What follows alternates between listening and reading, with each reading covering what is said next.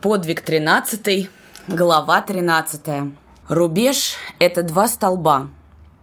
Они стоят друг против друга, молчаливые и враждебные, олицетворяя собой два мира. Один – выстроганный, отшлифованный, выкрашенный, как полицейская будка, в черно-белую краску. Наверху крепкими гвоздями приколочен одноглавый хищник. Разметав крылья, как бы обхватывая когтями лап полосатый столб, Недобро всматривается одноглавый стервятник в металлический щит напротив, изогнутый клюв его вытянут и напряжен. Через шесть шагов напротив другой столб, глубоко в землю, врыт круглый, тесанный дубовый столбище. На столбе литой железный щит, на нем молот и серп. Между двумя мирами пролегла пропасть, хотя столбы врыты на ровной земле. Перейти эти шесть шагов нельзя человеку, не рискуя жизнью. Здесь граница. От Черного моря на тысячи километров до крайнего севера к Ледовитому океану выстроилась неподвижная цепь этих молчаливых часовых советских социалистических республик с великой эмблемой труда на железных щитах. От того столба, на котором вбит пернатый хищник, начинаются рубежи советской Украины и панской Польши. В глубоких местах затерялось маленькое местечко Берездов – в 10 километрах от него, напротив польского местечка Корец, граница. От местечка Славута до местечка Анаполя – район Энского погранбата. Бегут пограничные столбы по снежным полям, пробираясь сквозь лесные просеки, сбегают в яры, выползают наверх, маячат на холмиков и, добравшись до реки, всматриваются с высокого берега в занесенные снегом равнины чужого края. Мороз. Хрустит под валенками снег. От столба с серпом и молотом отделяется огромная фигура в богатырском шлеме, тяжело переступая, движется в обход своего участка. Рослый красноармеец одет в серую с зелеными петлицами шинель и валенки. Поверх шинели накинута огромная баранья доха с широчайшим воротником, а голова тепло охвачена суконным шлемом. На руках бараньи варежки. Доха длинная до самых пят, в ней тепло даже в лютую вьюгу. Поверх Дохи на плече винтовка. Красноармеец, загребая Дох и снег, идет по сторожевой тропинке, смачно вдыхая дымок махорочной закрутки. На советской границе в открытом поле часовые стоят в километре друг от друга, чтобы глазом видно было своего соседа. На польской стороне на километр два. Навстречу красноармейцу по своей сторожевой тропинке движется польский жолнер – он одет в грубые солдатские ботинки, серо-зеленый мундир и брюки, а поверх черная шинель с двумя рядами блестящих пуговиц. На голове фуражка-конфедератка. На фуражке белый орел, на суконных погонах орлы, в петлицах на воротнике орлы, но от этого солдату нет теплее. Суровый мороз прошиб его до костей. Он трет одеревенелые уши, на ходу постукивает каблуком о каблук, а руки в тонких перчатках закоченели.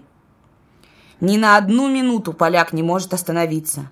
Мороз тотчас же сковывает его суставы, и солдат все время движется, иногда пускаясь в рысь. Часовые поравнялись, поляк повернулся и пошел параллельно красноармейцу. Разговаривать на границе нельзя, но когда кругом пустынно, и лишь за километр впереди человеческие фигуры, кто узнает, идут ли эти двое молча или нарушают международные законы. Поляк хочет курить, но спички забыты в казарме, а ветерок, как назло, доносит с советской стороны соблазнительный запах махорки. Поляк перестал тереть отмороженное ухо и оглянулся назад. Бывает конный разъезд с вахмистром, а то и с паном-поручиком, шныряя по границе, неожиданно вынырнет из-за бугра, проверяя посты. Но пусто вокруг. Ослепительно сверкает на солнце снег. В небе ни одной снежинки.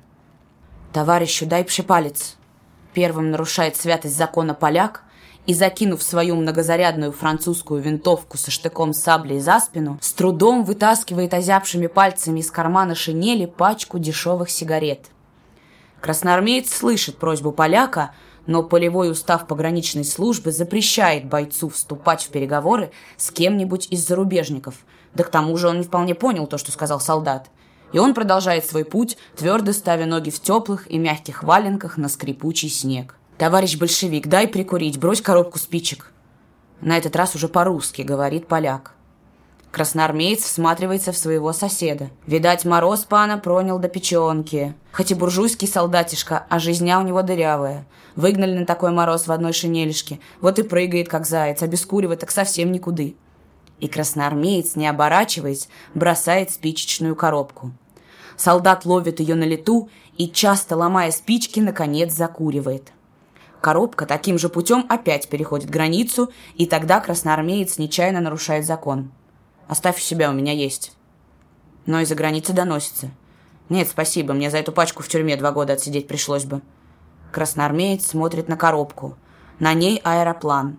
Вместо пропеллера мощный кулак и написано «Ультиматум». Да, действительно, для них неподходяще. Солдат все продолжает идти в одну с ним сторону. Ему одному скучно в безлюдном поле. Ритмично скрипят седла, рысь коней успокаивающе равномерно. На морде вороного жеребца вокруг ноздрей, на волосах морозный иней. Лошадиное дыхание белым паром тает в воздухе.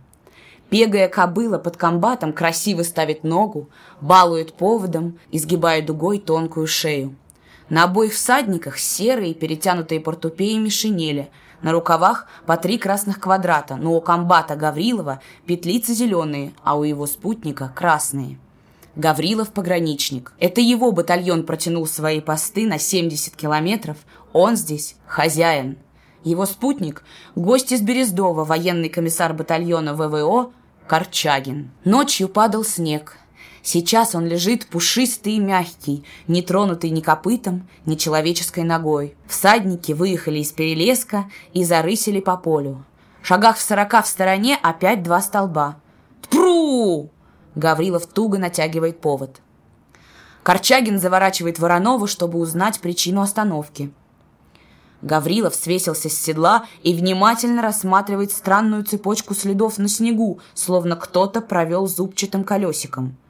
Здесь прошел хитрый зверек, ставя ногу в ногу и запутывая свой след замысловатыми петлями. Трудно было понять, откуда шел след, но не звериный след заставил комбата остановиться. В двух шагах от цепочки, запорошенной снегом, другие следы. Здесь прошел человек. Он не запутывал свой след, а шел прямо к лесу, и след показывал отчетливо – человек шел из Польши. Комбат трогает лошадь, и след приводит его к сторожевой тропинке. На десяток шагов на польской стороне виден отпечаток ног. «Ночью кто-то перешел границу», — пробурчал комбат. Опять в третьем взводе прохлопали, а в утренней сводке ничего нет, черти. Усы у Гаврилова с сединкой, а ини от теплого дыхания засеребрил их, и они сурово нависли над губой. Навстречу всадникам движутся две фигуры. Одна маленькая, черная, со вспыхивающим на солнце лезвием французского штыка, другая огромная, в желтой бараньей дохе. Бегая кобыла, чувствуя шинкеля, забирает ход, и всадники быстро сближаются с идущим навстречу. Красноармеец поправляет ремень на плече и сплевывает на снег докуренную цигарку. «Здравствуйте, товарищ, как у вас здесь на участке?» И комбат, почти не сгибаясь, так как красноармеец рослый, подает ему руку. Богатырь поспешно сдергивает варежку, комбат здоровается с постовым. Поляк издали наблюдает. Два красных офицера, а три квадрата у большевиков – это чин майора, здороваются с солдатом, как близкие приятели. На миг представляет себе, как бы это он подал руку своему майору Закржевскому, и от этой нелепой мысли невольно оглядывается. «Только что принял пост, товарищ комбат», – отрапортовал красноармеец. «След вон там видели?» «Нет, не видел еще». «Кто стоял ночью от двух до шести?» «Суратенко, товарищ комбат». «Ну ладно, глядите же в оба». И уже собираясь отъезжать, сурово предупредил. «Поменьше с этими прохаживаться». Когда кони шли рысью по широкой дороге, что протянулась между границей и местечком Берездовым, комбат сказал. «На границе глаз нужен. Чуть проспишь, горько пожалеешь». Служба у нас бессонная. Днем границу проскочить не так-то легко, зато ночью держи ухо востро. Вот судите сами, товарищ Корчагин. На моем участке четыре села пополам разрезаны. Здесь очень трудно. Как цепь не расставляй, а на каждой свадьбе или празднике из-за кордона вся родня присутствует. Еще бы не пройти. Двадцать шагов хата от хаты, а речонку курица пешком перейдет. Не обходится и без контрабанды. Правда, все это мелочь. Принесет баба пару бутылок зубровки польской сорокоградусной, но зато немало крупных контрабандистов, где орудуют люди с большими деньгами. А ты знаешь, что поляки делают? Во всех пограничных селах открыли универсальные магазины. Что хочешь, то и купишь. Конечно, это сделано не для своих нищих крестьян. Корчагин с интересом слушал комбата. Пограничная жизнь похожа на беспрерывную разведку. «Скажите, товарищ Гаврилов, одной ли перевозкой контрабанды дело ограничивается?» Комбат ответил угрюмо. «Вот то-то и оно-то». Маленькое местечко Берездов. Глухой провинциальный угол, бывшая еврейская черта оседлости. Две-три сотни домишек, бестолково расставленных где попало. Огромная базарная площадь, посреди площади два десятка ловчонок. Площадь грязная, навозная. Опоясывали местечко крестьянские дворы. В еврейском центре по дороге к бойне старая синагога. Унынием веет от этого ветхого здания. Правда, жаловаться на пустоту по субботам синагога не может. Но это уже не то, что было раньше. И жизнь у Равина совсем не такая, какую бы он хотел.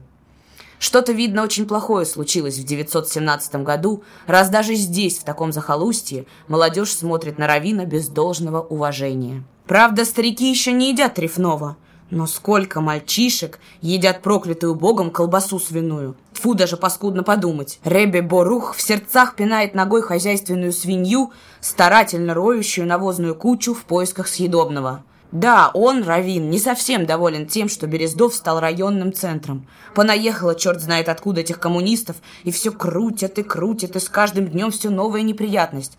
Вчера он, Ребе, увидел на воротах Поповской усадьбы новую вывеску – Берездовский районный комитет Коммунистического союза молодежи Украины. Ожидать чего-нибудь хорошего от этой вывески нельзя. Охваченный своими мыслями, Равин не заметил, как наткнулся на небольшое объявление, наклеенное на дверях его синагоги. Сегодня в клубе созывается открытое собрание трудящейся молодежи. С докладом выступает пред исполнительного комитета Лисицын и врит секретарь райкомола товарищ Корчагин. После собрания будет устроен концерт силами учащихся девятилетки. Равин бешено сорвал листок с двери.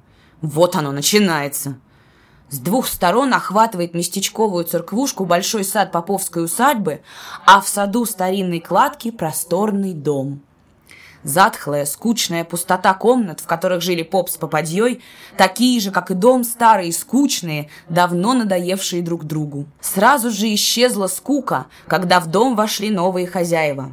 В большом зале, где благочестивые хозяева лишь в престольные праздники принимали гостей, теперь всегда людно. Поповский дом стал партийным комитетом Берездова.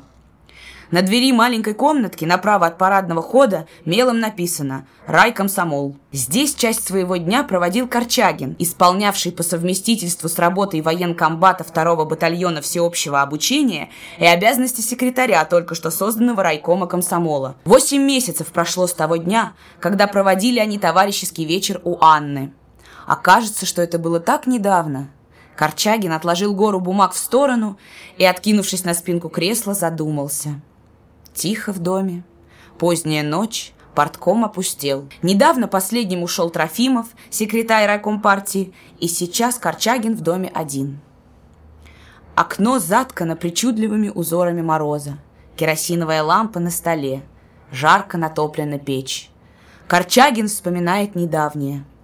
В августе послал его коллектив мастерских как молодежного организатора с ремонтным поездом в Екатеринослав и до глубокой осени полтораста человек двигались от станции к станции, разгружая их от наследия войны и разрухи, от горелых и разбитых вагонов. Прошел их путь от Синельникова до Полок.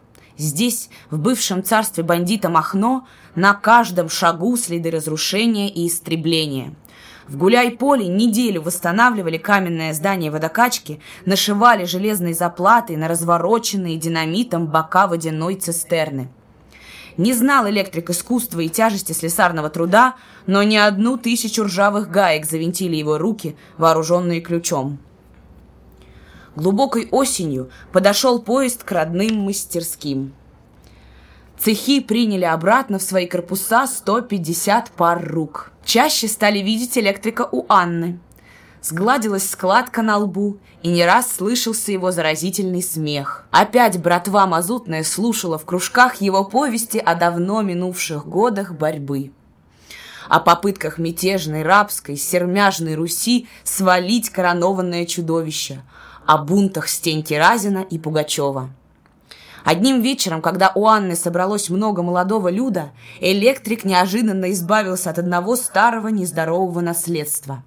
Он, привыкший к табаку почти с детских лет, сказал жестко и бесповоротно. «Я больше не курю». Это произошло неожиданно. Кто-то завязал спор о том, что привычка сильнее человека, как пример привел курение. Голоса разделились. Электрик не вмешивался в спор, но его втянула Таля, заставила говорить. Он сказал то, что думал. «Человек управляет привычкой, а не наоборот. Иначе до чего же мы договоримся?» Цветаев из угла крикнул. «Слово со звоном! Это Корчагин любит. А вот если этот форс по шапке, то что ж получается? Сам-то он курит? Курит. Знает, что курение ни к чему? Знает. А вот бросить гайк слабо. Недавно он в кружках культуру насаждал. И, меняя тон, Цветаев спросил с холодной насмешкой. «Пусть-ка он ответит нам, как у него с матом. Кто Павку знает, тот скажет. Матершит редко, да метко. Проповедь читать легче, чем быть святым». Наступило молчание. Резкость тона Цветаева неприятно подействовала на всех. Электрик ответил не сразу. Медленно вынул изо рта папироску, скомкал и негромко сказал. «Я больше не курю». Помолчав, добавил. Это я для себя и немного для Димки. Грош цена тому, кто не сможет сломить дурной привычки. За мной остается ругань. Я, братва, не совсем поборол этот позор, но даже Димка признается, что редко слышит мою брань. Слову легче сорваться, чем закурить папиросу. Вот почему не скажу сейчас, что и с тем покончил. Но я все-таки и ругань угроблю. Перед самой зимой запрудили реку дровяные сплавы, разбивало их осенним разливом, и гибло топливо уносилось вниз по реке. Соломенко опять послала свои коллективы, чтобы спасти лесные богатства.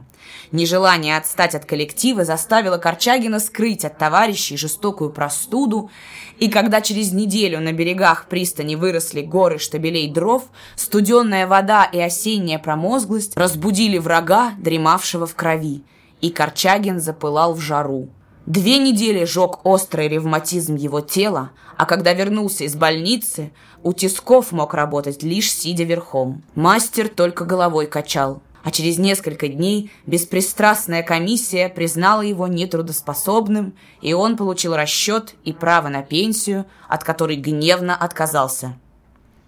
С тяжелым сердцем покинул он свои мастерские – опираясь на палку, передвигался медленно и с мучительной болью. Писала не раз мать, просила навестить, и сейчас он вспомнил о своей старушке, о ее словах на прощание «Вижу вас, лишь когда покалечитесь». В губкоме получил свернутые в трубочку два личных дела – комсомольское и партийное, и почти ни с кем не прощаясь, чтобы не разжигать горя, уехал к матери. Две недели старушка парила и натирала ему распухшие ноги, и через месяц он уже ходил без палки, а в груди билась радость, и сумерки опять перешли в рассвет. Поезд доставил его в губернский центр. Через три дня в орг-отделе ему вручили документ, по которому он направлялся в губ-военкомат для использования политработником в формировании воен-обуча. А еще через неделю он приехал сюда, в занесенное снегом местечко, как военкомбат-2. В окружном комитете комсомола получил задание собрать разрозненных комсомольцев и создать в новом районе организацию. Вот как поворачивалась жизнь. На дворе знойно. В раскрытое окно кабинета предосполкома заглядывает ветка вишни. Солнце зажигает золоченный крест на готической колокольне костела, что стоит через дорогу напротив исполкома. В садике перед окном проворно ищут корм нежно-пушистые, зеленые, как окружающая их трава, крошечные гусята из полкомовской сторожихи. Предосполкома дочитывал только что полученную депешу. По его лицу пробежала тень. Большая узловатая рука заползла в пышную вьющуюся шевелюру и застряла там. Николаю Николаевичу Лисицыну, председателю Берездовского исполкома, всего лишь 24 года, но никто из его сотрудников и партийных работников этого не знает. Он большой и сильный человек, суровый и подчас грозный, выглядит 35-летним. Крепкое тело, большая голова, посаженная на могучую шею, карие с холодком проницательные глаза, энергичная, резкая линия подбородка, синие ритузы, серый, видавший виды френч, на левом грудном кармане орден Красного Знамени. До октября Лисицын командовал токарным станком на Тульском оружейном заводе, где его дед, отец и он почти с детских лет резали и точили железо. А с той осенней ночи, когда впервые схватил в руки оружие, которое до этого лишь делал, попал Коля Лисицын в буран. Бросали его революция и партия из одного пожара в другой. От красноармейца до боевого командира и комиссара полка прошел свой славный путь тульский оружейник. Отошли в прошлое пожары и орудийный грохот. Сейчас Николай Лисицын здесь, в пограничном районе – Жизнь течет мирно. До глубокого вечера просиживает он над урожайными сводками, а вот эта депеша на миг воскрешает недавнее. Скупым телеграфным языком предупреждает депеша. Совершенно секретно. Берездовскому предисполкома Лисицыну. На границе замечается оживленная переброска поляками крупной банды, могущей терроризировать погранрайоны. Примите меры осторожности. Предлагается ценности финотдела переслать в округ, не задерживая у себя налоговых сумм. Из окна кабинета Лисицыну виден каждый, кто входит в РИК. На крыльце Корчагин. Через минуту стук в дверь. «Садись, потолкуем». И Лисицын пожимает руку Корчагину. Целый час предисполкома не принимал никого. Когда Корчагин вышел из кабинета, был уже полдень. Из сада выбежала маленькая сестренка Лисицына, Нюра – Павел звал ее Анюткой.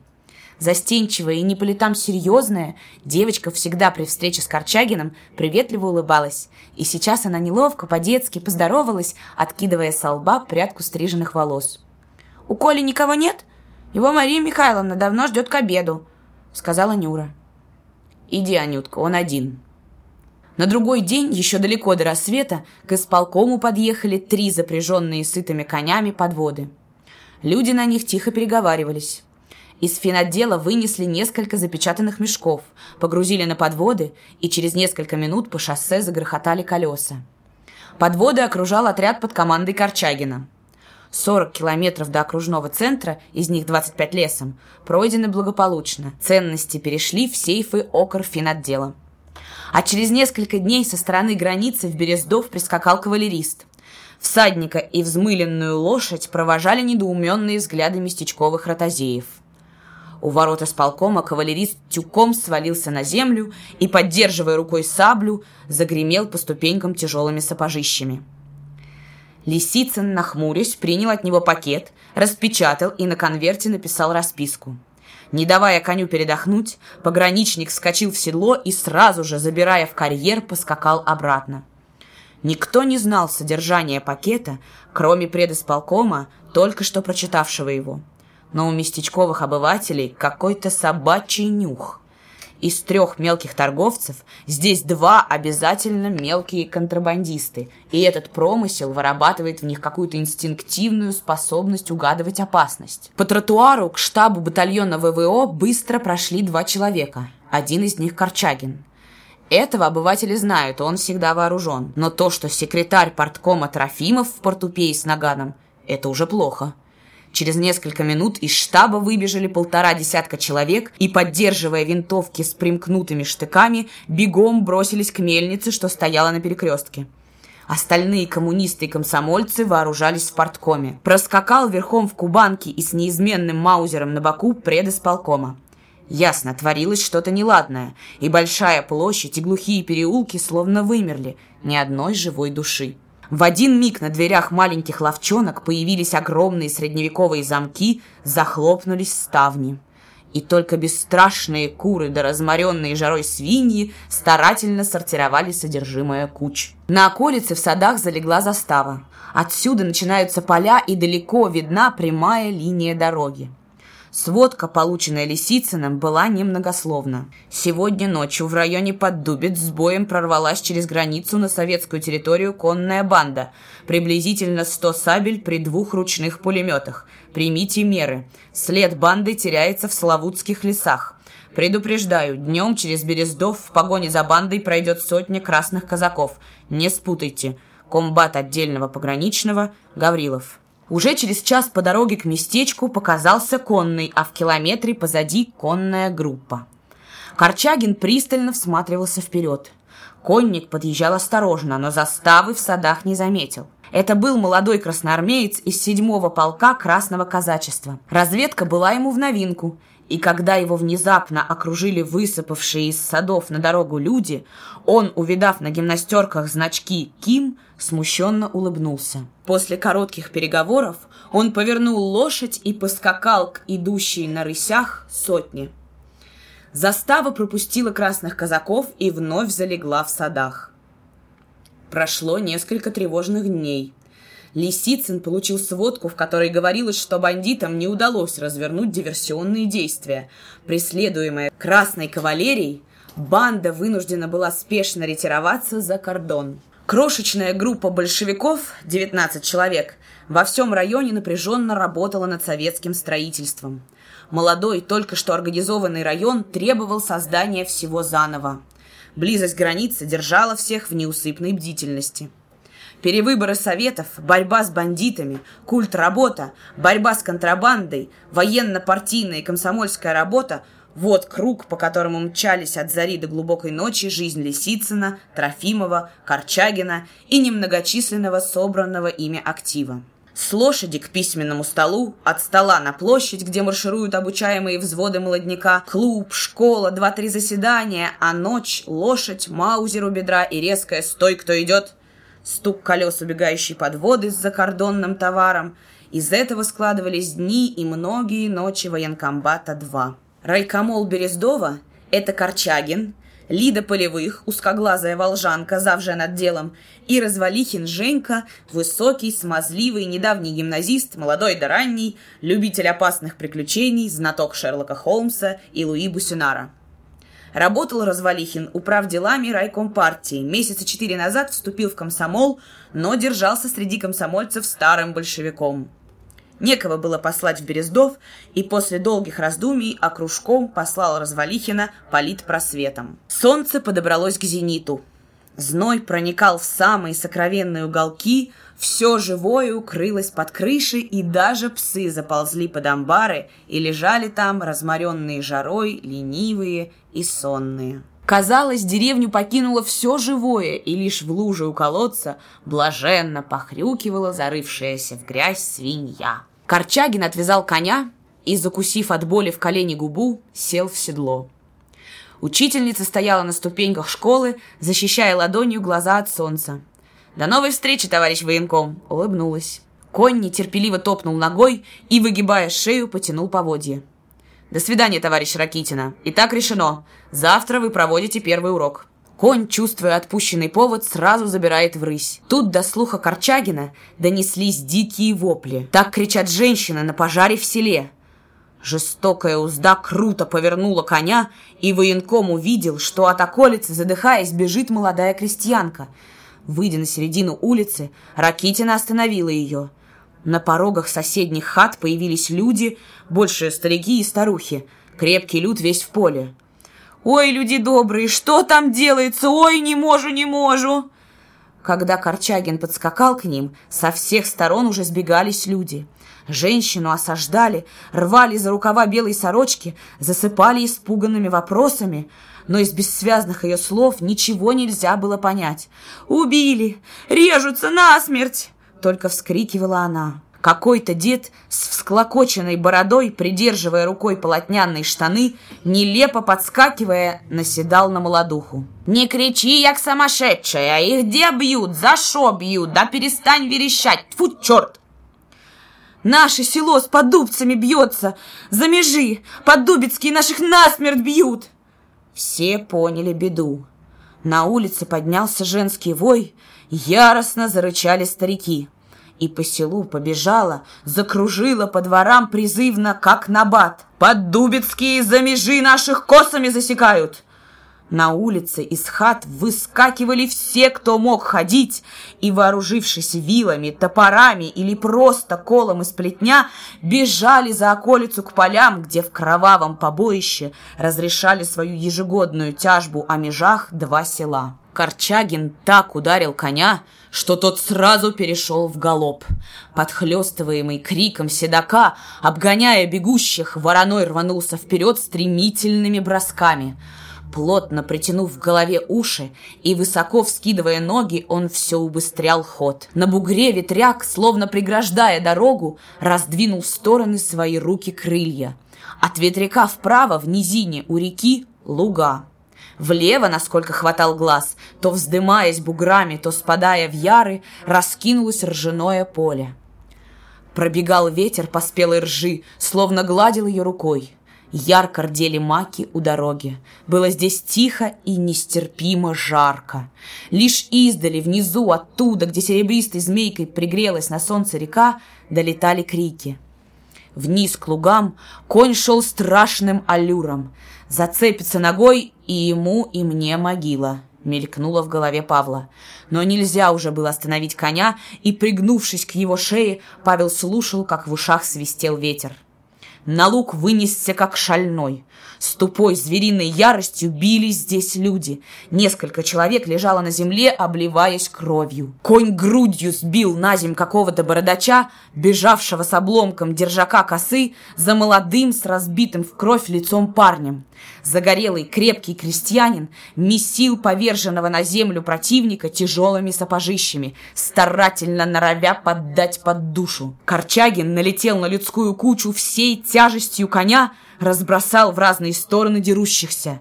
Не давая опомниться, бешено крутил коня, наезжал им на озверелых людей и, чувствуя, что разнять это кровавое людское месиво можно только такой же дикостью и страхом, закричал бешено «Разойдись, гадье! Перестреляю бандитские души!» И, вырывая из кобуры маузер, полыхнул поверх чьего-то искаженного злобой лица. Бросок коня — выстрел. Кое-кто, кидая косы, повернул назад. Так остервенело скача на коне по лугу, не давая замолчать Маузеру, военком достиг цели. Люди бросились от луга в разные стороны, скрываясь от ответственности и от этого невесть, откуда взявшегося страшного в своей ярости человека с холерской машинкой, которая стреляет без конца. Вскоре наехал в Поддубце районный суд – Долго бился нар-судья, допрашивая свидетелей, но так и не обнаружил зачинщиков. От побоища никто не умер, раненые выжили. Упорно, с большевистским терпением старался судья растолковать хмуро стоявшим перед ним крестьянам всю дикость и недопустимость учиненного ими побоища. «Межи виноваты, товарищ судья! Спутались наши межи! Через то и бьемся каждый год!» Кое-кому ответить все же пришлось. А через неделю по сенокосу ходила комиссия, вбивала столбики на раздорных местах. Старик-землемер, обливаясь потом, измученный жарой и долгой ходьбой, сматывая рулетку, говорил Корчагину. «Тридцатый год землемерничаю, и везде и всюду межа причина раздора. Посмотрите на линию раздела лугов. Это же что-то невероятное. Пьяный и тот ровнее ходит. А на полях-то что? Полоска шириной в три шага, одна на другую залезает. Их разделить с ума можно сойти. И все это с каждым годом дробится и дробится. Отделился сын от отца. Полоска наполовину. Я вас уверяю, что еще через 10-20 лет поля будут сплошными межами, и сеять негде будет. Ведь и сейчас под межами 10% земли гуляет. Корчагин улыбнулся. Через 20 лет у нас ни одной межи не останется, товарищ землемер. Старик снисходительно посмотрел на своего собеседника. «Это вы о коммунистическом обществе говорите?» «Ну, знаете, это еще где-то в далеком будущем». «А про Будановский колхоз вы знаете?» «А, вы вот о чем». «Да». В Будановке я был, но все же это исключение, товарищ Корчагин. Комиссия мерила. Два парня вбивали колышки, а по обеим сторонам сенокоса стояли крестьяне и зорко наблюдали за тем, чтобы колышки вбивались на месте прежней межи, едва заметной по торчащим кое-где из травы полусгнившим палкам. Хлестнув кнутовищем ледащего коренника, возница повернулся к седокам и, охотливый на слова, рассказывал. «Кто его знает, як эти комсомольцы у нас развелись? Допрежь этого не было. А почалось все, надо полагать, от учительши, фамилии Ракитина, может, знаете. Молодая еще бабенка, а можно сказать вредная. Она баб в селе всех бунтует, насобирает их, да и крутит карусели. От этого одно беспокойство выходит. Хряснешь под горячую руку бабу по морде. Без этого нельзя. Раньше бывало, утрется да смолчит, а нынче их хоть не трогай, а то крику не оберешься. Тут и про народный суд услыхать можешь, а который помоложе, та и про развод скажет, и про все законы тебе вычитает. А моя Ганка, да чего уж баба сроду тихая, так теперь делегаткой посунулась. Это вроде за старшую, что ли, над бабами и ходит к ней со всего села. Я сперва хотел бы лаганку вожжами погладить, а потом плюнул, ну их к черту, пускай колгочут. Баба она у меня справная, и что до хозяйства, и так вообще. Возница почесал волосатую грудь, видную в разрез полотняной рубахи, и для порядка хлестанул коренника под брюхо. На повозке ехали Развалихин и Лида. В поддубцах каждый из них имел дело. Лида хотела провести совещание делегаток, а Развалихин поехал налаживать работу в ячейке. «А разве вам комсомольцы не нравятся?» – шутливо спросила Лида у возницы. Тот пощипал бородку и не спеша ответил. «Нет, чего ж, по молодости побаловать можно. Спектакль развести, а что иное. Я сам люблю на комедию посмотреть, ежели что стоящее. Мы с первоначала думали, озорничать станут ребята, а оно наоборот вышло. От людей слыхали, что насчет пьянки, хулиганства и прочего у них строго. Они больше до обучения. Только вот до Бога цепляются, и все подбивают церковь под клуб забрать. Это уж зря. Старики за это косятся и на комсомольцев зуб имеют. А так шо ж, Непорядок у них вот в чем. К себе принимают самую что ни на есть голодьбу, которые в батраках или с хозяйством завалюшные. Хозяйских сынов не пускают. Подвода спустилась с пригорка и подкатила к школе. Сторожиха постелила приезжему себя, а сама пошла спать на сеновал. Лида и Развалихин только что пришли с затянувшегося собрания. В избе темно. Сбросив ботинки, Лида забралась на кровать и сразу же заснула. Ее разбудило грубое и не оставляющее никаких сомнений в своих целях прикосновение рук Развалихина. «Ты чего?» «Тише, Литка, что ты орешь. Мне одному, понимаешь, скучно вот так лежать. Ну его к черту. Неужели ты не находишь ничего более интересного, как дрыхнуть?» «Убери руки и пошел сейчас же с моей кровати к черту!» Лида толкнула его. Сальную улыбку Развалихина она и раньше не переносила. Сейчас Лидии хочется сказать Развалихину что-то оскорбительное и насмешливое, но ее одолевает сон, и она закрывает глаза. «Чего ты ломаешься? Подумаешь, какое интеллигентное поведение. Вы, случайно, не из Института благородных девиц? Что ж ты думаешь, я так тебе и поверил? Не валяй, дурочки. Если ты человек сознательный, то сначала удовлетвори мою потребность, а потом спи, сколько тебе вздумается». Считая излишним тратить слова, он опять пересел с лавки на кровать и хозяйски требовательно положил свою руку на плечо Лиды. «Пошел к черту!» — сразу проснувшись, говорит она. «Честное слово, я завтра расскажу Корчагину». Развалихин схватил ее за руку и зашептал раздраженно. «Плевать я хотел на твоего Корчагина, а ты не брыкайся, а то все равно возьму». Между ним и Лидой произошла короткая борьба, и звонко в тишине избы звучит пощечина. Одна, другая — Развалихин отлетает в сторону. Лида в темноте наугад бежит к двери и, толкнув ее, выбегает во двор. Там она стоит, залитая лунным светом, вне себя от негодования. «Иди в дом, дура!» — злобно крикнул Развалихин. Он выносит свою постель под навес и остается ночевать на дворе. А Лида, закрывшая на щеколду дверь, свертывается калачиком на кровати. Утром, когда возвращались домой, Женька сидел в повозке рядом со стариком-возницей и курил папироску за папироской. А ведь это недотрога и в самом деле может натрепаться Корчагину. Вот еще кукла квашеная. Хоть бы с виду красавица, а то одно недоразумение. Надо с ней помириться, может буза получиться. Корчагин и так косится на меня. Развалихин пересел к Лиде. Он притворился смущенным, глаза его почти грустны, он плетет какие-то сбивчивые оправдания, он уже кается. Развалихин добился своего. У околицы местечка Лида обещает никому о вчерашнем не рассказывать. Одна за другой рождались в пограничных селах комсомольские ячейки. Много сил отдавали райкомольцы этим первым росткам коммунистического движения. Целые дни проводили Корчагин и Лида Полевых в этих селах. Развалихин в села ездить не любил. Он не умел сблизиться с крестьянскими парнями, заслужить их доверие и только портил дело. А у Полевых и Корчагина это выходило просто и естественно. Лида собирала вокруг себя девчат, находила себе подружек и уже не теряла с ними связи, незаметно заинтересовывая девушек жизнью и работой комсомола. Корчагина в районе знала вся молодежь. 1600 до призывников охватывал военной учебой второй батальон ВВО. Никогда еще гармонь не играла такой большой роли в пропаганде, как здесь, на сельских вечеринках на улице. Гармонь делала Корчагина свойским хлопцем. Ни одна дорожка в комсомол начиналась для чубатых парней именно отсюда, от певучей чаровницы гармонии, то страстной и будоражащей сердце в стремительном темпе марша, то ласковые и нежные в грустных переливах украинских песен. Слушали гармонь, слушали и гармониста, мастерового, нынче военкома и комсомольского секретарщика – Созвучно сплетались в сердцах и песни гармоники, и то, о чем говорил молодой комиссар. Стали слышны в селах новые песни, появились в избах, кроме псалтырей и сонников, другие книги. Туговато стало контрабандистам. Приходилось им оглядываться не только на пограничников. Завелись у советской власти молодые приятели и старательные помощники. Иногда, увлеченные порывом самим захватить врага, перебарщивали пограничные ячейки.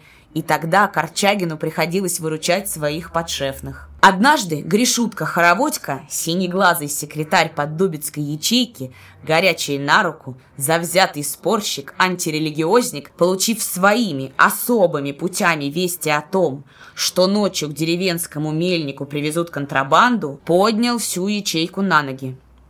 Вооружившись учебной винтовкой, двумя штыками – Ячейка во главе с Гришуткой ночью осторожно осадила мельницу, поджидая зверя. О контрабанде узнал погранпост ГПУ и вызвал свою заставу. Ночью обе стороны столкнулись, и только благодаря выдержке пограничников Камсу не перестреляли в произошедшей свалке.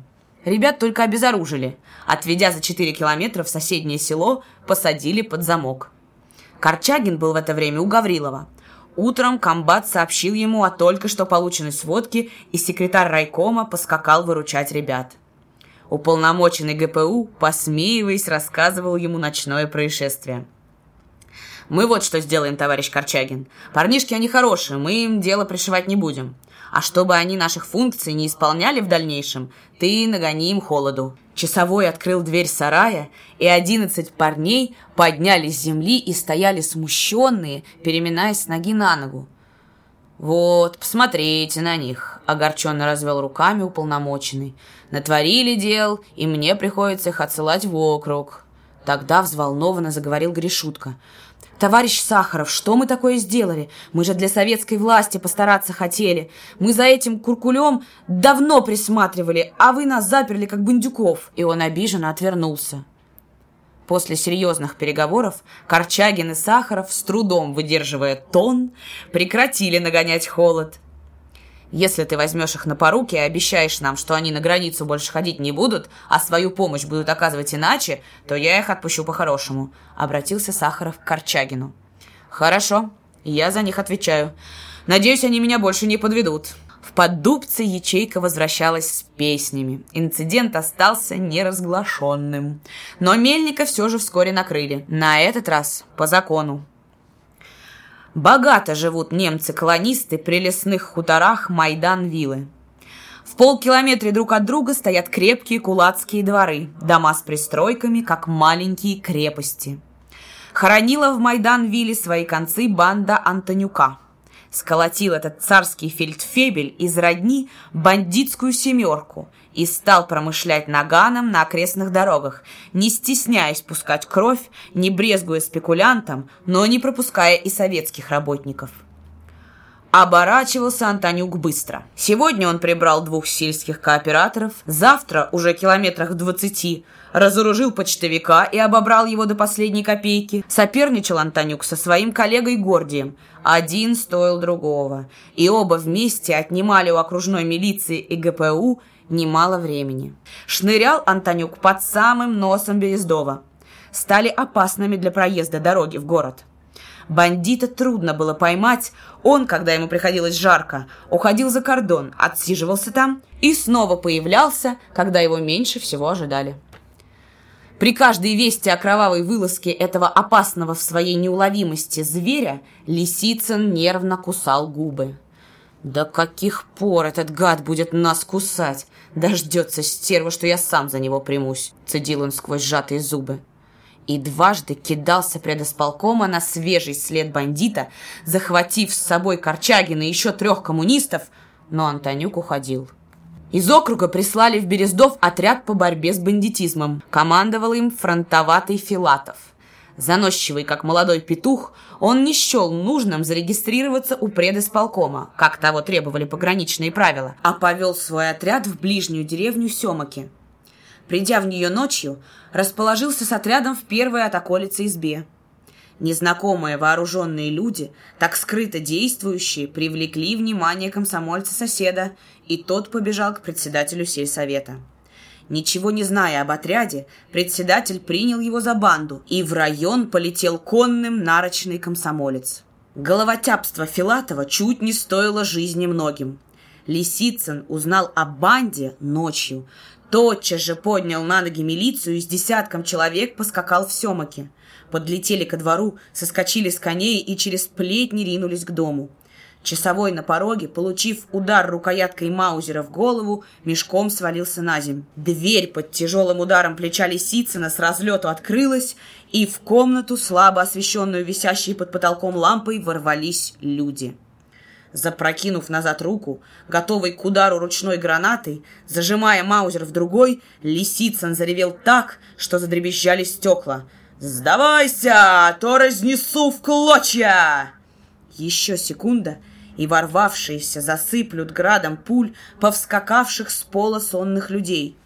Но страшный вид человека с гранатой поднимает вверх десятки рук. А через минуту, когда отрядников выгоняют в одном белье во двор, орден на Френче Лисицына развязывает Филатову язык. Лисицын бешено сплевывает и с уничтожающим презрением бросает «Шляпа!». Докатились в район отзвуки германской революции. Донеслись раскаты оружейной перестрелки на баррикадах Гамбурга. На границе становилось неспокойно. В напряженном ожидании прочитывались газеты. С запада дули октябрьские ветры – в райкомол посыпались заявления с просьбой направить добровольцами в Красную армию. Корчагин долго убеждал ходаков от ячеек, что политика советской страны – это политика мира, и что воевать она пока ни с кем из соседей не собирается. Но это мало действовало. Каждое воскресенье в местечке собирались комсомольцы всех ячеек, и в Большом Поповском саду происходили районные собрания. Однажды в полдень на обширный двор райкома, соблюдая строй, походным маршем в полном составе прибыла поддубицкая ячейка комсомола. Корчагин заметил ее в окно и вышел на крыльцо. Одиннадцать парней с хороводька во главе, в сапогах с объемистыми сумками за плечами остановились у входа. «В чем дело, Гриша?» – удивленно спросил Корчагин. Но Хороводько сделал ему глазами знак и вошел с Корчагиным в дом. Когда Хороводько обступили Лида, Развалихин и еще двое комсомольцев, он закрыл дверь и, серьезно морща выленившие брови, сообщил. «Это я, товарищи, боевую проверку делаю. Я сегодня своим заявил, из района пришла телеграмма, в строгом секрете, конечно. Начинается война с германскими буржуями, а скоро начнется испанами. Так вот, из Москвы приказ. Всех комсомольцев на фронт, а кто боится, так пускай пишет заявление, его оставят дома. Наказал, чтобы о войне ни слова, а чтобы взяли по буханке хлеба и кусок сала, а у кого сала нет, так чеснока аль цибули, чтоб через час под секретом за деревней собрались. Пойдем в район, а оттуда в округ, где и получим оружие. Подействовало это на ребят здорово. Они меня туда-сюда расспрашивать, а я говорю без разговору и кончено.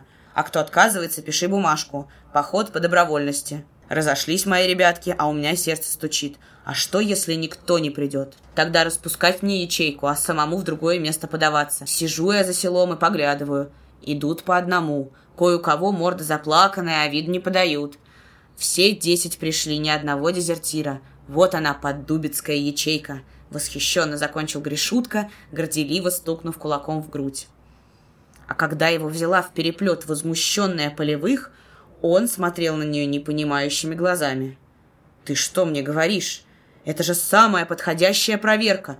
Тут тебе без обману каждого видать. Я их для пущей важности хотел в округ тащить, но приустали хлопцы. Пускай идут домой. Только ты, Корчагин, скажи им речь обязательно, а то как же так? Без речи не подходит. Скажи, дескать, мобилизация отменена, а им за геройство честь и слава. В окружной центр Корчагин наезжал редко. Эти поездки отнимали несколько дней, а работа требовала ежедневного присутствия в районе. Зато в город при каждом удобном случае укатывал Развалихин. Вооруженный с ног до головы, мысленно сравнивая себя с одним из героев Купера, он с удовольствием совершал эти поездки. В лесу открывал стрельбу по воронам и шустрой белке, останавливал одиноких прохожих и, как заправский следователь, допрашивал, кто, откуда и куда держит путь. Вблизи города Развалихин разоружался, винтовку совал под сено, револьвер в карман и в кружком комсомола входил в своем обыкновенном виде. «Ну, что у вас в Берездове нового?» В комнате Федотова, секретаря окружкома, всегда полно народа. Все говорят на перебой. Надо уметь работать в такой обстановке, слушать сразу четверых, писать и отвечать пятому. А Федотов совсем молод – но у него партбилет с 1919 года. Только в то мятежное время 15-летний мог стать членом партии. На вопрос Федотова Развалихин ответил небрежно. «Всех новостей не перескажешь, кручусь с утра до поздней ночи. Все дыры затыкать надо, ведь на голом месте все делать приходится. Опять создал две новые ячейки. Чего вызывали?»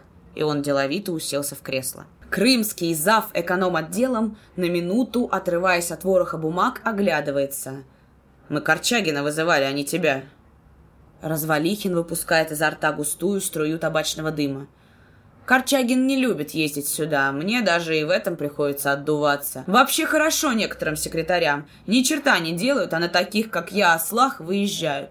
Корчагин как заберется на границу, так его недели две-три и нет, а я везу всю работу. Развалихин недвусмысленно давал понять, что именно он был бы подходящим секретарем райкомола. «Мне что-то не нравится этот гусь», — откровенно признался Федотов окружкомовцам по выходе Развалихина. Открылись эти развалихинские подвохи случайно. Как-то к Федотову зашел Лисицын за почтой. Всякий, кто приезжал из района, забирал почту для всех. Федотов имел с Лисицыным продолжительную беседу, и Развалихин был разоблачен. «Но ты, Корчагина, все же пришли. Мы ведь с ним здесь почти не знакомы», — прощался с предисполкома Федотов. «Хорошо, только уговор. Не подумайте его от нас взять. Будем категорически возражать». В этом году октябрьские торжества прошли на границе с небывалым подъемом. Корчагин был избран председателем Октябрьской комиссии в пограничных селах. После митингов под Дубцах пятитысячная масса крестьян и крестьянок из трех соседних сел, построенная в полукилометровую колонну, имея во главе и духовой оркестр, и батальон ВВО, развернув багровые полотнища знамен, двинулись за село к границе. Соблюдая строжайший порядок и организованность, колонна начала свое шествие по советской земле вдоль пограничных столбов, направляясь к селам, разделенным надвое границей. Такое зрелище поляки на границе никогда не видали. Впереди колонны на конях комбат Гаврилов и Корчагин, сзади гром меди, шелест знамен и песни. Песни! Празднично одета крестьянская молодежь, веселье деревенские девчата, серебристая россыпь девичьего смеха, серьезные лица взрослых и торжественные стариков — Далеко, насколько кинет глаз, течет эта человеческая река. Берег ее — граница. Ни на шаг от советской земли ни одна нога не ступила за запретную линию. Корчагин пропускает мимо себя людской поток. Комсомольские но от тайги до британских морей Красная армия всех сильней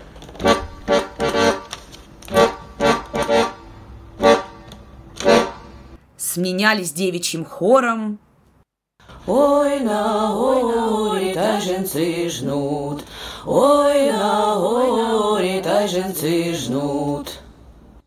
Радостной улыбкой приветствовали колонну советские часовые и растерянно смущенно встречали польские. Шествие по границе, хотя о нем заранее было предупреждено польское командование, все же вызывало на той стороне тревогу. Зашныряли торопливо разъезды полевой жандармерии, в пятеро усилился состав часовых, а в балках на всякий случай были запрятаны резервы. Но колонна шла по своей земле, шумная и радостная, наполняя воздух звуками песен. На бугре польский часовой. Мерный шаг колонны. Взлетают первые звуки марша.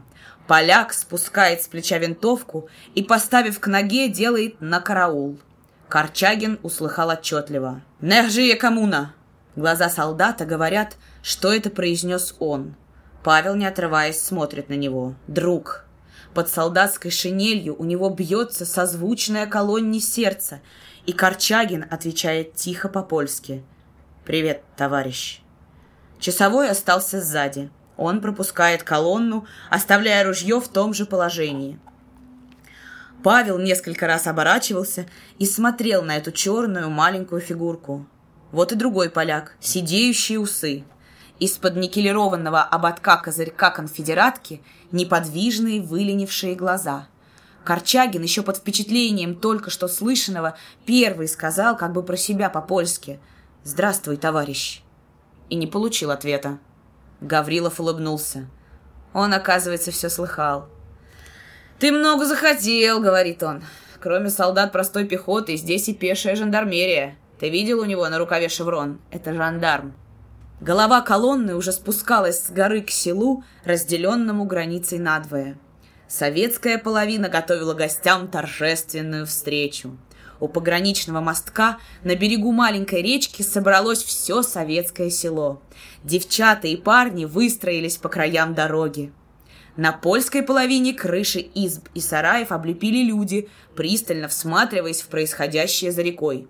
На порогах хат и у плетней толпы крестьян. Когда колонна вошла в людской коридор, оркестр заиграл «Интернационал». На самодельной, убранной зеленью трибуне говорили волнующие речи и зеленая молодежь, и седые старики. Говорил и Корчагин на родном украинском языке. Слова его перелетали границу и были слышны на другом берегу. Там решили не допускать, чтобы эта речь зажигала чьи-то сердца. По селу стал носиться жандармский разъезд, нагайками загоняя жителей в дома. Захлопали по крышам выстрелы.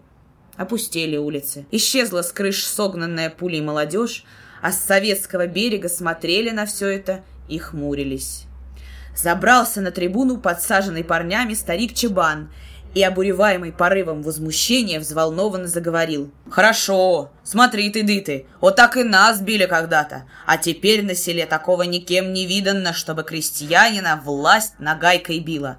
Кончили, панов, кончилась и плетка по нашей спине. Держите, сынки, эту власть крепко. Я старый, говорить не умею, а сказать хотел много» за всю нашу жизнь, что под царем проволочили, як вол телегу тянет, да такая обида за тех!» И махнул кослявой рукой за речку и заплакал, как плачут только малые дети и старики. Дедушку сменил Гришутка Хороводько, и, слушая его гневную речь, Гаврилов повернул коня, всматриваясь, не записывает ли ее кто на том берегу.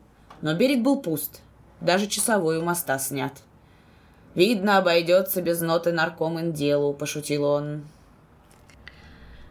Дождливой осенней ночью, когда кончился ноябрь, перестал кровавить следом бандит Антонюк и те семеро, что с ним. Попался волчий выводок на свадьбе богатого колониста в Майданвилле. Застукали его там хролинские коммунары.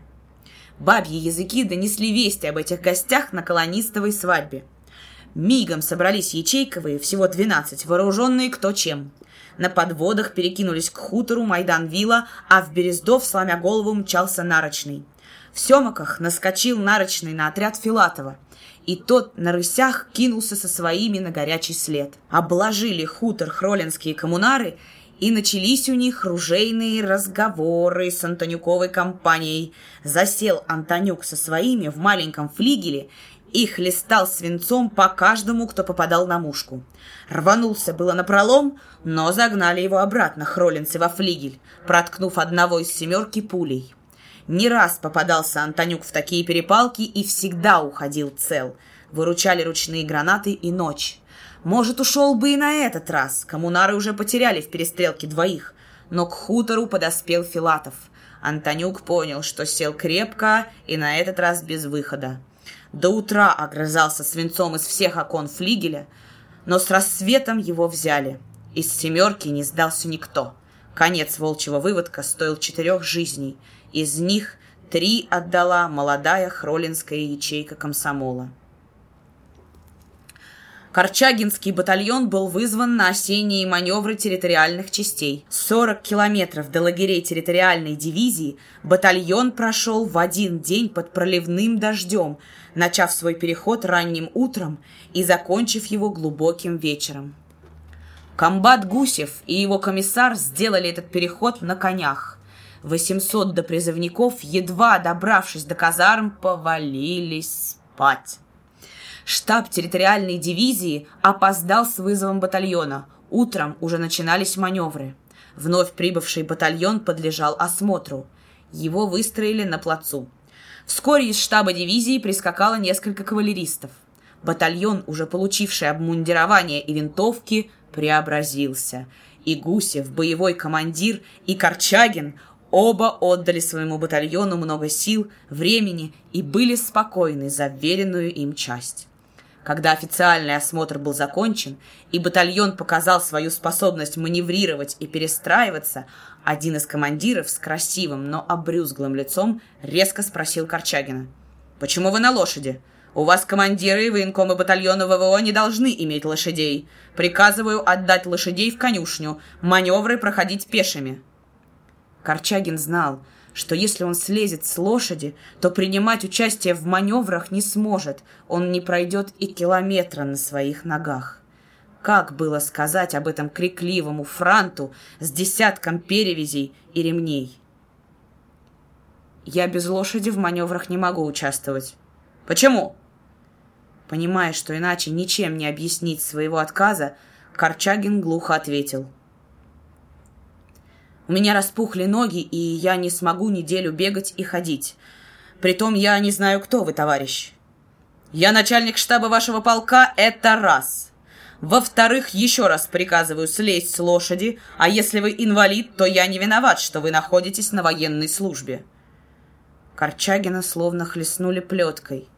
Рванул коня уздой, но крепкая рука Гусева удержала его.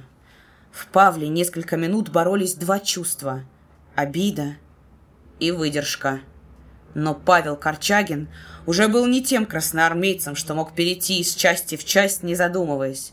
Корчагин был военком батальона, этот батальон стоял за ним. Какой же пример дисциплины показал бы он ему своим поведением? Ведь не для этого же хлыща он воспитывал свой батальон. Он освободил ноги из стремян, слез с лошади и, превозмогая острую боль в суставах, пошел к правому флангу. Несколько дней были на редкость погожими. Маневры близились к концу. На пятый день они происходили вокруг Шепетовки, где был их конечный пункт. Берездовский батальон получил задание захватить вокзал со стороны деревни Клементовичи. Прекрасно зная местность, Корчагин указал Гусеву все подходы.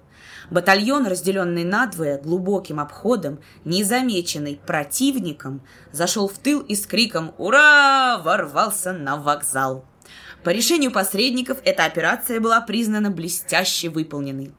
Вокзал остался за берездовцами, а защищавший его батальон, условно потеряв 50% состава, отошел в лес. Корчагин взял на себя командование полубатальоном. Отдавая приказания по расстановке цепи, Корчагин стоял посреди улицы с командиром и политруком третьей роты. «Товарищ комиссар!» — подбежал к ним красноармеец. «Комбат спрашивает, заняты ли пулеметчиками переезды. Сейчас приедет комиссия!» Запыхавшись, сообщил он Корчагину. Павел с командирами пошел к переезду. У переезда собралось командование полка. Гусева поздравляли с удачной операцией. Представители разбитого батальона смущенно переступали с ноги на ногу, даже не пытаясь оправдываться. «Это не моя заслуга, а вот Корчагин местный, он и провел нас». Начштаба подъехал к Павлу вплотную и бросил насмешливо. «Оказывается, вы прекрасно можете бегать, товарищ, а на лошадях вы, видно, прикатили для форса.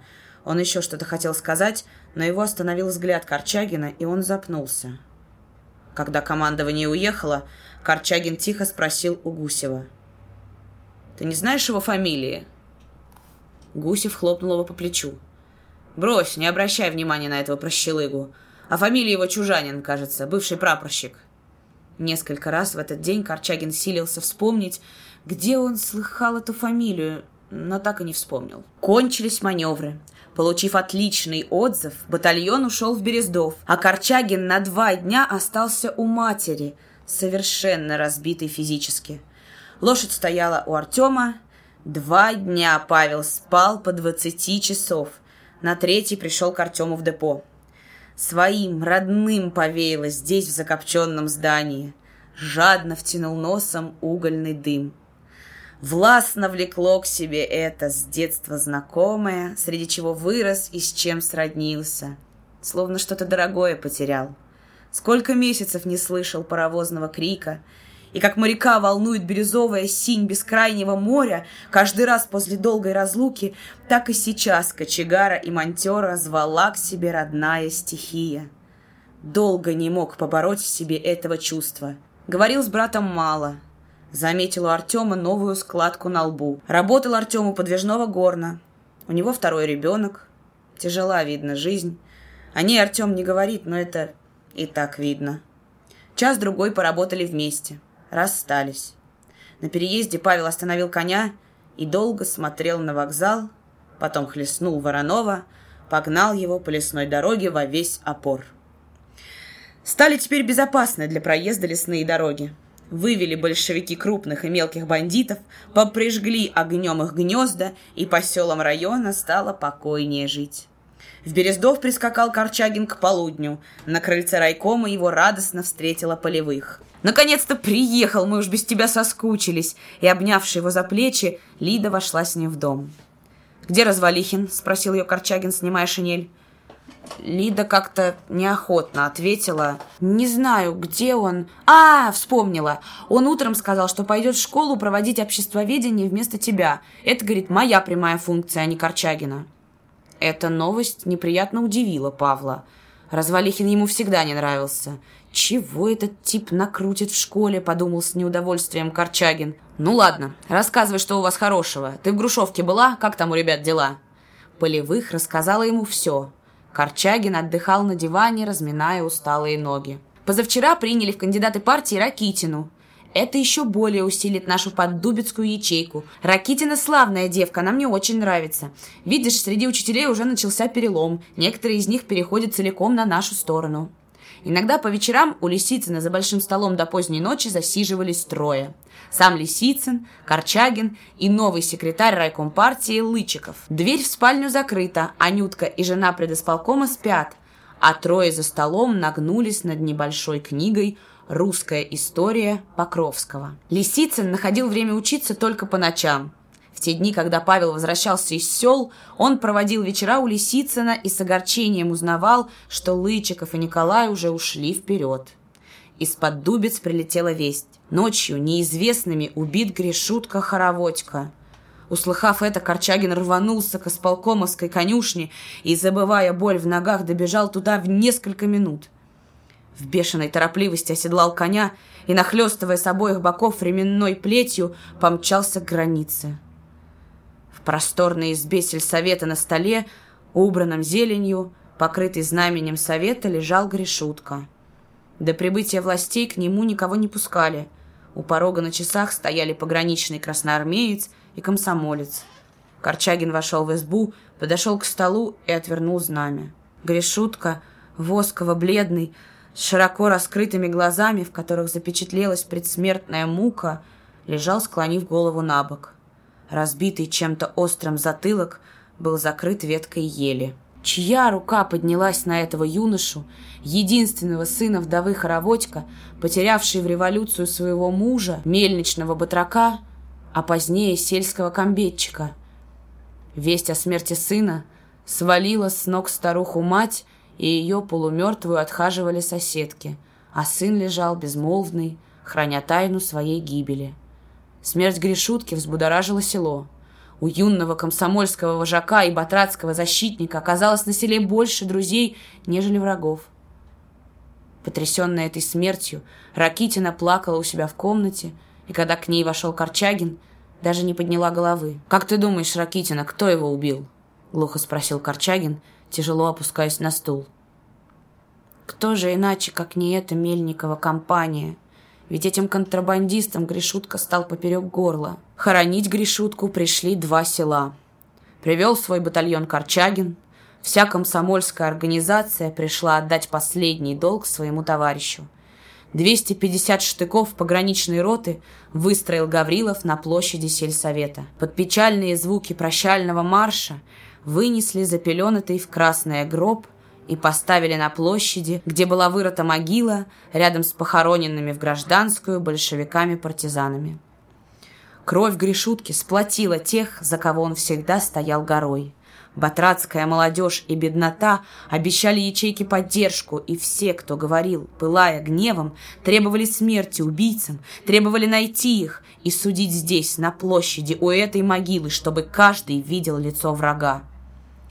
Трижды загрохотал залп, и на свежую могилу легли хвойные ветви. В тот же вечер ячейка избирала нового секретаря Ракитину. Из погранпоста ГПУ сообщили Корчагину, что там напали на след убийц. Через неделю в местечковом театре открылся второй районный съезд советов. Лисицын сурово и торжественно начинал свой доклад.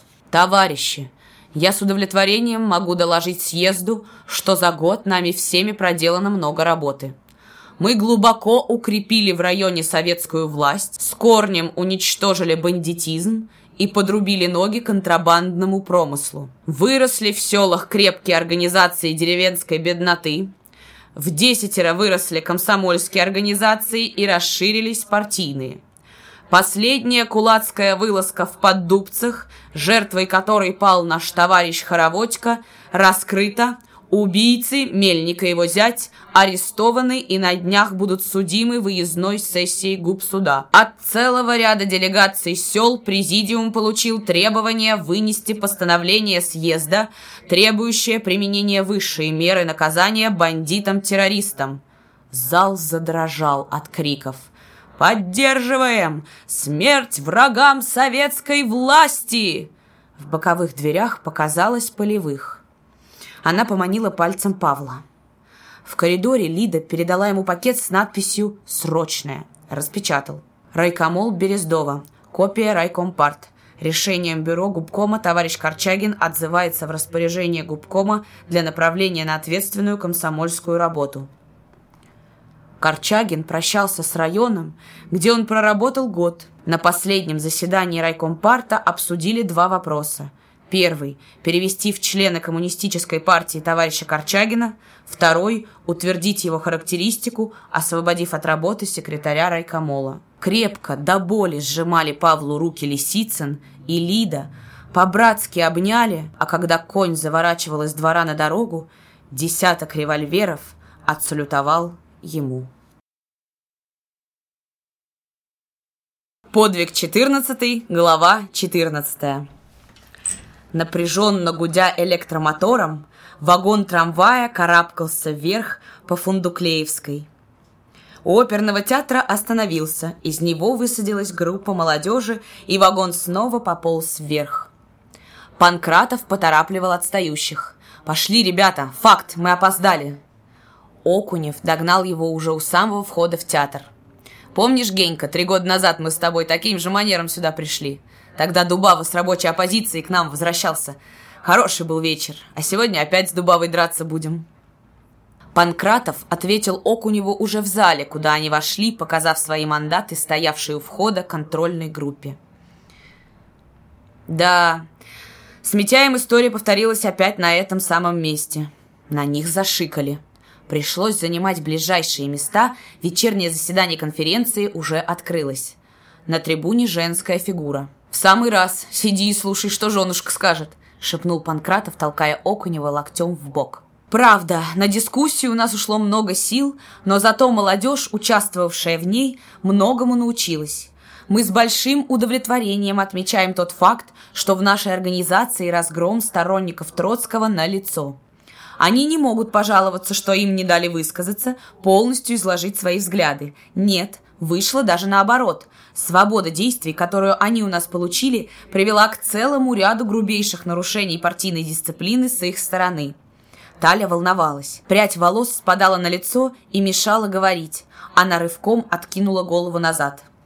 Мы слыхали здесь многих товарищей из районов, и все они говорили о тех методах, которыми пользовались троцкисты. Здесь, на конференции, они представлены в порядочном количестве. Районы сознательно дали им мандаты, чтобы еще раз здесь, на городской партконференции, выслушать их.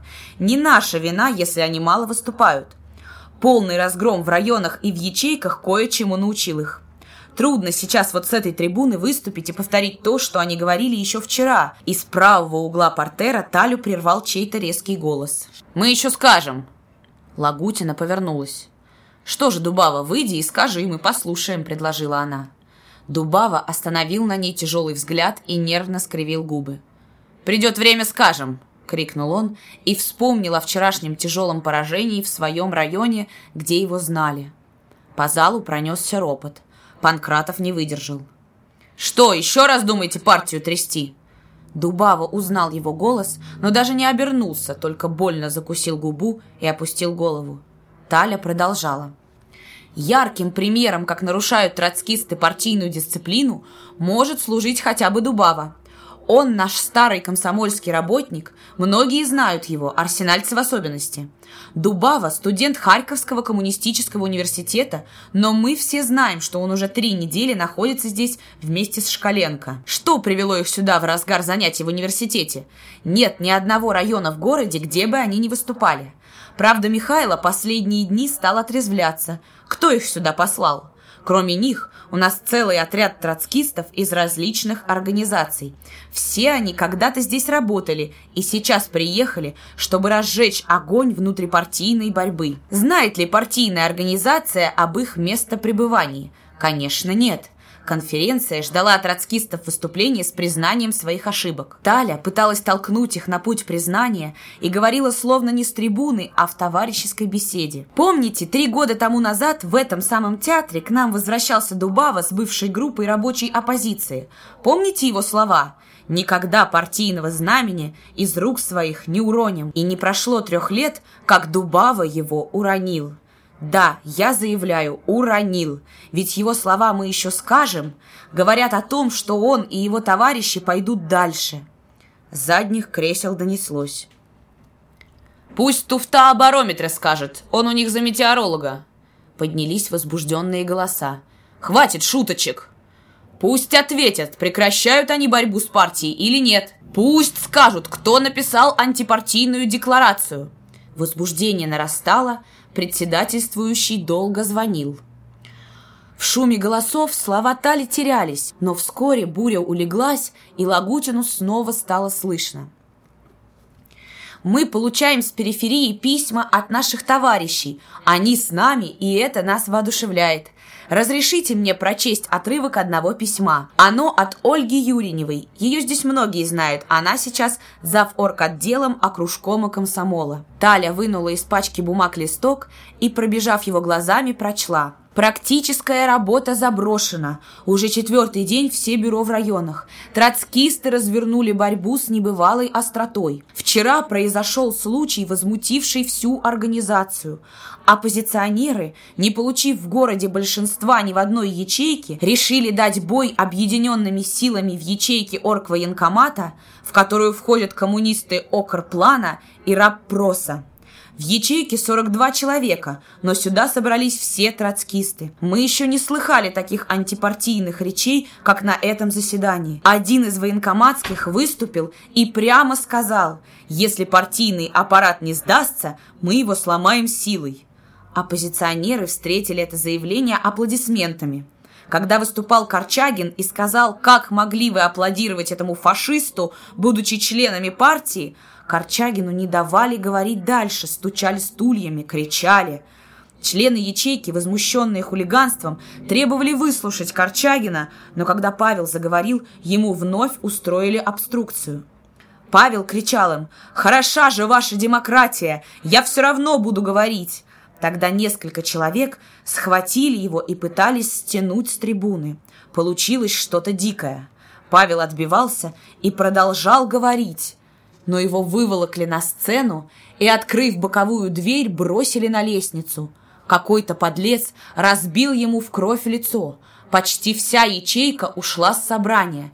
Этот случай открыл глаза многим. Таля оставила трибуну. Сигал уже два месяца работал за агитпропом губкомпарта. Сейчас он сидел в президиуме рядом с Токаревым и внимательно слушал выступления делегатов горпартконференции. Говорила пока исключительно молодежь, бывшая еще в комсомоле. Как они выросли за эти годы, думал Сигал. «Оппозиционерам уже жарко», — сказал он Токареву. «А тяжелая артиллерия еще не введена в действие. Троцкистов громит молодежь». На трибуну вскочил Туфта. В зале встретили его появление неодобрительным гулом, коротким взрывом смеха. Туфта повернулся к президиуму, хотел заявить протест против такой встречи, но в зале уже было тихо. Тут кто-то меня назвал метеорологом. Вот, товарищи, большинство, как вы, издеваетесь над моими политическими взглядами, выпалил он в один мах. Дружный хохот покрыл его слова. Туфта с возмущением показал президиуму на зал. Как не смейтесь, а я еще раз скажу, что молодежь — это барометр. Ленин несколько раз об этом писал. В зале моментально стихло. «Что писал?» — долетело из зала. Туфта оживился. Когда готовилось Октябрьское восстание, Ленин давал директиву собрать решительную рабочую молодежь, вооружить ее и вместе с матросами бросить на самые ответственные участки.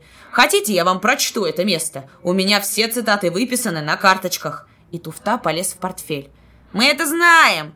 А что писал Ленин о единстве? А о партийной дисциплине? Где Ленин противопоставлял молодежь старой гвардии?» Туфта потерял нить и перешел к другой теме. Тут Лагутина читала письмо Юриневой. Мы не можем отвечать за некоторые ненормальности дискуссии. Цветаев, сидевший рядом с Шкаленко, прошептал с бешенством. «Пошли, дурака, Богу молиться, он и лоб расшибет». Шкаленко также тихо ответил. «Да, этот болван провалит нас окончательно». Тонкий, визгливый голос туфты продолжал сверлить уши. «Если вы организовали фракцию большинства, то мы имеем право организовать фракцию меньшинства!» В зале поднялась буря. Туфта был оглушен градом возмущенных восклицаний. «Что такое? Опять большевики и меньшевики! РКП не парламент! Они для всех стараются, от Мясникова и до Мартова!» Туфта взмахнул руками, словно пускаясь вплавь, и азартно зачистил словами. «Да, нужна свобода группировок, иначе как мы, инакомыслящие, сможем бороться за свои взгляды с таким организованным, спаянным дисциплиной большинством?» В зале нарастал гул. Панкратов поднялся и крикнул. «Дайте ему высказаться, это полезно знать! Туфта выбалтывает то, о чем другие молчат!» Стало тихо. Туфта понял, что пересолил. Этого говорить, пожалуй, не стоило сейчас. Его мысль сделала скачок в сторону, и, заканчивая свое выступление, он засыпал слушателей ворохом слов. «Вы, конечно, можете исключить и запихать нас в угол. Это уже начинается. Меня уже выжили из губ Камола. Ничего, скоро увидим, кто был прав». И он выкатился со сцены в зал. Дубава получил от Цветаева записку. «Митяй, выступи сейчас. Правда, это не повернет дело, наше поражение здесь очевидно. Необходимо поправить туфту. Это ведь дурак и болтун. Дубава попросил слова, оно ему было сейчас же дано. Когда он зашел на сцену, в зале наступила настороженная тишина. Холодом отчуждения повеяло на Дубаву от этого самого обычного перед речью молчания. У него уже не было того пыла, с которым он выступал в ячейках. День за днем затухал огонь, И сейчас он, как залитый водой костер, обволакивался едким дымом, и дымом этим было болезненное самолюбие, задетое неприкрытым поражением и суровым отпором со стороны старых друзей и еще упрямое нежелание признать себя неправым. Он решил идти на пролом, хотя знал, что это еще более отдалит его от большинства. Он говорил глухо, но отчетливо. «Я прошу меня не прерывать и не дергать репликами. Я хочу изложить нашу позицию целиком, хотя наперед знаю, что это бесполезно, вас большинство». Когда он кончил, в зале словно разорвалась граната. Ураган криков обрушился на Дубаву. Словно удары хлыста по щеке стегнули Дмитрия гневные восклицания. «Позор! Долой раскольников! Хватит! Довольно поливать грязью!» Насмешливый хохот провожал Дмитрия, когда он сходил со сцены, и этот хохот убивал его. Если бы кричали возмущенно и яростно, это бы его удовлетворило. Но ведь его осмеяли, как артиста, взявшего фальшивую ноту и сорвавшегося на ней. «Слово имеет Шкаленко», — сказал председательствующий. Михайло поднялся. «Я отказываюсь от выступления». Задних рядов прогудел бас Панкратова. «Прошу слова!» По тембру голоса Дубава узнал душевное состояние Панкратова. Так грузчик говорил, когда его кто-нибудь тяжело оскорблял, и, провожая сумрачным взглядом высокую, слегка сутулую фигуру Игната, быстро идущего к трибуне, Дубава ощутил гнетущее беспокойство. Он знал, что скажет Игнат. Вспомнил вчерашнюю встречу свою на Соломенке со старыми друзьями, когда ребята в дружеской беседе пытались заставить его порвать с оппозицией. С ним были Цветаев и Шкаленко. Собрались у Токарева. Там были Игнат, Окунев, Таля, Волынцев, Зеленова, Староверов, Артюхин. Дубава остался нем и глух к этой попытке восстановить единство. В разгаре беседы он ушел с Цветаевым, подчеркивая этим нежелание признавать ошибочность своих взглядов. Шкаленко остался – Теперь он отказался выступить. Мягкотелый интеллигент. Они его распропагандировали, конечно, зло подумал Дубава. В этой оголтелой борьбе он растерял всех друзей. В комвузе произошел разрыв давней дружбы с Жарким, резко выступившим на бюро против заявления 46. В дальнейшем, когда разногласия обострились, он перестал разговаривать с Жарким. Несколько раз он видел Жаркого у себя на квартире у Анны. Анна Борхард уже год как была его женой. У него с Анной были отдельные комнаты. Дубава считал, что его натянутые отношения с Анной, не разделяющие его взглядов, ухудшаются с каждым днем, еще и от того, что Жаркий стал у Анны частым гостем. Тут не было ревности, но дружба Анны с Жарким, с которым Дубава не разговаривал, раздражала его. Он сказал об этом Анне произошел крупный разговор, и отношения между ними стали еще более натянутыми. Он уехал сюда, не сказав ей об этом. Быстрый бег его мыслей прервал Игнат. Он начинал свою речь. «Товарищи!» Твердо откроил это слово Панкратов. Он зашел на трибуну и стал у самой рампы. «Товарищи! Мы девять дней слушали выступления оппозиционеров. Я скажу прямо – они выступали не как соратники, революционные борцы, наши друзья по классу и борьбе. Их выступления были глубоко враждебные, непримиримые, злобные и клеветнические. Да, товарищи, клеветнические. Нас, большевиков, попытались выставить сторонниками палочного режима в партии, людьми, предающими интересы своего класса и революции. Лучший, испытаннейший отряд нашей партии, славную старую большевистскую гвардию, тех, кто выковал, воспитал РКП, тех, кого морила по тюрьмам царская деспотия, Тех, кто во главе с товарищем Лениным вел беспощадную борьбу с мировым меньшевизмом и Троцким, тех попытались выставить как представителей партийного бюрократизма. Кто, как не враг, мог сказать такие слова? Разве партия и ее аппарат не одно целое? На что это похоже, скажите? Как бы мы назвали тех, кто натравливал бы молодых красноармейцев на командиров и комиссаров, на штаб и это все в то время, когда отряд окружен врагами. Что же, если я сегодня слесарь, то я, по мнению троцкистов, еще могу считаться порядочным, но если я завтра стану секретарем комитета, то я уже бюрократ и аппаратчик? Не чудно ли, товарищи, что среди оппозиционеров, ратующих против бюрократизма, за демократию, такие, например, лица, как Туфта, недавно снятый с работы за бюрократизм, Цветаев, хорошо известный соломенцам своей демократией, или Афанасьев, которого губком трижды снимал с работы за его командование и зажим в Подольском районе. Но ведь факт же, что в борьбе против партии объединились все, кого партия била. О большевизме Троцкого пусть скажут старые большевики. Сейчас, когда имя это противопоставили партии, необходимо, чтобы молодежь знала историю борьбы Троцкого против большевиков, его постоянные перебежки от одного лагеря к другому.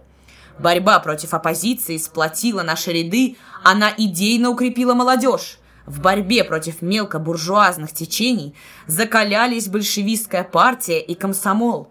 Истерические паникеры из оппозиции пророчат нам полный экономический и политический крах. Наше завтра покажет цену тому пророчеству. Они требуют послать наших стариков, например, Токарева, товарища Сигала, к станку, а на их место поставить развинченный барометр вроде Дубавы, который борьбу против партии хочет выставить каким-то геройством. «Нет, товарищи, мы на это не пойдем. Старики получат смену, но сменять их будут не те, кто при каждой трудности бешено атакует линию партии. Мы, единство нашей великой партии, не позволим разрушать. Никогда не расколется старая и молодая гвардия. В непримиримой борьбе с мелкобуржуазными течениями под знаменем Ленина мы придем к победе!» Панкратов сходил с трибуны. Ему яростно аплодировали. На другой день у туфты собралось человек десять. Дубава говорил. «Мы с Шкаленко сегодня уезжаем в Харьков. Здесь нам делать больше нечего. Постарайтесь не распыляться. Нам остается только выжидать, как обернутся события. Ясно, что Всероссийская конференция нас осудит, но мне кажется, ожидать репрессий преждевременно. Большинство решило еще раз проверить нас на работе. Сейчас продолжать борьбу открыто, особенно после конференции, значит вылететь из партии, что в план наших действий не входит. Трудно судить, что будет впереди. Говорить больше, кажется, не о чем. И Дубава приподнялся, собираясь уходить. Худой с тонкими губами староверов тоже встал. «Я тебя не понимаю, Митяй», — заговорил он слегка картаве заикаясь. «Что же, решение конференции для нас будет необязательным?» Его резко оборвал Цветаев. «Формально обязательным, иначе у тебя партбилет отнимут. А мы вот посмотрим, каким ветром подует, а сейчас разойдемся». Туфта беспокойно шевельнулся на стуле. Шкаленко, сумрачный и бледный, с синими кругами вокруг глаз от бессонных ночей, сидел у окна, грыз ногти. При последних словах Цветаева он оторвался от своего мучительного занятия и повернулся к собранию. «Я против таких комбинаций», — сказал он глухо, внезапно раздражаясь. «Я лично считаю, что постановление конференции для нас обязательно. Мы свои убеждения отстаивали, но решению конференции должны подчиниться». Староверов посмотрел на него с одобрением.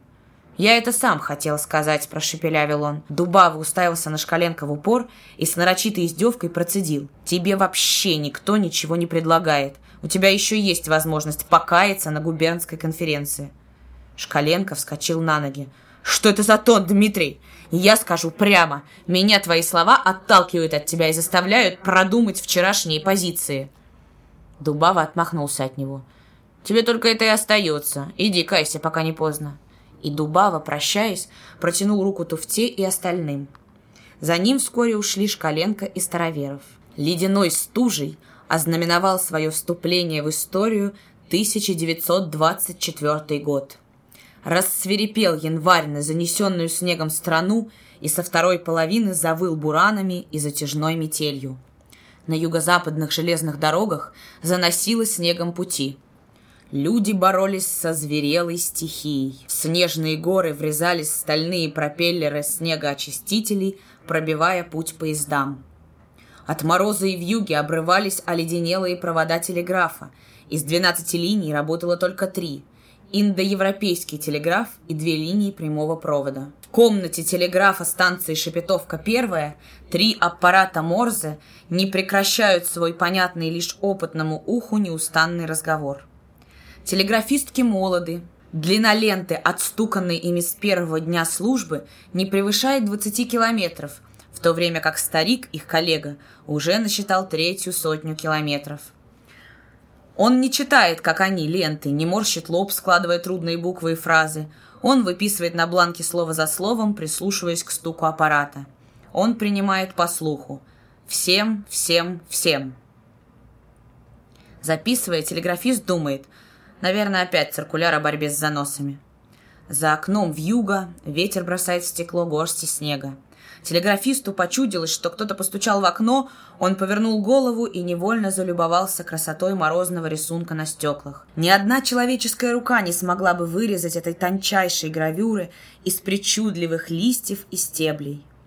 Отвлеченный этим зрелищем, он перестал слушать аппарат и, когда отвел взгляд от окна, взял на ладонь ленту, чтобы прочесть пропущенные слова. Аппарат передавал. 21 января в 6 часов 50 минут телеграфист быстро записал прочитанное и, бросив ленту, оперев голову на руку, стал слушать. Вчера в горках скончался, телеграфист медленно записывал. Сколько в своей жизни прослушал он радостных и трагических сообщений, первым узнавал чужое горе и счастье. Давно уже перестал вдумываться в смысл скупых, оборванных фраз, ловил их слухом и механически заносил на бумагу, не раздумывая над содержанием. Вот сейчас кто-то умер, кому-то сообщают об этом. Телеграфист забыл про заголовок. Всем, всем, всем. Аппарат стучал. Владимир Ильич. Переводил стуки молоточка в буквы старик-телеграфист. Он сидел спокойно, немного усталый. Где-то умер какой-то Владимир Ильич, кому-то он запишет сегодня трагические слова, кто-то зарыдает в отчаянии и горе, а для него это все чужое, он посторонний свидетель. Аппарат стучит точки, тире, опять точки, опять тире, а он из знакомых звуков уже сложил первую букву и занес ее на бланк. Это была «Л». За ней он написал вторую «Е». Рядом с ней старательно вывел «Н», дважды подчеркнул перегородку между палочками, сейчас же присоединил к ней «И» и уже автоматически уловил последнюю «Н». Аппарат отстукивал паузу, и телеграфист на одну десятую секунду остановился взглядом на выписанном им слове «Ленин». Аппарат продолжал стучать, но случайно наткнувшаяся на знакомое имя мысль вернулась опять к нему. Телеграфист еще раз посмотрел на последнее слово «Ленин». «Что? Ленин?» Хрусталик глаза отразил в перспективе весь текст телеграммы. Несколько мгновений телеграфист смотрел на листок, и в первый раз за 32-летнюю работу – он не поверил записанному. Он трижды бегло пробежал по строкам, но слова упрямо повторялись. Скончался Владимир Ильич Ленин. Старик вскочил на ноги, поднял спиральный виток ленты, впился в нее глазами. Двухметровая полоска подтвердила то, во что он не мог поверить. Он повернул к своим товаркам помертвелое лицо, и они услыхали его испуганный вскрик. Ленин умер!» Весть о великой утрате выскользнула из аппаратной в распахнутую дверь и с быстротой вьюжного ветра заметалась по вокзалу, вырвалась в снежную бурю, закружила по путям и стрелкам и с ледяным сквозняком ворвалась в приоткрытую половину кованых железом деповских ворот. В депо над первой ремонтной траншеей стоял паровоз, его лечила бригада легкого ремонта.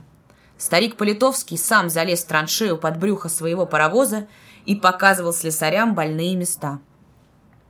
Захар Бружак выравнивал с Артемом вогнутые переплеты колосников. Он держал решетку на наковальне, подставляя ее под удары молота Артема. Захар постарел за последние годы, пережитая оставила глубокую рытвину складку на лбу, а виски посеребрила седина. Сутулилась спина, и в ушедших глубоко глазах стояли сумерки. В светлом прорезе деповской двери промелькнул человек, и преддверие тени проглотили его. Удары по железу заглушили первый крик, но когда человек добежал к людям у паровоза, Артем, поднявший молот, не опустил его. «Товарищи! Ленин умер!» Молот медленно скользнул с плеча, и рука Артема беззвучно опустила его на цементный пол. «Ты что сказал?» Рука Артема сгребла клещами кожу полушубка на том, кто принес страшную весть. А тот, засыпанный снегом, тяжело дыша, повторил уже глухо и надорвано. «Да, товарищи, Ленин умер».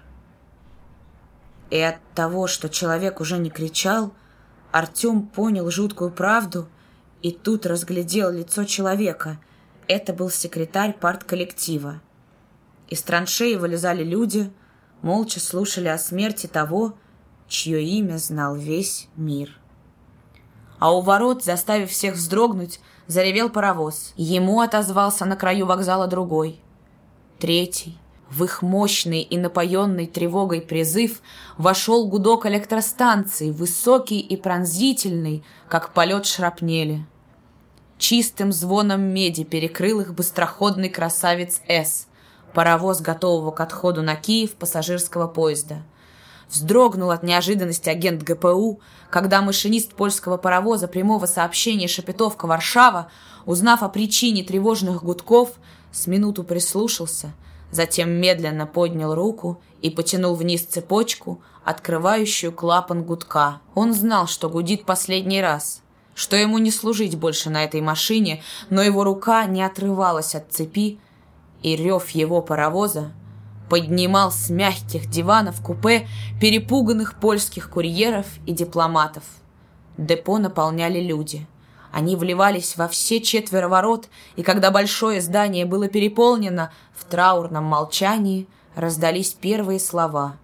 Говорил секретарь Шепетовского окружкома партии старый большевик Шарабрин. «Товарищи, умер вождь мирового пролетариата Ленин.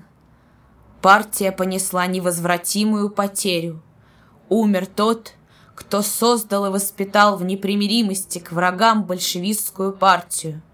Смерть вождя партии и класса зовет лучшего сынов пролетариата в наши ряды. Звуки траурного марша, сотни обнаженных голов, и Артем, который за последние пятнадцать лет не плакал, почувствовал, как подобралась к горлу судорога и могучие плечи дрогнули. Казалось, стены железнодорожного клуба не выдержат напора человеческой массы. На дворе жестокий мороз, одетый снегом и ледяными иглами две разлапистые ели у входа, но в зале душно от жарко натопленной голландки и дыхание шестисот человек, пожелавших участвовать в траурном заседании партколлектива. Не было в зале обычного шума, разговоров, Великая скорбь приглушила голоса, люди разговаривали тихо, и ни в одной сотне глаз читалась скорбная тревога. Казалось, что здесь собрался экипаж судна, потерявшего своего испытанного штурмана, унесенного шквалом в море. Так же тихо заняли свои места за столом президиума члены бюро. Коренастый Сиротенко осторожно приподнял звонок, чуть звякнул им и снова опустил его на стол. Этого было достаточно, и постепенно гнетущая тишина воцарилась в зале. Сейчас же после доклада из-за стола поднялся отсекор коллектива Сиротенко. То, что он сказал, никого не удивило, хотя было необычайно на траурном заседании. А Сиротенко сказал, Ряд рабочих просит заседание рассмотреть их заявление, подписанное 37 товарищами.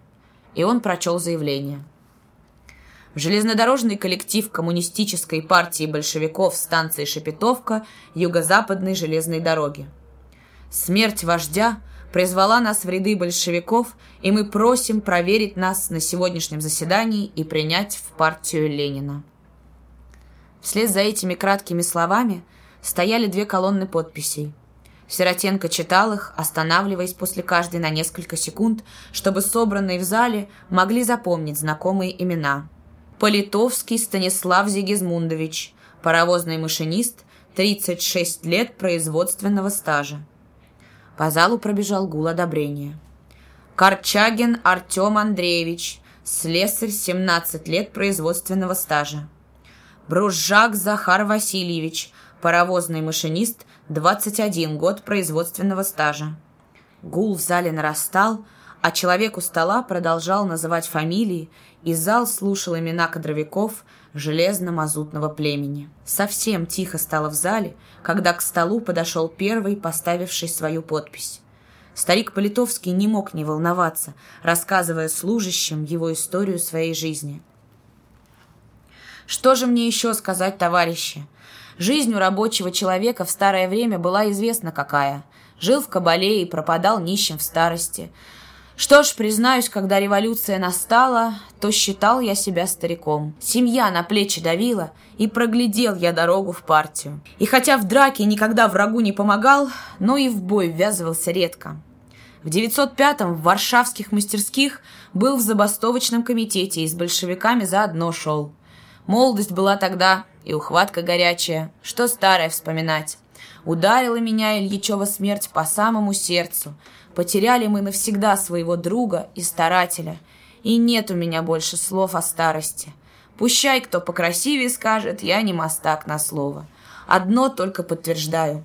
Мне с большевиками по пути, и никак иначе. Седая голова машиниста упрямо качнулась, и взгляд из-под седых бровей твердо и немигающе устремлен в зал, от которого он как бы ожидал решения. Ни одна рука не поднялась дать отвод этому низенькому, с седой головой человеку, и ни один не воздержался при голосовании, когда бюро просило беспартийных сказать свое слово.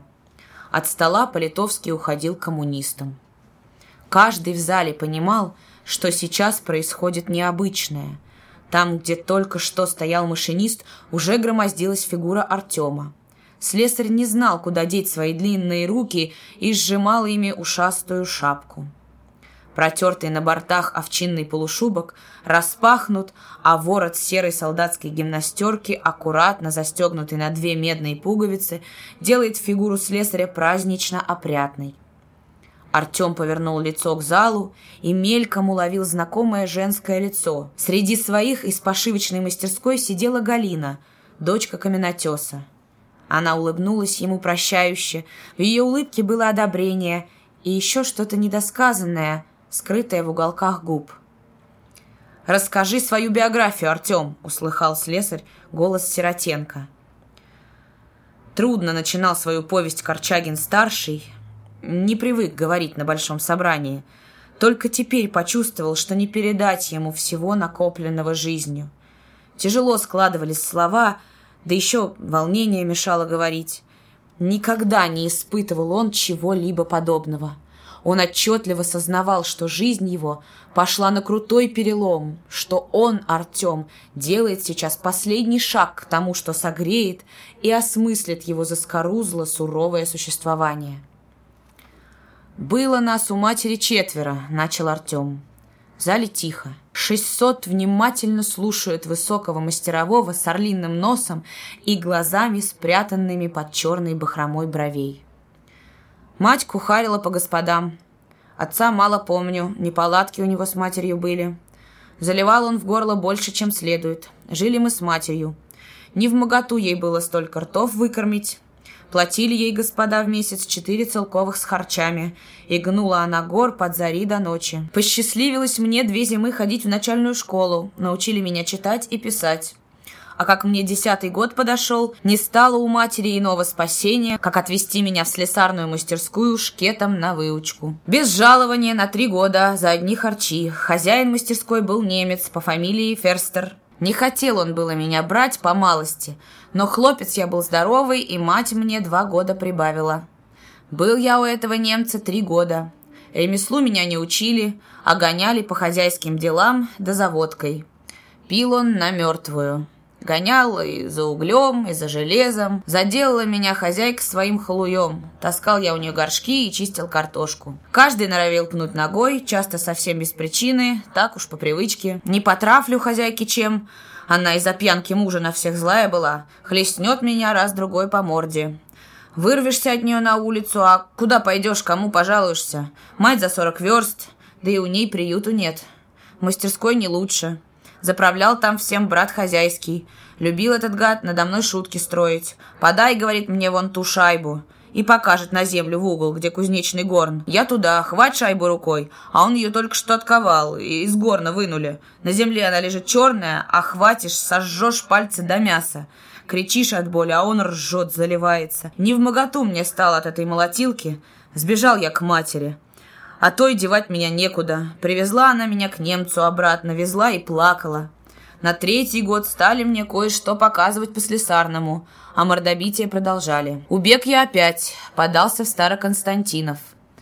В этом городе нанялся в колбасную мастерскую и отсобачил там, кишки моючи, полтора с лишним года. Проиграл наш хозяин свое заведение, не заплатил нам за четыре месяца ни гроша и смылся куда-то. Так я из этой трущобы выбрался. Сел на поезд, в Жмеринке вылез и пошел работу искать. Спасибо одному Деповскому, посочувствовал он моему положению. Разузнал, что я кое-что по слесарному кумекаю, взялся за меня, как за племянника, по начальству ходатайствовать.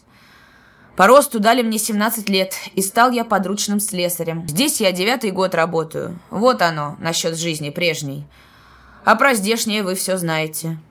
Артем провел шапкой по лбу и глубоко вздохнул. Надо было сказать еще самое главное, самое для него тяжелое, не дожидаясь чьего-либо вопроса. И вплотную сдвинув густые брови, он продолжал свою повесть. «Каждый может меня спросить, Почему я не в большевиках еще с той поры, когда огонь загорелся? Что ж мне на это сказать? Ведь мне до старости еще далеко, а вот только нонче нашел сюда свою дорогу. Что ж я тут скрывать буду? Проглядели мы эту дорогу, нам еще в восемнадцатом, когда против немца бастовали, начинать было. Жухрай, матрос, с нами не раз разговаривал. Только в двадцатом взялся я за винтовку. Кончилась заваруха, поскидали белых в Черное море, повертались мы обратно. Тут семья, дети. Завалился я в домашность. Но когда погиб наш товарищ Ленин, и партия бросила клич, посмотрел я на свою жизнь и разобрался, чего в ней не хватает. Мало свою власть защищать, надо всей семьей за место Ленина, чтобы власть советская, как гора железная, стояла. Должны мы большевиками стать. Партия наша ведь. Просто, но с глубокой искренностью, смущаясь за необычный слог своей речи, закончил слесарь и будто снял с плеч тяжесть, выпрямился во весь рост и ждал вопросов. «Может, кто желает спросить о чем-нибудь?» — нарушил тишину Сиротенко. Людские ряды зашевелились, но из зала ответили не сразу. Черный, как жук, кочегар, явившийся на собрание прямо с паровоза, бросил решительно — о чем его спрашивать? Разве мы его не знаем? Дать ему путевку, и все тут. Коренастый, красный от жары и напряжения кузнец Геляка прохрипел простуженно. «Такой под откос не слезет, товарищ будет крепкий. Голосуй, Сиротенко!» В задних рядах, где сидели комсомольцы, поднялся один невидный в полутьме и спросил. «Пусть товарищ Корчагин скажет, Почему он на землю осел и не отрывает ли его крестьянство от пролетарской психологии? В зале прошел легкий шум неодобрения, и чей-то голос запротестовал. «Говори по-простому, нашел, где звонарить!» Но Артем уже отвечал. «Ничего, товарищ, этот парень правильно говорит, что я на землю осел. Это верно, но от этого я рабочей совести не растерял. Кончилось это с нынешнего дня. Переселяюсь с семьей к депо поближе. Здесь верней, а то мне от этой земли дышать трудно. Еще раз дрогнуло сердце Артема, когда глядел на лес поднятых рук и, уже не чувствуя тяжести своего тела, не сутуля спины, пошел к своему месту. Сзади услыхал голос Сиротенко. «Единогласно!»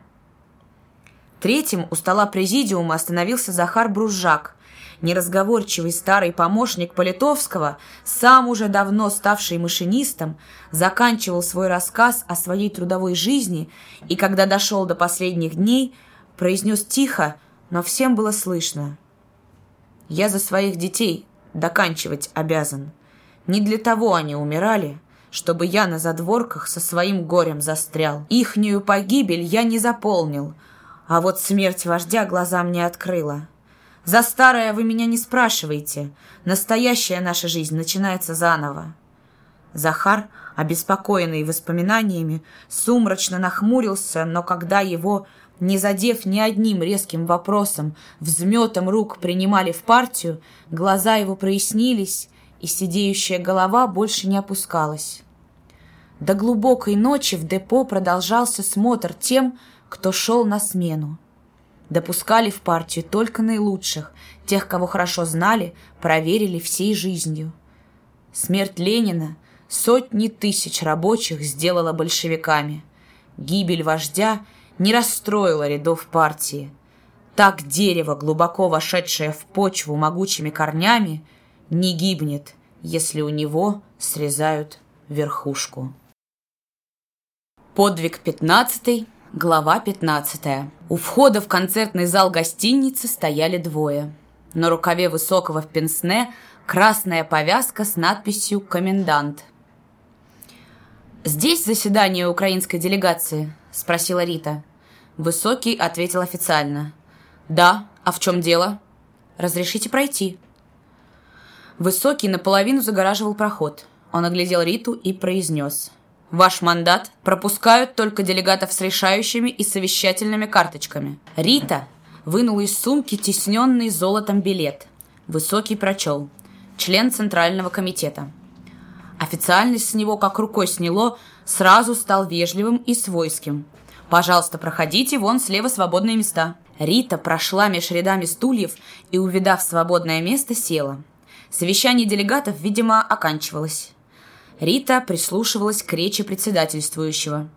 Голос показался ей знакомым. Итак, товарищи, представители от делегации в Синьорен Конвент Всероссийского съезда избраны также и в Совет делегаций.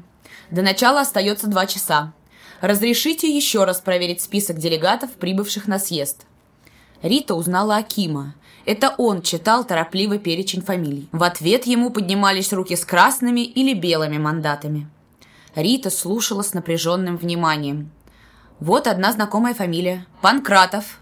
Рита оглянулась на поднятую руку, но в рядах сидящих не смогла рассмотреть знакомое лицо грузчика. Бегут имена, и среди них опять знакомые Окунев, и сейчас же вслед за ним другое. Жаркий. Жаркого Рита видит. Он сидит совсем недалеко, в полуоборот к ней. Вот и его забытый профиль. Да, это Ваня. Несколько лет не видела его. Бежал перечень имен, и вдруг одно из них заставило Риту вздрогнуть. «Корчагин!» Далеко впереди поднялась и опустилась рука, и странно, Устинович мучительно захотелось видеть того, кто был однофамильцем ее погибшего друга. Она, не отрываясь, всматривалась туда, откуда поднялась рука, но все головы казались одинаковыми. Рита встала и пошла вдоль прохода у стены к передним рядам.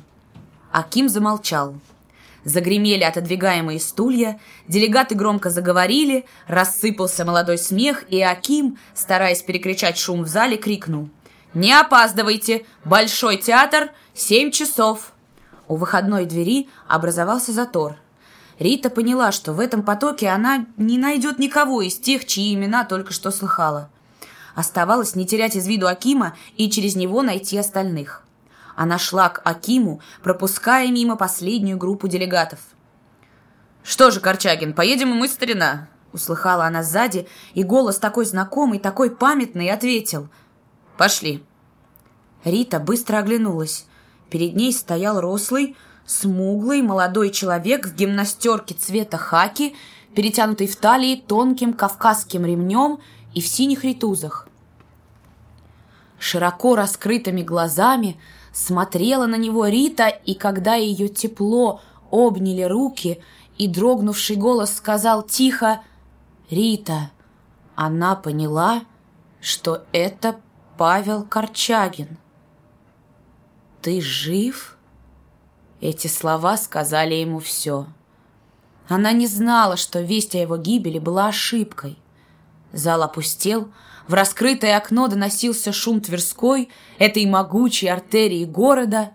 Часы звонко пробили шесть раз, а обоим казалось, что встретились они всего несколько минут назад.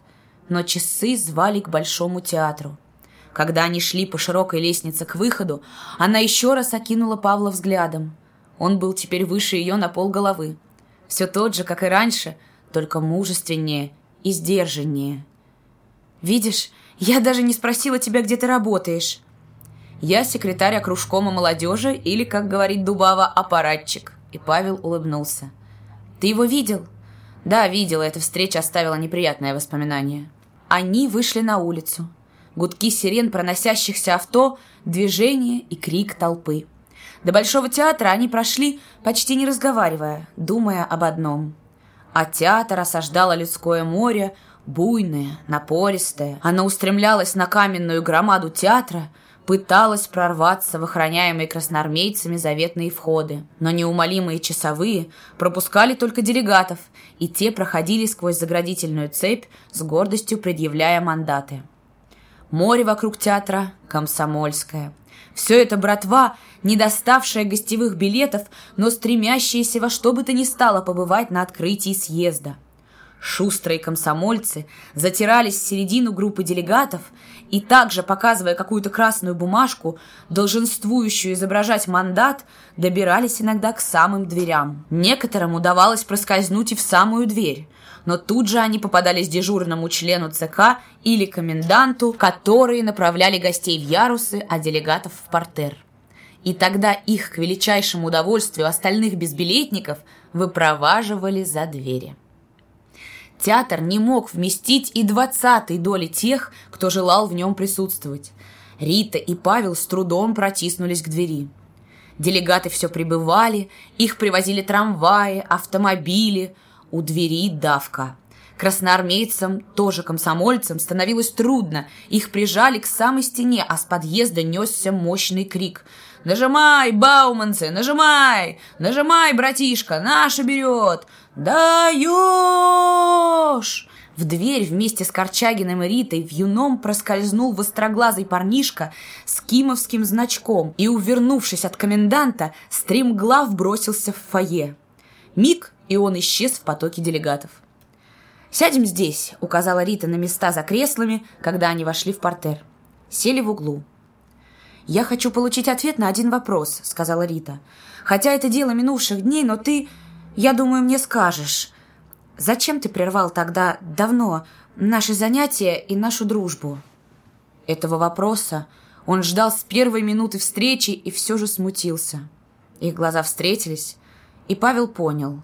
Она знает — «Я думаю, что ты все знаешь, Рита.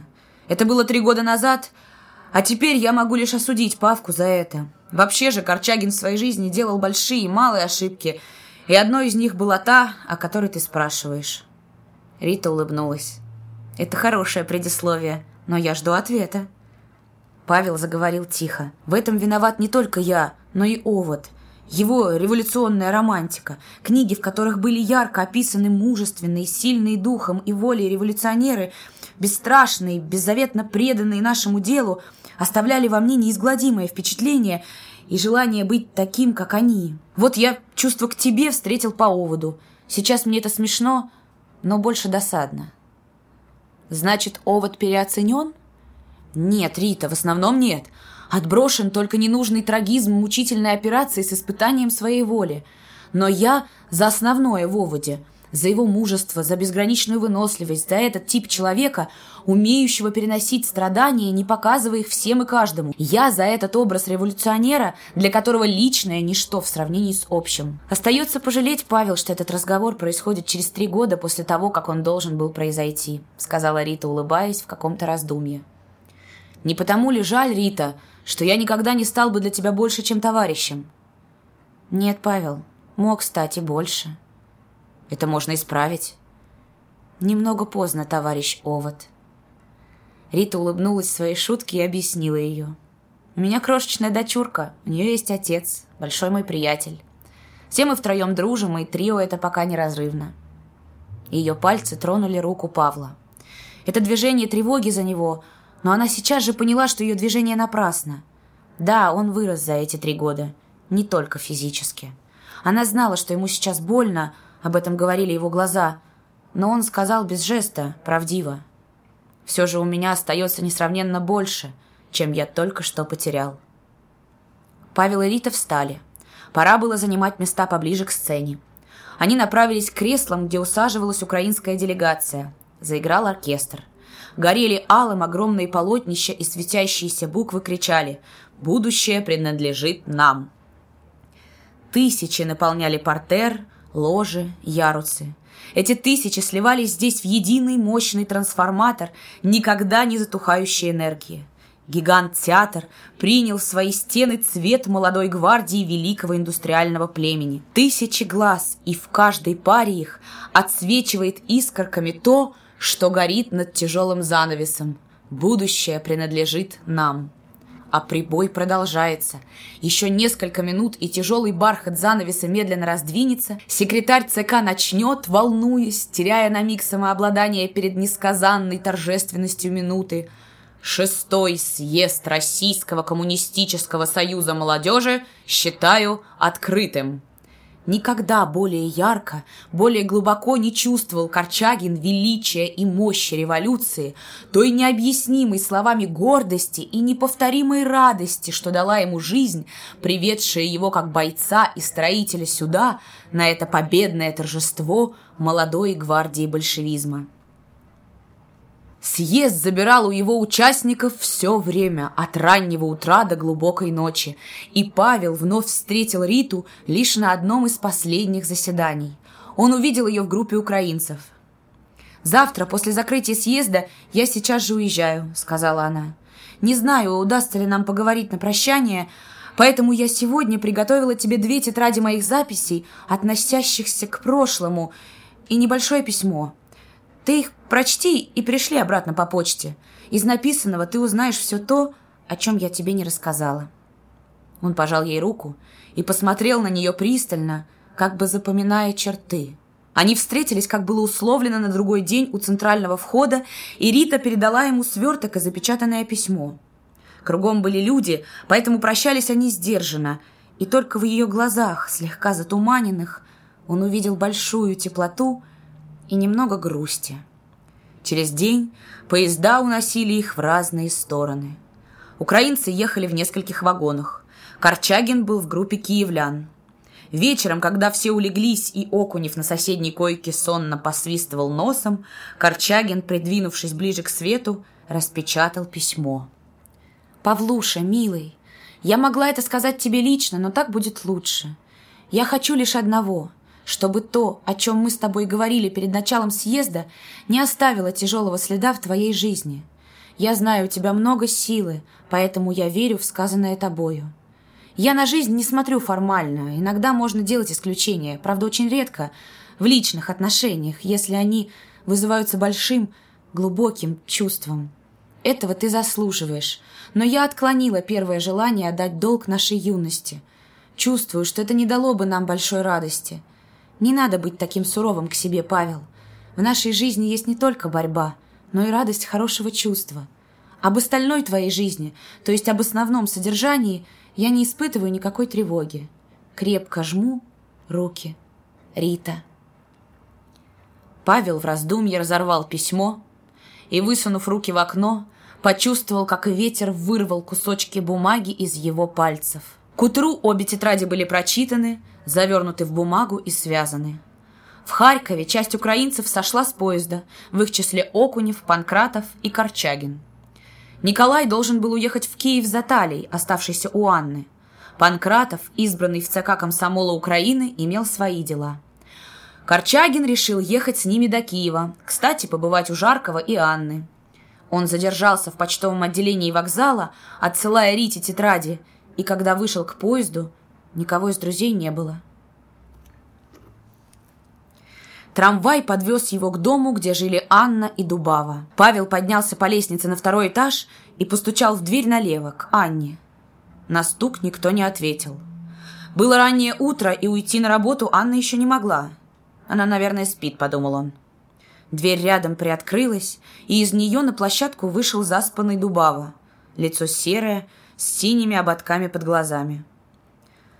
От него отдавало острым запахом лука, и, что сразу уловил тонкий нюх Корчагина, винным перегаром. В приоткрытую дверь Корчагин увидел на кровати какую-то толстую женщину, вернее ее жирную голую ногу и плечи. Дубава, заметив его взгляд, толчком ноги закрыл дверь.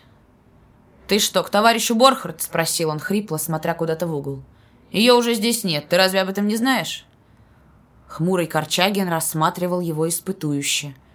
«Я этого не знал», «Куда она переехала?» – спросил он. Дубава внезапно озлился.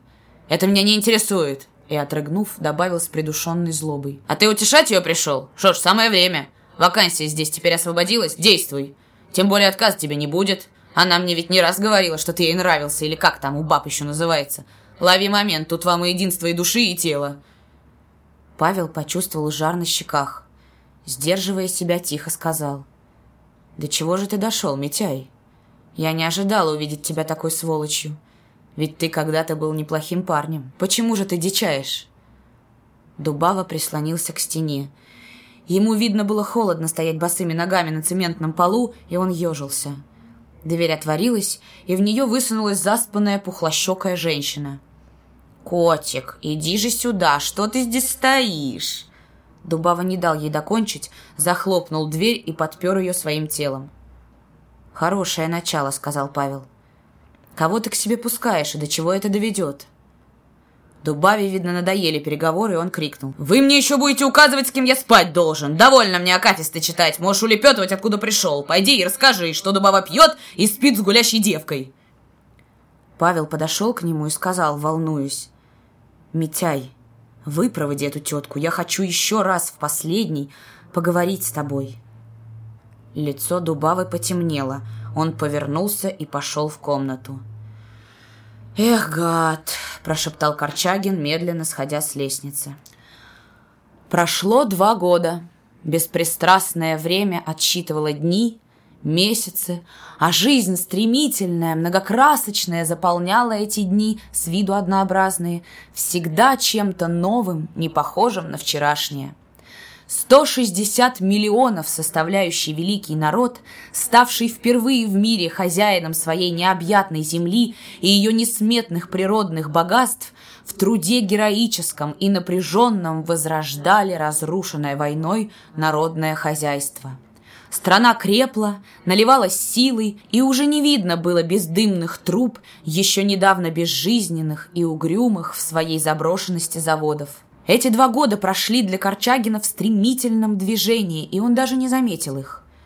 Он не умел жить спокойно, размеренно ленивой зевотой, встречать раннее утро и засыпать точно в десять.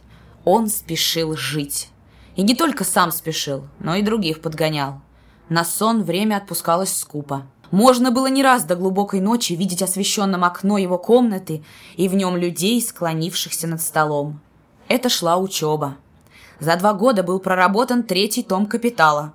Стала понятной тончайшая механика капиталистической эксплуатации.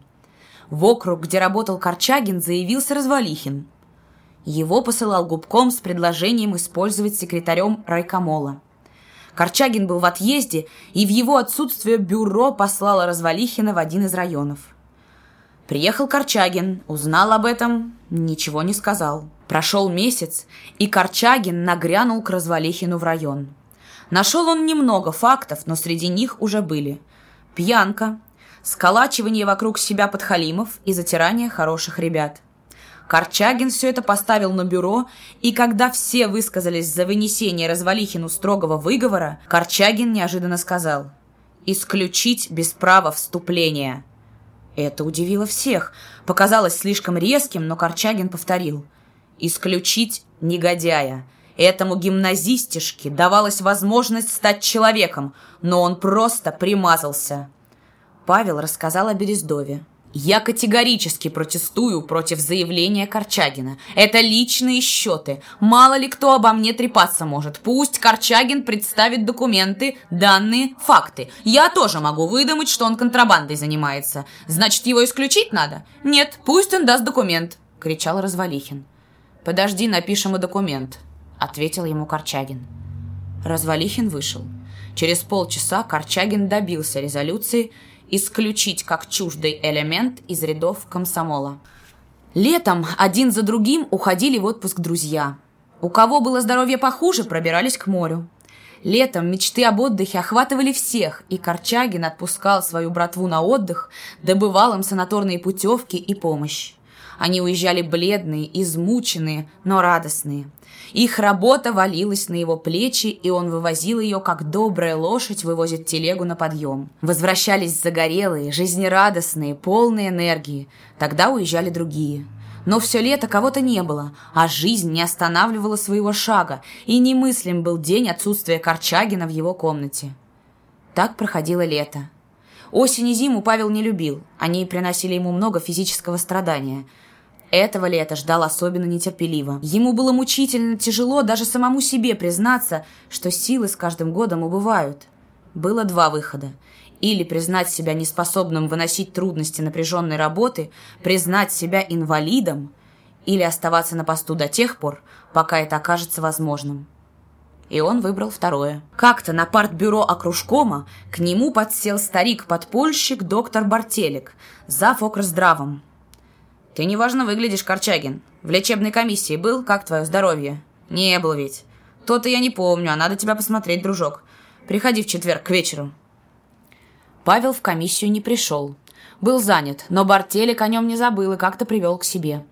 В результате внимательного врачебного осмотра Бартелик лично принимал в нем участие как невропатолог, было записано – Лечкомиссия считает необходимым немедленный отпуск с продолжительным лечением в Крыму и дальнейшее серьезное лечение, иначе тяжелые последствия неминуемы. Этому предшествовал длинный перечень болезней по латыни, из которого Корчагин понял только, что главная беда не в ногах, а в тяжелом поражении центральной нервной системы. Бартелик провел решение комиссии через партбюро, и никто не возражал против немедленного освобождения Корчагина от работы, но Корчагин сам предложил подождать возвращения из отпуска за форк-отделом комсомольского окружкома Сбитнева.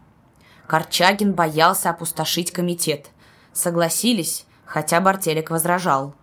Оставалось три недели до первого за всю жизнь отпуска.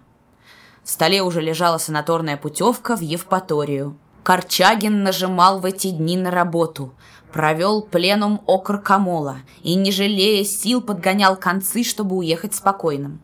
И вот тут, накануне отдыха и встречи с морем, никогда в своей жизни невиданным, случилось это нелепое и отвратительное, чего не ожидал. Павел пришел в комнату агитпропа партии после занятий и сел у раскрытого окна на подоконнике за книжным шкафом в ожидании совещания агитпропа. Когда он вошел, в комнате никого не было. Вскоре пришло несколько человек. Павел из-за шкафа не видел их, но голос одного узнал. Это был Файло, зав. нархозом, высокий с военной выправкой красавец. Про него Павел не раз слыхал, как о любителе выпить и поволочиться за каждой смазливой девчонкой. Файло когда-то партизанил и при удобном случае со смехом рассказывал, как он рубил головы махновцам по десятку в день. Корчагин его не переваривал. Однажды к Павлу пришла комсомолка и расплакалась, рассказывая, как Файло обещал на ней жениться, но, прожив с ней неделю, перестал даже здороваться. В контрольной комиссии Файло отвертелся. Доказательств девчина не имела, но Павел верил ей. Корчагин прислушался – Вошедшие в комнату не подозревали о его присутствии. «Ну, Файло, как твои делишки? Что нового отчудил?» Это спрашивал Грибов, один из приятелей Файло, человек под стать ему. Грибов почему-то считался пропагандистом, хотя был чрезвычайно неразвит, ограничен и большая тупица, но званием пропагандиста пыжился и при каждом удобном и неудобном случае об этом напоминал. «Можешь меня поздравить. Я вчера обработал Каратаеву, а ты говорил, что ничего не выйдет. «Не, братец, я уж как за какую цеплюсь, так будьте уверены». И Файло прибавил похабную фразу. Корчагин почувствовал нервный озноб, признак острого раздражения. Каратаева была зав окрженотделом, она приехала сюда одновременно с ним, и Павел на совместной работе подружился с этой симпатичной партийкой, отзывчивой и внимательной каждой женщине и к тем, кто приходил к ней искать защиты или совета. Среди работников комитета Каратаева пользовалась уважением. Она не была замужем. Файло, несомненно, говорил о ней. «А ты не врешь, Файло? Что-то на нее не похоже». «Я вру? За кого ж ты тогда меня считаешь?» Я не таких обламывал, надо только уметь. Каждая требует особого подхода. Одна сдается на другой день, но это, признаться, барахло, а за другой приходится месяц бегать. Главное, надо узнать психологию. Везде особый подход. Это, брать целая наука, но я в этом деле профессор. Файло захлебывался от самодовольства. Кучка слушателей подзуживала к рассказу. Компании не терпелось узнать подробности. Корчагин поднялся, стиснув кулаки, чувствуя, как забилось в тревоге сердце. «Каратаеву взять так себе, на бога, нечего было и думать. А упустить ее не хотел, тем более я с Грибовым надежно портвейна поспорил. Ну, я и начал диверсию. Зашел раз, другой, смотрю, косится. Притом тут обо мне трепотня идет. Может, и к ней дошло. Одним словом, с флангов неудача. И я тогда в обход, в обход. Ты понимаешь, говорю, воевал, народу понабил кучу, мотался по свету, горе, дескать, хлебнул немало, а бабы вот путящий себе не нашел. Живу, как одинокая собака. Ни ласки, ни привета. И давай, давай накручивать все в таком же роде. Одним словом, бил на слабые места. Много я с ней повозился. Одно время думал плюнуть к чертовой матери и закончить комедию, но тут дело в принципе. За принципы я от нее не отставал. Наконец добился до ручонки. За мое терпение я вместо бабы на девку наскочил. Ха! Эх, умора! И Файло продолжал гнусный рассказ. Корчагин плохо помнил, как он очутился около Файло. «Скотина!» – заревел Павел. «Это я-то скотина или ты, что подслушиваешь чужие разговоры?» Видимо, Павел сказал еще что-то, так как Файло схватил его за грудь. «Так ты меня оскорблять?» И ударил Корчагина кулаком. Он был под хмелем. Корчагин схватил дубовый табурет и одним ударом свалил Файло на землю. В кармане Корчагина не было револьвера, и только это спасло жизнь Файло. Но нелепое все же случилось. В день, назначенный для отъезда в Крым, Корчагин стоял перед партийным судом. В городском театре вся парторганизация. Случай в агитпропе взбудоражил всех, и суд развернулся в острую бытовую полемику. Вопросы быта, личных взаимоотношений и партийной этики заслонили разбираемое дело. Оно стало сигналом. Файло на суде вел себя вызывающе, нагло улыбался, говорил, что дело его разберет Народный суд, и Корчагин за его разбитую голову получит принудительные работы. Отвечать на вопросы категорически отказался. «Что, язычки хотите почесать по моему адресу? Извиняюсь, можете мне припаивать что угодно, а то, что на меня тут бабье рассверепело, так это потому, что на них не обращаю внимания. А дело выеденного яйца не стоит. Будь это в восемнадцатом году, я с этим психом Корчагиным разделался бы по-своему, а сейчас здесь и без меня обойдется». И ушел. Когда председательствующий предложил Корчагину рассказать о столкновении, Павел заговорил спокойно, но чувствовалось, что он с трудом сдерживает себя. Все, о чем здесь идет речь, случилось потому, что я не сдержался. Давно уже прошло то время, когда я кулаками работал больше, чем головой. Произошла авария, и прежде чем я это понял, Файло получил по черепу. За несколько последних лет у меня это единственный случай партизанства, и я его осуждаю, хотя затрещина по существу правильно. Файло – отвратительное явление в нашем коммунистическом быту. Я не могу понять, никогда не примирюсь с тем, что революционер-коммунист может быть в то же время и похабнейшей скотиной и негодяем. Этот случай заставил нас заговорить о быте. Это единственно положительное во всем деле. Подавляющим большинством партийный коллектив голосовал за исключение из партии Файло. Грибову был вынесен строгий выговор с предупреждением за ложные показания – Остальные участники разговора признались. Им было вынесено порицание. Бартелик рассказал о состоянии нервов Павла. Собрание бурно протестовало, когда партследователь предложил объявить Корчагину выговор. Следователь снял свое предложение. Павел был оправдан. Через несколько дней поезд мчал Корчагина в Харьков, а кружком партии согласился на его настойчивую просьбу отпустить его в распоряжение ЦК Комсомола Украины. Ему дали неплохую характеристику, и он уехал. Одним из секретарей ЦК Комсомола был Аким. К нему зашел Павел и рассказал обо всем. В характеристике за словами «беззаветно предан партии» Аким прочел – обладает партийной выдержкой, лишь в исключительно редких случаях вспыльчив до потери самообладания. Виной этому тяжелое поражение нервной системы. Все-таки записали тебе, Павлуш, этот факт на хорошем документе. Ты не огорчайся, бывают иногда такие вещи, даже с крепкими людьми. Поезжай на юг, набирайся селенок. Вернешься, тогда поговорим, где будешь работать. И Аким крепко пожал ему руку. Санаторий ЦК «Коммунар», Клумбы роз, искристый перелив фонтана, обвитые виноградом корпуса в саду. Белые кители и купальные костюмы отдыхающих.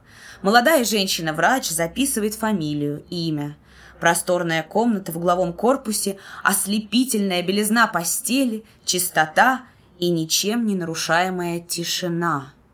Переодетый, освеженный принятой ванной, Корчагин устремился к морю. Насколько мог окинуть глаз величественное спокойствие сине-черного, как полированный мрамор морского простора. Где-то в далекой голубой дымке терялись его границы. Расплавленное солнце отражалось на его поверхности пожаром бликов. Вдали, сквозь утренний туман, вырисовывались массивные глыбы горного хребта. Грудь глубоко вдыхала живительную свежесть морского бриза, а глаза не могли оторваться от великого спокойствия синевы. Ласково подбиралась к ногам ленивая волна, лизала золотой песок берега.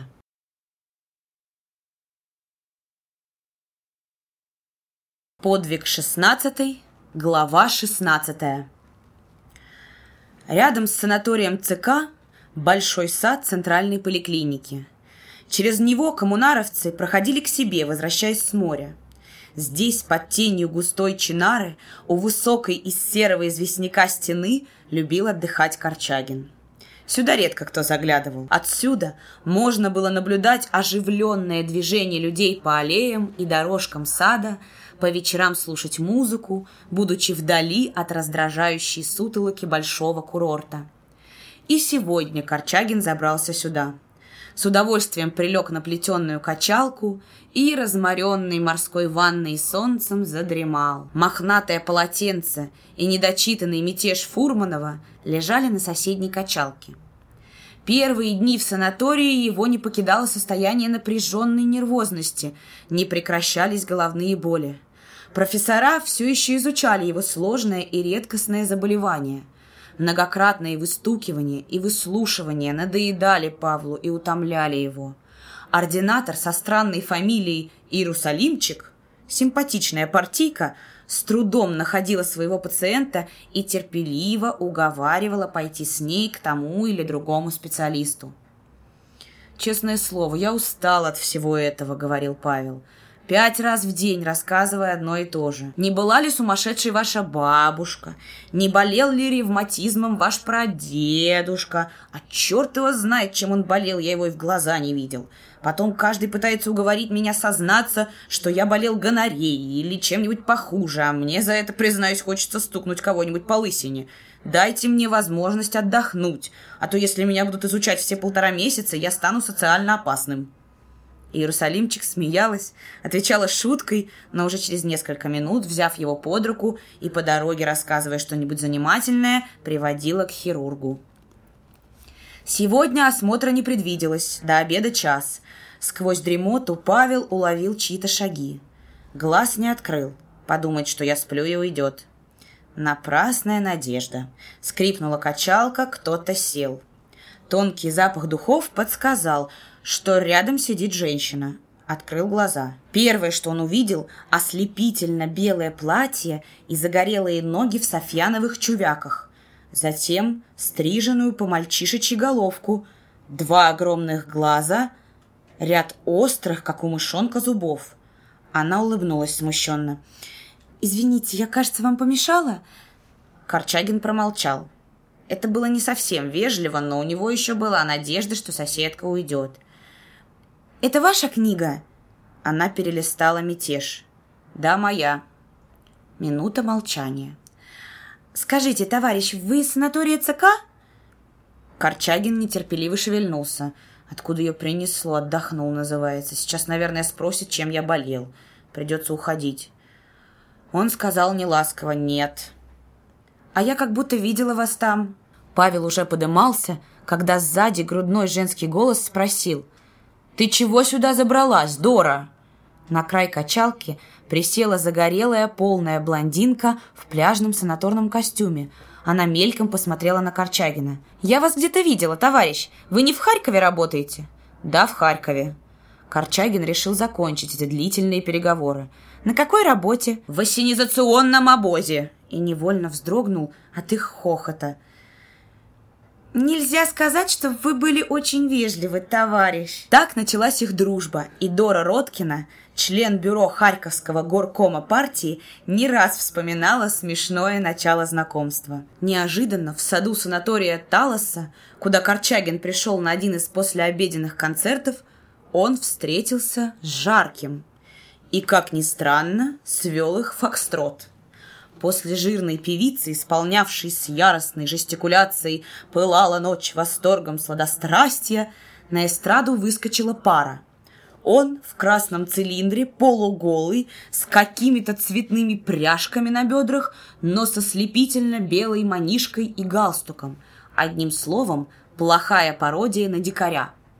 Она, смазливая, с большим количеством материи на теле, эта парочка под восхищенный гул толпы Непманов с бычьими затылками, стоящих за креслами и койками санаторных больных, затрусилась на эстраде в вихлястом фокстроте. Отвратительнее картины нельзя было себе представить. Откормленный мужик в идиотском цилиндре и женщина извивались в похабных позах, прилипнув друг к другу. За спиной Павла сопела какая-то жирная туша – Корчагин повернулся было уходить, как в переднем ряду у самой эстрады кто-то поднялся и яростно крикнул «Довольно проституировать! К черту!» Павел узнал Жаркого. Топер оборвал игру, скрипка взвизгнула последний раз и утихла. Пара на эстраде перестала извиваться – на того, кто кричал, злобно зашикали за стульями. Какое хамство прерывать номер! Вся Европа танцует! Возмутительно! Но из группы коммунаровцев разбойничий свистнул в четыре пальца секретарь Череповецкого укомола Сережа Жбанов. Его поддержали другие, и парочку с эстрады словно ветром сдуло. Трепач-конферансье, похожий на разбитного лакея, заявил публике, что трупа уезжает – Катись колбаской по малой спаской, скажи деду, в Москву еду. Под общий хохот проводил его какой-то молодой парнишка в санаторном халате. Корчагин разыскал в первых рядах Жаркого. Долго сидели у Павла в комнате. Ваня работал агитпропом в одном из окружкомов партии. «А ты знаешь, у меня есть жена. Скоро будет или дочь, или сын», — сказал Жаркий. «Ого, кто же твоя жена?» — удивился Корчагин. Жаркий вынул из бокового кармана карточку и показал Павлу. «Узнаешь?» На снимке были он и Анна Борхард. «А Дубава где?» – еще более удивляясь, спросил Павел. «Дубава в Москве. Он ушел из комвуза после исключения из партии и теперь учится в МВТУ. По слухам, его восстановили. А зря. Отравленный он человек. Знаешь, где Игнат? Он сейчас замдиректора судостроительного завода. Об остальных мало знаю. Оторвались мы друг от друга. Работаем в разных уголках страны. А все же как приятно встретиться и вспомнить старое, говорил Жаркий. В комнату вошла Дора, и с ней несколько человек. Высокий тамбовец закрыл дверь. Дора взглянула на орден Жаркого и спросила у Павла. «Твой товарищ член партии? Где он работает?» Не понимая, в чем дело, Корчагин рассказал вкратце о Жарком. «Тогда пусть останется. Только что приехали из Москвы товарищи. Они расскажут нам последние партийные новости. Решили собраться у тебя на своего рода закрытое заседание, объяснила Дора. Почти все собравшиеся были старые большевики, за исключением Павла и Жаркова. Член МКК Барташов рассказал о новой оппозиции, возглавляемой Троцким, Зиновьевым и Каменевым. Наше присутствие на местах в такой напряженный момент необходимо, закончил Барташов, я выезжаю завтра. Через три дня после собрания в комнате Павла санаторий досрочно опустел. Выехал и Павел, не пробыв положенного срока. В ЦК комсомола долго не задерживали. Корчагин получил назначение секретарем окружкомола в одном из промышленных округов, и уже через неделю городской актив организации слушал его первую речь. Глубокой осенью автомобиль окружкома партии, на котором ехал Корчагин с двумя работниками в один из отдаленных от города районов, свалился в придорожную канаву и перевернулся. Покалечились все. У Корчагина оказалось раздавленным колено правой ноги. Через несколько дней он был привезен в хирургический институт в Харьков. Врачебный консилиум после осмотра распухшего колена и рентгеновских снимков – высказался за немедленную операцию. Корчагин согласился. «Тогда завтра утром», — сказал в заключение тучный профессор, возглавлявший консультацию, и поднялся. Вслед за ним вышли и остальные. Маленькая светлая палата на одного, безукоризненная чистота и давно им забытый специфический запах лазарета. Корчагин огляделся. Тумбочка с белоснежной скатертью, белый табурет и все. Санитарка принесла ужин.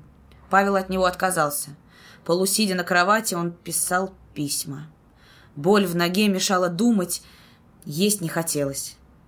Когда четвертое письмо было дописано, дверь в палату тихо открылась, и Корчагин увидел у своей кровати молодую женщину в белом халате и такой же шапочке. В предвечерних сумерках уловил тонко вычерченные брови и большие глаза, казавшиеся черными. В одной руке она держала портфель, в другой — лист бумаги и карандаш. «Я ваш ординатор», — сказала она. «Сегодня дежурю. Я сейчас займусь допросом, и вам волей-неволей придется рассказать о себе все». Женщина приветливо улыбнулась. Улыбка сделала допрос менее неприятным. Целый час Корчагин рассказывал не только о себе, но и о прабабушках. В операционной несколько человек с завязанными марлей носами. Отблеск никеля на хирургических инструментах, узкий стол, огромный таз под ним. Когда Корчагин лег на стол, профессор кончал мыть руки – Сзади шла спешная подготовка к операции. Корчагин оглянулся. Сестра раскладывала ланцеты, щипцы. Его ординатор Бажанова разматывала повязку на ноге. «Не смотрите туда, товарищ Корчагин, это неприятно отражается на нервах», — тихо проговорила она. «Вы о чьих нервах говорите, доктор?» И Корчагин насмешливо улыбнулся. Через несколько минут плотная маска закрыла ему лицо, профессор сказал — не волнуйтесь, сейчас будем давать хлороформ. Дышите глубоко через нос и считайте. Приглушенный голос из-под маски спокойно ответил. Хорошо, заранее прошу извинения за возможные непечатные выражения. Профессор не удержался от улыбки.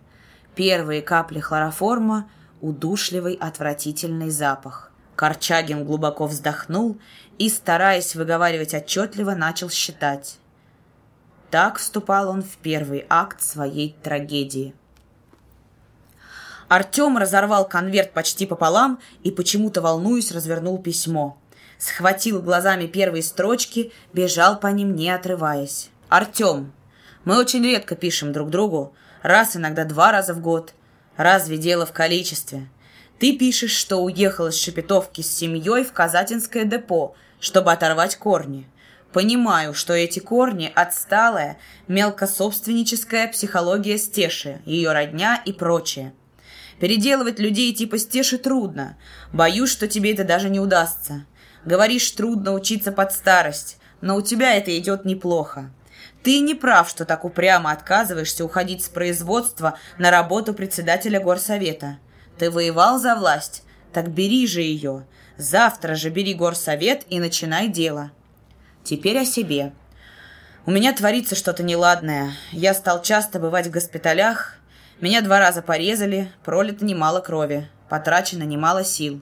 А никто еще мне не ответил, когда этому будет конец. Я оторвался от работы, нашел себе новую профессию, больного. Выношу кучу страданий, и в результате всего этого потеря движений в колене правой ноги, несколько швов на теле и, наконец, последнее врачебное открытие. Семь лет тому назад получен удар в позвоночник, а сейчас мне говорят, что этот удар может дорого обойтись. Я готов вынести все, лишь бы возвратиться в строй. Нет для меня в жизни ничего более страшного, как выйти из строя. Об этом даже не могу и подумать. Вот почему я иду на все, но улучшения нет, а тучи все больше сгущаются. После первой операции я как только стал ходить, вернулся на работу. Но меня вскоре привезли опять. Сейчас получил билет в санаторий Майнак в Евпатории. Завтра выезжаю. Не унывай, Артем, меня ведь трудно угробить. Жизни у меня вполне хватит на троих. Мы еще работнем, братишка. Береги здоровье, не хватай по десяти пудов. Партии потом дорого обходится ремонт. Годы дают нам опыт, учеба, знания, и все это не для того, чтобы гостить по лазаретам. Жму твою руку, Павел Корчагин. В то время, когда Артем, хмуря свои густые брови, читал письмо брата, Павел в больнице прощался с Бажановой. Подавая ему руку, она спросила. «В Крым уезжаете завтра? Где же вы проведете сегодняшний день?» Корчагин ответил. «Сейчас придет товарищ Роткина. Сегодняшний день и ночь я проведу в ее семье, а утром она меня проводит на вокзал». Бажанова знала Дору, часто приезжавшую к Павлу. «Помните, товарищ Корчагин, наш разговор о том, что вы перед отъездом встретитесь с моим отцом? Я ему подробно рассказывала о вашем здоровье. Мне хочется, чтобы он вас посмотрел. Это можно сделать сегодня вечером». Корчагин немедленно согласился. В тот же вечер Ирина Васильевна вводила Павла в просторный кабинет своего отца. Знаменитый хирург в присутствии дочери внимательно осмотрел Корчагина. Ирина привезла из клиники рентгеновские снимки и все анализы. Павел не мог не заметить внезапную бледность на лице Ирины Васильевны после одной пространной реплики отца, произнесенной по латыни. Корчагин смотрел на большую лысую голову профессора, пытался что-нибудь прочесть в его пронзительных глазах, но Бажанов был непроницаем. Когда Павел оделся, Бажанов вежливо простился с ним. Он уезжал на какое-то заседание и поручил дочери рассказать свое заключение. В комнате Ирины Васильевны, обставленной с изысканным вкусом, Корчагин прилег на диван, ожидая, когда Бажанова заговорит – но она не знала, как начать и что сказать. Ей было очень трудно. Отец заявил ей, что медицина не имеет пока средств, могущих приостановить губительную работу идущего в организме Корчагина воспалительного процесса. Он высказывался против хирургических вмешательств. Этого молодого человека ожидает трагедия неподвижности, и мы бессильны ее предотвратить. Как врач и друг, она не нашла возможным сказать все и в осторожных выражениях передала Корчагину лишь маленькую часть правды. Я уверена, товарищ Корчагин, что евпаторийские грязи создадут перелом, и вы сможете осенью вернуться к работе. Говоря это, она забыла, что за ней все время наблюдают два острых глаза. Из ваших слов, а вернее из всего того, что вы не договариваете, я вижу всю серьезность положения. Помните, я просил вас всегда говорить со мной откровенно. От меня ничего не надо скрывать, я не упаду в обморок и не зарежусь. Но я очень хочу знать, что меня ожидает впереди», — произнес Павел. Бажанова отделалась шуткой. В тот вечер Павел так и не узнал правды о своем завтрашнем дне. Когда они прощались, Бажанова тихо сказала — не забывайте о моей дружбе к вам, товарищ Корчагин. В вашей жизни возможны всякие положения. Если вам понадобится моя помощь или совет, пишите мне. Я сделаю все, что будет в моих силах. Она смотрела из окна, как высокая фигура в кожанке, тяжело опираясь на палку, двигалась от подъезда к извозчичьей пролетке.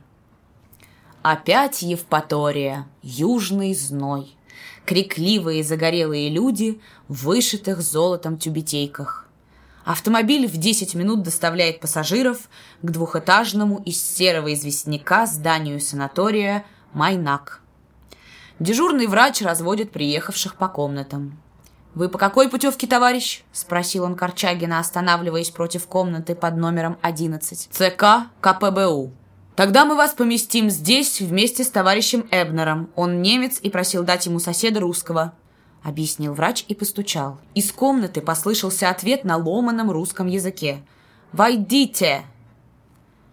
В комнате Корчагин поставил свой чемодан и обернулся к лежащему на кровати светловолосому мужчине с красивыми живыми голубыми глазами.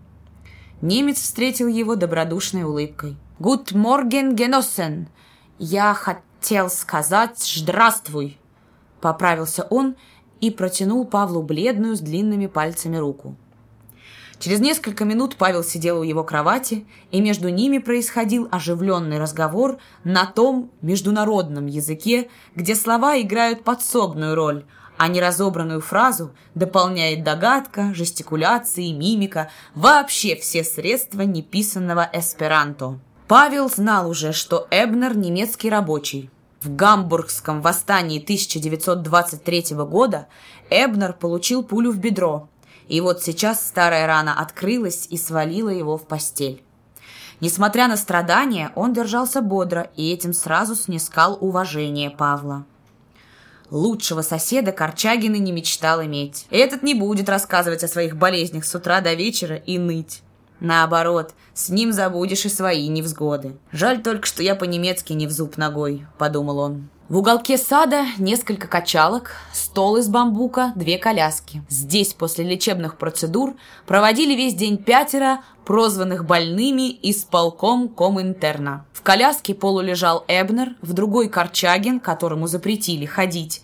Остальные трое были тяжеловесный эстонец Вайман, работник наркомторга Крымской республики, Марта Лауринь, латышка, кореглазая молодая женщина, похожая на 18-летнюю девушку, и Леденев, высокий богатырь с седыми висками, сибиряк. Действительно, здесь были пять национальностей. Немец, эстонец, латышка, русский и украинец. Марта и Вайман владели немецким языком, и Эбнер пользовался ими как переводчиками. Павла и Эбнера сдружила общая комната – Марту и Ваймана сблизила с Эбнером знание языка, а Леденева с Корчагиным – шахматы. До приезда Иннокентия Павловича Леденева Корчагин был шахматным чемпионом в санатории. Он отнял это звание у Ваймана после упорной борьбы за первенство. Вайман был побежден, и это вывело флегматичного эстонца из равновесия. Он долго не мог простить Корчагину своего поражения – но вскоре в санатории появился высокий старик, необычайно молодо выглядевший в свои 50 лет, и предложил Корчагину сыграть партию. Корчагин, не подозревая об опасности, спокойно начал ферзевый гамбит, на который Леденев ответил дебютом центральных пешек. Как чемпион, Павел должен был играть с каждым вновь приезжающим шахматистом. Смотреть эти партии постоянно собиралось много народу. Уже с девятого хода Корчагин увидел, как его сдавливают мерно наступающие пешки Леденева. Корчагин понял, что перед ним опасный противник. Напрасно Павел отнесся к этой игре так неосторожно. После трехчасового сражения, несмотря на все усилия, на все напряжение, Павел принужден был сдаться. Он увидел свой проигрыш раньше, чем кто-либо из окружающих посмотрел на своего партнера. Леденев улыбнулся по-отечески добро. Ясно, что он тоже видел его поражение. Эстонец с волнением и нескрываемым желанием поражения Корчагина еще ничего не замечал. «Я всегда держусь до последней пешки», — сказал Павел. И Леденев одобрительно кивнул головой в ответ на эту одному ему понятную фразу — Корчагин сыграл с Иннокентием Павловичем 10 партий в течение пяти дней, из них проиграл 7, выиграл 2 и одну в ничью. Вайман торжествовал. «Ай, спасибо, товарищ Леденев! Как вы ему нахлопали, так ему и надо! Нас, старых шахматистов, всех обставил, но и сам на старике сорвался. Ха-ха-ха!»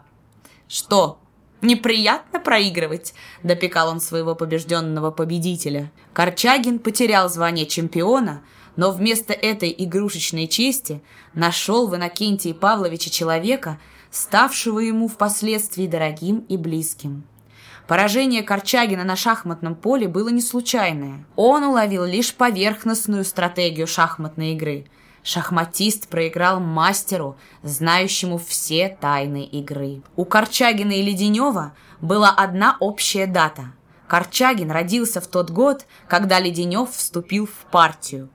Оба были типичные представители молодой и старой гвардии большевиков. У одного большой жизненный и политический опыт, годы подполья, царских тюрем, потом большой государственной работы.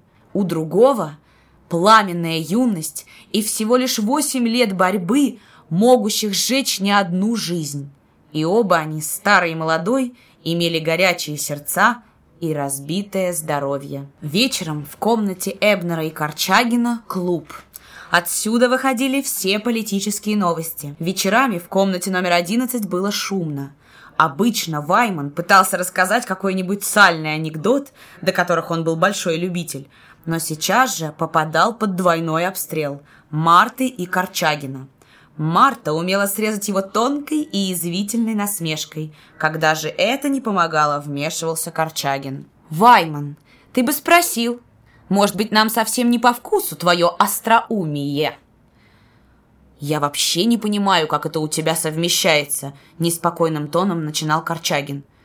Вайман оттопыривал мясистую губу и узкие глазки его насмешливо скользили по лицам. «Придется ввести инспектуру морали при главполитпросвете и рекомендовать Корчагина старшим инспектором. Я еще понимаю Марту, у нее профессиональная женская оппозиция, но Корчагин хочет казаться невинным мальчиком, чем-то вроде комсомольского младенчика, и притом вообще не люблю, когда яйца кур учат».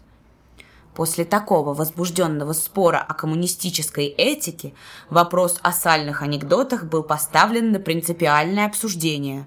Марта перевела Эбнеру точки зрения. «Эротише анекдот – это не очень хорошо.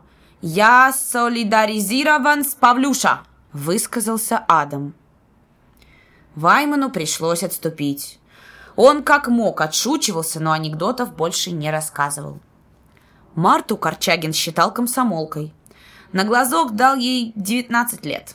Каково же было его удивление, когда однажды в разговоре с ней он узнал, что она член партии с 17 -го года, что ей 31 и что она была одним из активных работников латышской компартии. В 18 году белые приговорили ее к расстрелу, а вслед за тем она была обменена советским правительством вместе с другими товарищами. Сейчас она работала в «Правде» и одновременно кончала вуз.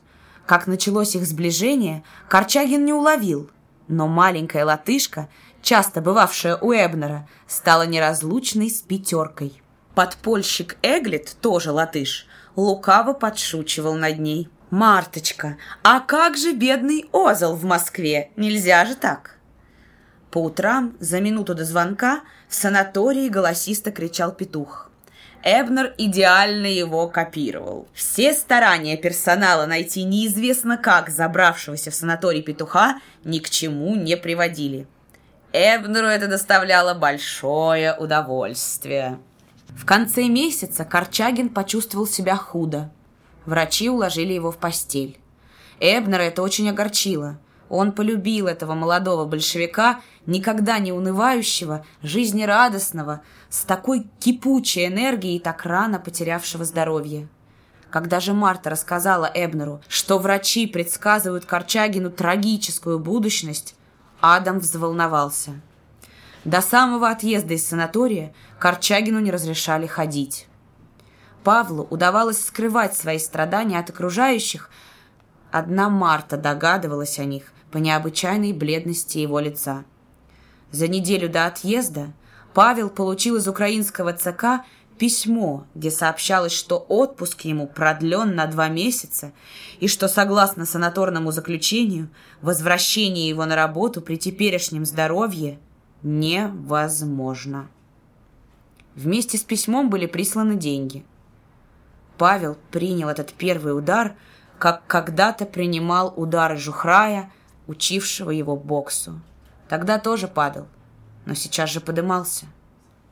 Неожиданно пришло письмо от матери. Старушка писала, что недалеко от Евпатории, в портовом городе, живет ее давнишняя подруга Альбина Кюцем, с которой мать не виделась уже 15 лет, и что она очень просит сына заехать к ней.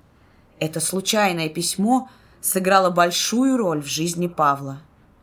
Через неделю санаторное землячество тепло проводило Корчагина на пристань. На прощание Эбнер горячо обнял и поцеловал Павла, как брата. Марта же исчезла, и Павел уехал, не простившись с ней. А на следующее утро Фаэтон, привезший Корчагина с пристани, подкатил к маленькому домику в небольшом саду, и Корчагин послал своего провожатого спросить, здесь ли живут Кюцам. Семья Кюцам состояла из пяти человек. Альбина Кюцам, мать.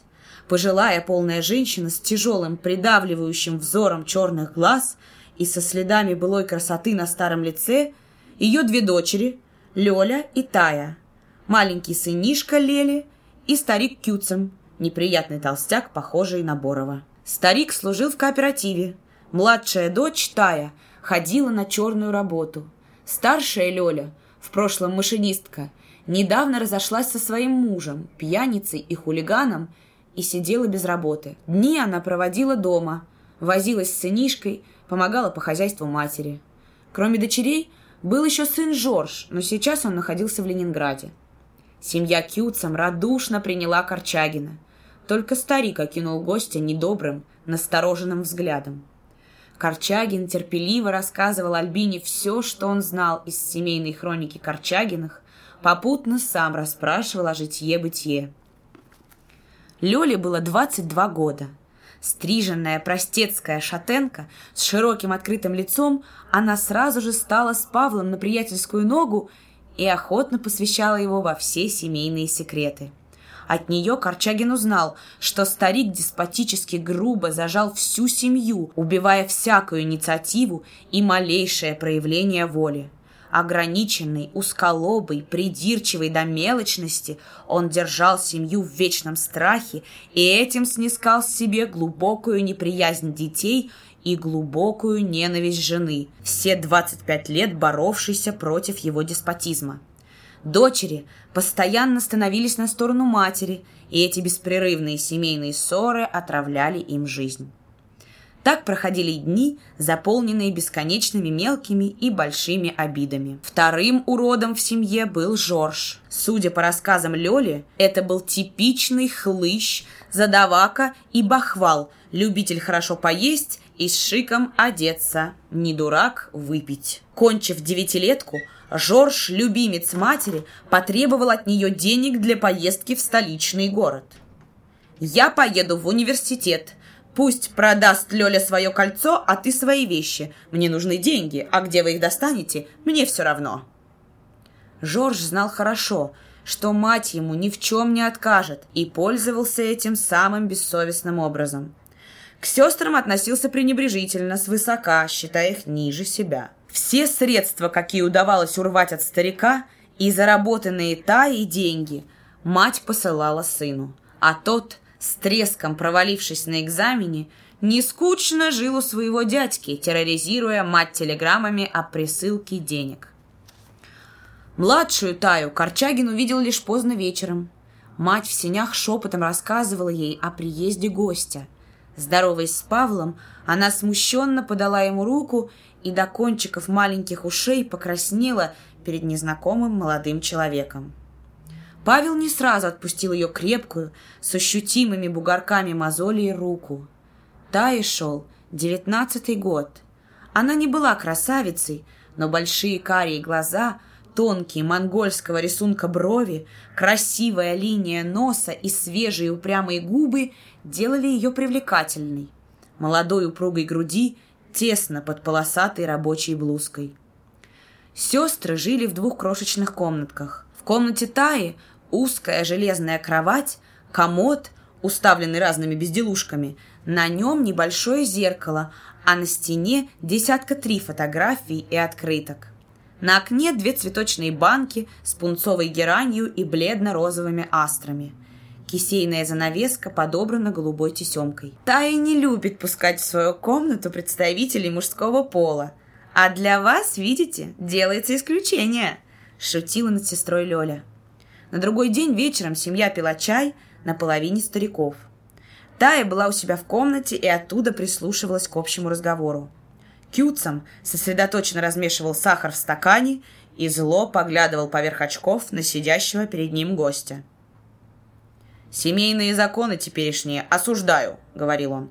«Захотел — женился, а захотел — разженился. Полная свобода». Старик поперхнулся и закашлялся.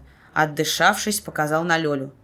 «Ты со своим хахалем сошлась, не спросясь, и разошлась, не спрашивая. А теперь извольте радоваться, корми ее и чего-то ребенка. Безобразие!» Лёля мучительно покраснела и прятала от Павла глаза, полные слез. «А что же, по-вашему, она должна была с этим паразитом жить?» — спросил Павел, не спуская со старика своего вспыхивающего дикими огоньками взгляда. «Надо было смотреть, за кого выходишь!» В разговор вмешалась Альбина. С трудом сдерживая свое негодование, она прерывисто заговорила. «Послушай, старик, зачем ты наводишь эти разговоры при чужом человеке? Можно о чем-нибудь другом, а не об этом?» Старик дернулся в ее сторону.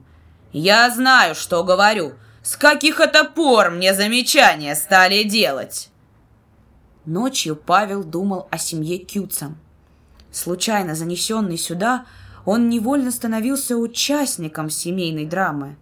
Он думал над тем, как помочь матери и дочерям выбраться из этой кабалы. Его личная жизнь затормаживала ход, перед ним самим вставали неразрешенные вопросы, и сейчас труднее, чем когда бы то ни было, предпринимать решительные действия. Выход был один – расколоть семью – матери и дочерям уйти навсегда от старика. Но это было не так просто. Заниматься этой семейной революцией он был не в состоянии. Через несколько дней он должен уехать и, может быть, больше никогда не встретиться с этими людьми. Не предоставить ли все своему нормальному течению и не ворошить пыли в этом низеньком и тесном доме? Но отвратительный образ старика не давал ему покоя. Павел создал несколько планов, но все они казались невыполнимыми. На другой день было воскресенье, и когда Корчагин возвратился из города, дома застал одну Таю. Остальные ушли к родственникам в гости. Павел зашел к ней в комнату и усталый присел на стул. «Ты почему никуда не идешь погулять, развлечься?» – спросил он у нее. «Мне не хочется никуда идти», – тихо ответила она. Он вспомнил свои ночные планы и решил проверить их. Торопясь, чтобы никто не помешал, начал напрямик – «Послушай, Тая, будем говорить друг другу «ты». К чему нам эти китайские церемонии? Я скоро уеду. Встретился я с вами как раз в плохую пору, когда сам попал в переплет. А то бы мы дело иначе повернули. Будь это год назад, мы бы отсюда уезжали все вместе. Для таких рук, как у тебя и у Лёли, работа бы нашлась. Со стариком надо кончать, этого не сагитируешь. Но сейчас это сделать нельзя. Я сам еще не знаю, что со мной будет. Вот почему я, так сказать, обезоружен. Что же теперь делать? Я буду добиваться возвращения на работу. Врачи там написали обо мне черт его знает что. И товарищи заставляют меня лечиться до бесконечности. Но это мы там повернем. Я спешусь со своей матушкой, и мы увидим, как эту заваруху кончить. Я вас все-таки так не оставлю. Только вот что, Таюша, жизнь-то вашу, и твою в частности, придется переворачивать наизнанку. Есть ли у тебя для этого силы и желания?» Тая подняла опущенную голову и тихо ответила – Желание у меня есть, а силы не знаю. Эта нетвердость в ответе была понятна Корчагину. «Ничего, Таюша, с этим мы сладим, было бы желание. А ты скажи мне, семья тебя очень привязывает?» Тая ответила не сразу, застигнутая врасплох. «Мне матери очень жалко», — сказала она наконец. «Отец ее всю жизнь терзал, теперь Жорка из нее все выматывает а мне ее очень жалко. Хотя она меня и не любит так, как Жорку. Много говорили они в этот день, и незадолго до прихода остальных Павел шутя сказал, «Удивительно, как тебя старик замуж не согнал за кого-нибудь». Тая испуганно отмахнулась рукой. «Я замуж не пойду, я на Лёлю насмотрелась. Ни за что замуж не пойду». Павел усмехнулся. «Значит, зарок на всю жизнь?» А если налетит какой-нибудь парень-гвоздь, одним словом, хороший парнишка, тогда как? Не пойду. Все они хорошие, пока под окнами ходят. Павел, примиряюще, положил руку на ее плечо. Ладно. Неплохо можно прожить и без мужа. Только ты уж очень на ребят не ласково. Хорошо, что ты и меня хоть в жениховстве не подозреваешь, а то попало бы на орехи. И он по-приятельски провел по руке смущенной девушки своей холодной ладонью. Такие, как ты, себе других жен ищут. На что мы им сдались?» — тихо сказала она. Через несколько дней поезд увозил Корчагина в Харьков.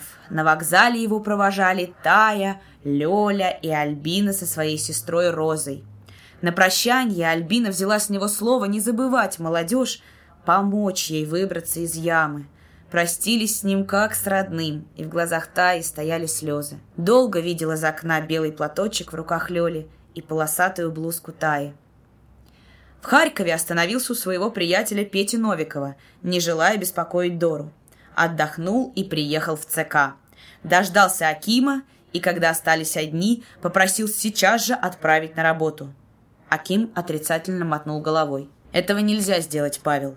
У нас есть постановление лечебной комиссии ЦК партии, где записано «Ввиду тяжелого состояния здоровья направить в невропатологический институт для лечения, не допуская возвращения к работе. Мало ли чего они напишут таким. Я у тебя прошу, дай мне возможность работать.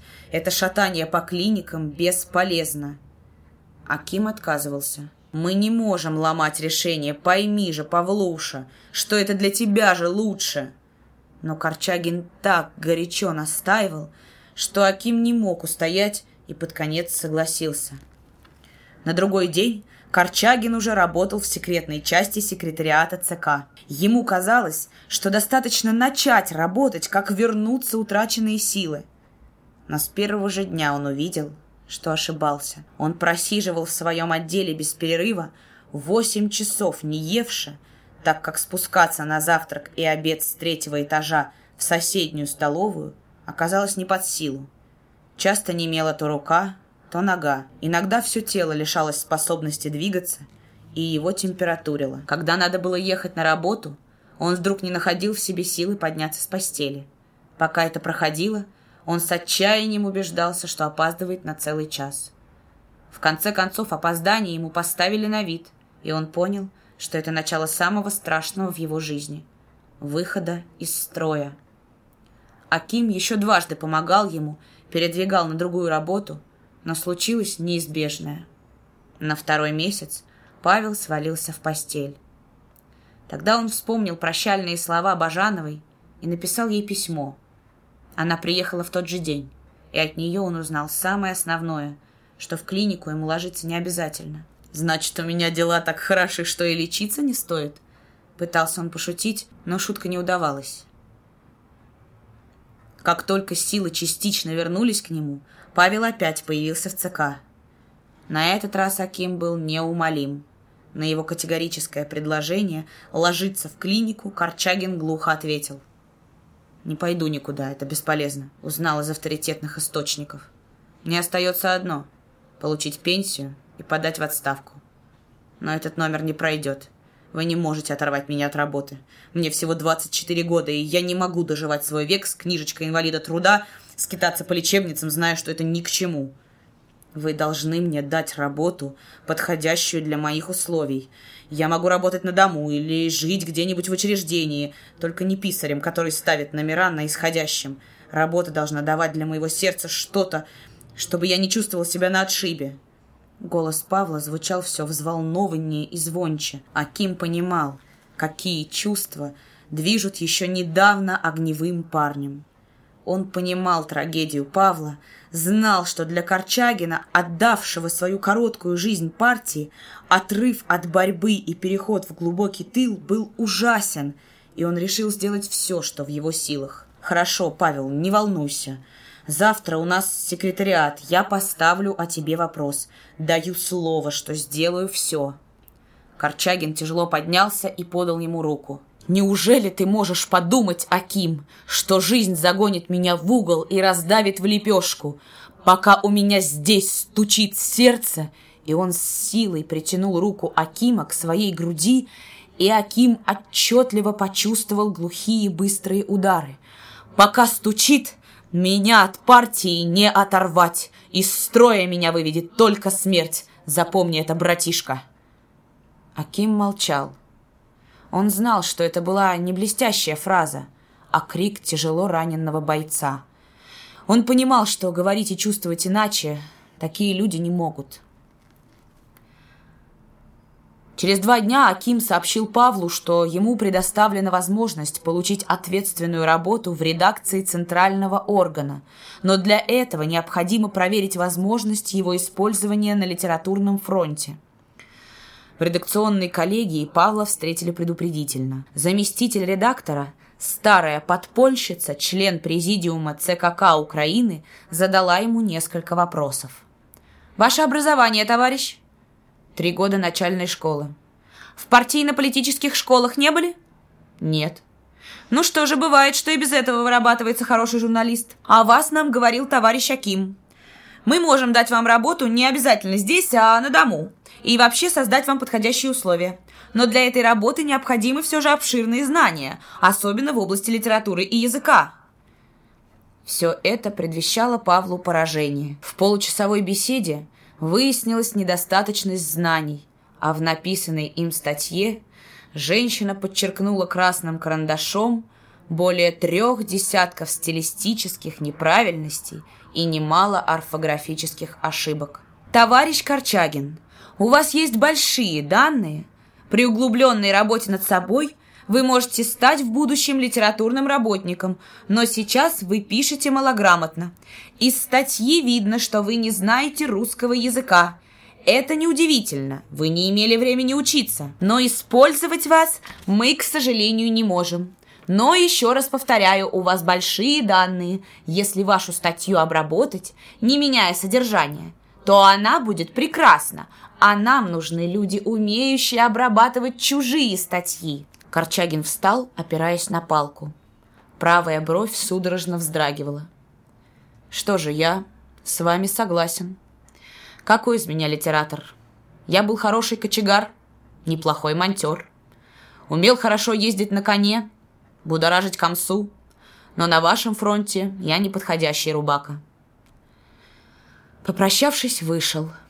На повороте в коридоре чуть не упал. Его схватила какая-то женщина с портфелем. «Что с вами, товарищ? На вас лица нет!» Корчагин несколько секунд приходил в себя. Потом тихонько отстранил женщину и пошел, налегая на палку. С этого дня жизнь Корчагина шла под уклон. О работе не могло быть и речи. Все чаще он проводил дни в кровати. ЦК освободил его от работы и просил глав соцстрах назначить ему пенсию. Пенсия была ему дана вместе с книжкой инвалида труда. ЦК дал ему денег и выдал личное дело с правом выезда, куда он захочет. От Марты пришло письмо. Она звала его к себе погостить и отдохнуть. Павел и без того собирался ехать в Москву с смутной надеждой найти счастье во всесоюзном ЦК, то есть найти работу, не требующую движения. Но в Москве ему тоже предложили лечиться, обещали поместить в хорошую лечебницу. Он от этого отказался. Незаметно пробежали 19 дней, прожитых им на квартире Марты и ее подруги Нади Петерсон. Целые дни он оставался один. Марта и Надя уходили с утра и приходили вечером. Павел за поем читал, у Марты было много книг, а вечерами приходили подруги и кое-кто из друзей. Из портового города приходили письма. Семья Кютцем звала его к себе. Жизнь стягивала свой тугой узел. Там ждали его помощи. В одно утро Корчагина не стало в тихой квартире в Гусятниковом переулке. Поезд мчал его на юг, к морю, увозя от сырой дождливой осени к теплым берегам Южного Крыма – он следил, как пробегали у окна столбы. Плотно были сдвинуты брови, и в темных глазах затаилось упорство. Подвиг 17, глава 17. Внизу, у нагроможденных беспорядочной кучей камней, плещется море. Обвивает лицо сухой моряк, долетающий сюда из далекой Турции. Ломанной дугой втиснулась в берег гавань, отгороженная от моря железобетонным молом. Обрывал свой хребет у моря перевал, и далеко вверх, в горы, забирались игрушечные белые домики городских окраин. В старом загородном парке тихо. Заросли травой давно нечищенные дорожки, и медленно падает на них желтый, убитый осенью кленовый лист. Корчагина привез сюда из города старик-извозчик, перс, и, высаживая странного седока, не утерпел, высказался. «Зачем ехал? Барыш нас здесь нету, театр нету, один шакал ходит. Что делать будешь, не понимаю. Поедем обратно, господин товарищ». Корчагин расплатился с ним, и старик уехал. Безлюден парк. Павел нашел скамью на выступе моря, сел, подставив лицо лучам уже не жаркого солнца. Сюда, в эту тишину, приехал он, чтобы подумать над тем, как складывается жизнь и что с этой жизнью делать. Пора было подвести итоги и вынести решение. С его вторым приездом сюда противоречие в семье Кюцам обострилось до крайности. Старик, узнав о его приезде, взбесился и поднял в доме невероятную бучу. На Корчагина, само собой, легло руководство сопротивлением – Старик неожиданно встретил энергичный отпор со стороны дочерей и жены, и с первого же дня второго приезда Корчагина дом разделился на две половины, враждебные и ненавистные друг другу. Ход в половину стариков был заколочен, а одна из боковых комнатушек сдана Корчагину как квартиранту. Деньги за квартиру старику были даны вперед, и он вскоре даже как будто успокоился тем, что дочери, отколовшись от него, не будут требовать средств на жизнь. Альбина из дипломатических соображений оставалась жить на половине старика. К молодым старик не заглядывал, не желая встречаться с ненавистным человеком, зато на дворе он пыхтел, как паровоз, показывая, что он здесь хозяин. Старик до службы в кооперативе знал две профессии – сапожника и плотника, и в свободные часы подрабатывал, устроив мастерскую в сарае. Вскоре, чтобы досадить жильцу, он перенес свой станок под самое его окно. Яростно вколачивая гвозди, старик наслаждался. Он знал хорошо, что мешает Корчагину читать. «Подожди, я тебя выкурю отсюда», — шипел он себе под нос. Далеко, почти на горизонте, темной тучкой слался дымчатый след парохода. Стая чаек пронзительно вскрикивала, кидаясь в море. Корчагин обхватил голову руками и тяжело задумался. Перед его глазами пробежала вся его жизнь с детства и до последних дней. Хорошо ли, плохо ли он прожил свои 24 года – перебирая в памяти год за годом, проверял свою жизнь как беспристрастный судья и с глубоким удовлетворением решил, что жизнь прожита не так уж плохо. Но было немало и ошибок, сделанных по дуре, по молодости, а больше всего по незнанию. Самое же главное, не проспал горячих дней, нашел свое место в железной схватке за власть, и на багряном знамени революции есть и его несколько капель крови. Из строя он не уходил, пока не иссякли силы. Сейчас, подбитый, он не может держать фронт, и ему оставалось одно — тыловые лазареты. Помнил он, когда шли лавины под Варшаву, пуля срезала бойца, и боец упал на землю под ноги коня. Товарищи наскоро перевязали раненого, сдали санитарам и неслись дальше догонять врага. Эскадрон не останавливал свой бег из-за потери бойца — в борьбе за великое дело так было и так должно быть. Правда, были исключения. Видел он и безногих пулеметчиков на тачанках. Это были страшные для врага люди. Пулеметы их несли смерть и уничтожение. За железную выдержку и меткий глаз стали они гордостью полков. Но такие были редкостью. Как же должен он поступить с собой сейчас, после разгрома, когда нет надежды на возвращение в строй? Ведь добился он у Бажановой признания, что в будущем он должен ждать чего-то еще более ужасного. Что же делать? Угрожающий черной дырой встал перед ним этот неразрешенный вопрос. Для чего жить, когда он уже потерял самое дорогое — способность бороться? Чем оправдать свою жизнь сейчас и в безотрадном завтра? Чем заполнить ее? Просто есть, пить и дышать? Остаться беспомощным свидетелем того, как товарищи с боем будут продвигаться вперед? Стать отряду обузой? Что, вывести в расход предавшее его тело? Пуля в сердце и никаких гвоздей. Умел неплохо жить, умей вовремя и кончить. Кто осудит бойца, не желающего агонизировать? Рука его нащупала в кармане плоское тело Браунинга. Пальцы привычным движением схватили рукоять. Медленно вытащил револьвер. Кто бы мог подумать, что ты доживешь до такого дня? Дула презрительно глянула ему в глаза. Павел положил револьвер на колени и злобно выругался. Все это бумажный героизм, братишка. Шлепнуть себя каждый дурак сумеет. Всегда и во всякое время. Это самый трусливый и легкий выход из положения. Трудно жить – шлепайся. А ты попробовал эту жизнь победить. Ты все сделал, чтобы вырваться из железного кольца. А ты забыл, как под Новоград-Волынском 17 раз в день в атаку ходили и взяли-таки наперекор всему. Спрячь револьвер и никому никогда об этом не рассказывай. Умей жить и тогда, когда жизнь становится невыносимой. Сделай ее полезной. Поднялся и пошел к дороге. Проезжий горец подвез его на своей орбе до города. Там, на одном из перекрестков, он купил местную газету. В ней сообщалось о собрании городского партколлектива в клубе Демьяна Бедного. К себе Павел возвратился глубокой ночью. На активе он говорил, сам не зная того, последнюю свою речь на большом собрании. Тая не спала. Ее охватила тревога из-за долгого отсутствия Корчагина. Что с ним? Где он? Что-то жесткое и холодное высмотрела она сегодня в его глазах, ранее всегда живых. Он мало рассказывал о себе, но она чувствовала, что он переживает какое-то несчастье. Часы на половине матери отстучали два, когда стукнула калитка, и она, накинув жакет, пошла открывать дверь.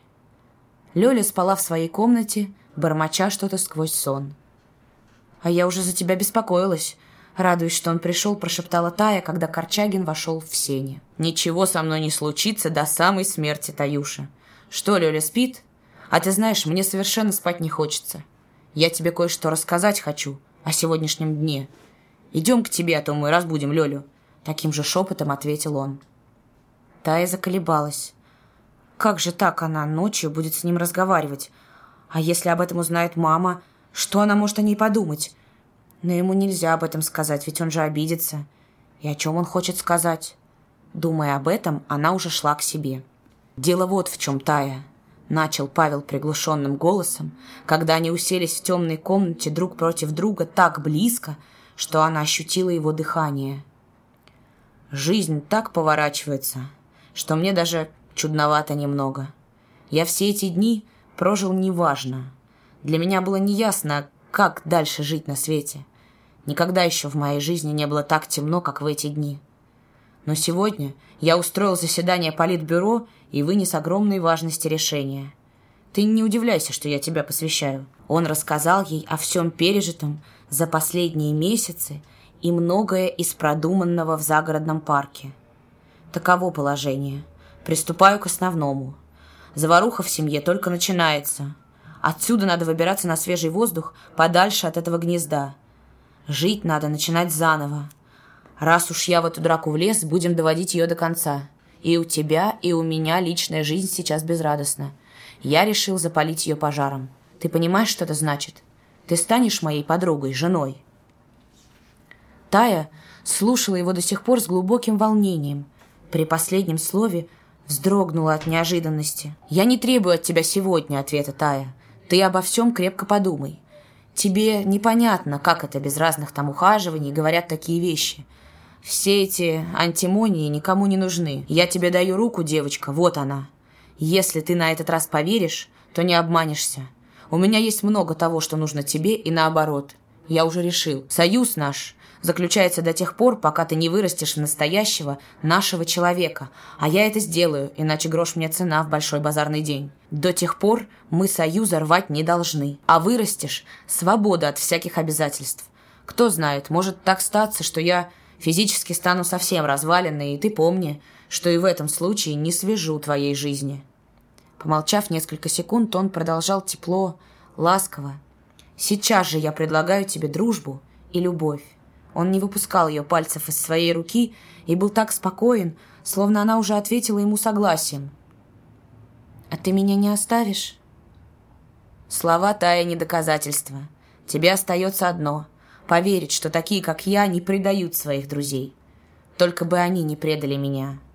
Горько закончил он. «Я тебе сегодня ничего не скажу, все это так неожиданно», — ответила она. Корчагин поднялся. «Ложись, Тай, скоро рассвет». И ушел в свою комнату. Не раздеваясь, лег, и едва голова коснулась подушки, уснул. В комнате Корчагина на столе у окна груды принесенных из партийной библиотеки книг, стопа газет, несколько исписанных блокнотов. Хозяйская кровать, два стула, а на двери, ведущей в комнату Таи, огромная карта Китая, утыканная черными и красными флажками. В комитете партии Корчагин договорился, что его будут снабжать литературой из парткабинета. Кроме того, обещали прикрепить к нему для книжного шефства заведующего самой крупной в городе портовой библиотекой. Вскоре он начал оттуда целыми пачками получать книги. Лёля с удивлением наблюдала, Затем, как он с раннего утра с небольшими перерывами на обед и завтрак читал и записывал до самого вечера, который они всегда проводили вместе в ее комнате втроем. Корчагин делился с сестрами прочитанным. Далеко за полночь, выходя на двор, старик постоянно видел светлую полоску меж ставен комнаты незваного жильца. Тихо, на цыпочках, подходил старик к окну и в щелочку наблюдал склоненную над столом голову. Люди спят, а этот свет жжет целую ночь напролет. Ходит по дому, словно хозяин. Девчонки огрызаться стали. Недобро раздумывал старик и уходил. Впервые за восемь лет у Корчагина было так много свободного времени и ни одной обязанности. И он читал с голодной жадностью вновь посвященного. Он просиживал за работой по 18 часов в сутки – Неизвестно, как бы это сказалось на его здоровье, если бы не несколько оброненных однажды Таей слов.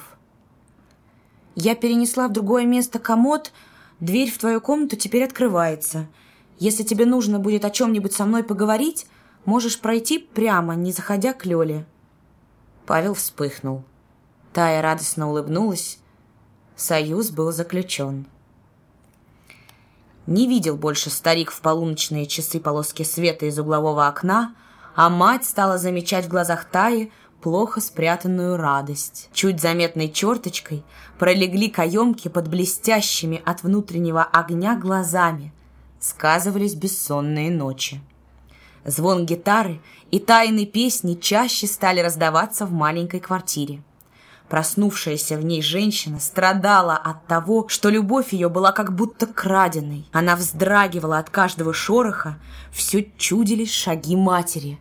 Мучилась над тем, что ответить, если спросят, почему по ночам стала закрывать на крюк дверь своей комнаты. Корчагин видел это и говорил ей ласково, успокаивающе.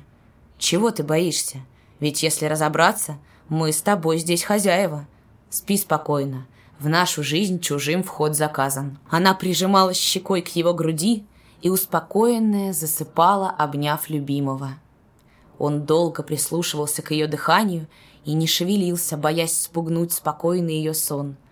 Глубокая нежность к этой девушке, доверившей ему свою жизнь, охватывала его. Первый узнала причину незатухающего огня в глазах Таи сестра, и с того дня меж сестрами легла тень отчужденности – Узнала и мать. Вернее, догадалась. Насторожилась. Не того ждала она от Корчагина. «Таюша ему не пара», — сказала она как-то Лёле. «Что из всего этого выйдет?» Закопошились в ней беспокойные мысли, но поговорить с Корчагиным не решилась. Стала появляться у Корчагина молодежь. Тесновато становилась иногда в маленькой комнатке, словно гул пчелиного роя доносился к старику не раз пели дружным хором. Нелюдимо наше море, день и ночь шумит оно. И любимую Павла Слезами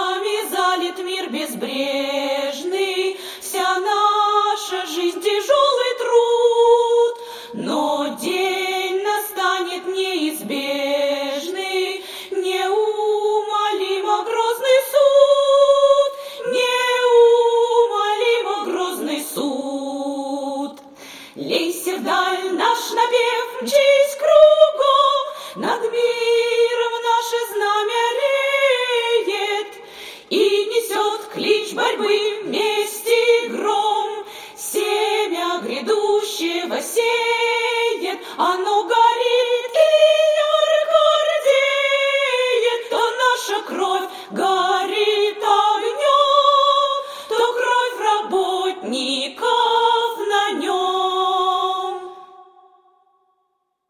Это собрался кружок рабочего партактива, данный Корчагину комитетом партии после его письма с требованием нагрузить пропагандистской работой. Так проходили дни Павла. Корчагин опять ухватился за руль обеими руками и жизнь, сделавшую несколько острых зигзагов, повернул к новой цели. Это была мечта о возврате в строй через учебу и литературу. Но жизнь нагромождала одну помеху за другой, и появление их он встречал с неспокойной мыслью о том, насколько они затормозят его приближение к цели. Неожиданно привалил из Москвы с женой неудачливый студент Джордж. Поселился у своего тестя, присяжного поверенного, и оттуда приходил выкачивать у матери деньги.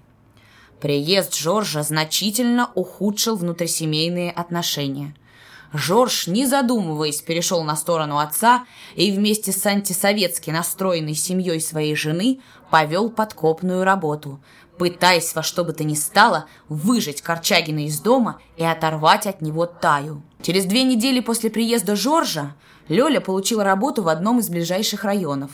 Она уезжала туда с матерью и сыном, а Корчагин с Таей переехали в далекий приморский городок. Редко получал Артем от брата письма, но в дни, когда заставал на своем столе в горсовете серый конверт со знакомым угловатым почерком, терял обычное спокойствие, перечитывая его страницы. И сейчас, вскрывая конверт, подумал со скрытой нежностью. «Эх, Павлуша, Павлуша, жить бы нам с тобой поблизости, сгодились бы мне, парнишка, твои советы. Артем, хочу рассказать о пережитом. Кроме тебя, я, кажется, таких писем никому не пишу.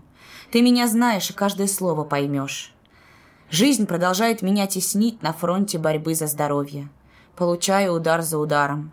Едва успеваю подняться на ноги после одного, как новый, немилосерднее первого, обрушивается на меня. Самое страшное в том, что я бессилен сопротивляться. Отказалась подчиняться левая рука. Это было тяжело, но вслед за ней изменили ноги, и я, без того еле двигавшийся в пределах комнаты, сейчас с трудом добираюсь от кровати к столу. Но ведь это, наверное, еще не все. Что принесет мне завтра, неизвестно. Из дома я больше не выхожу, и из окна наблюдаю лишь кусочек моря.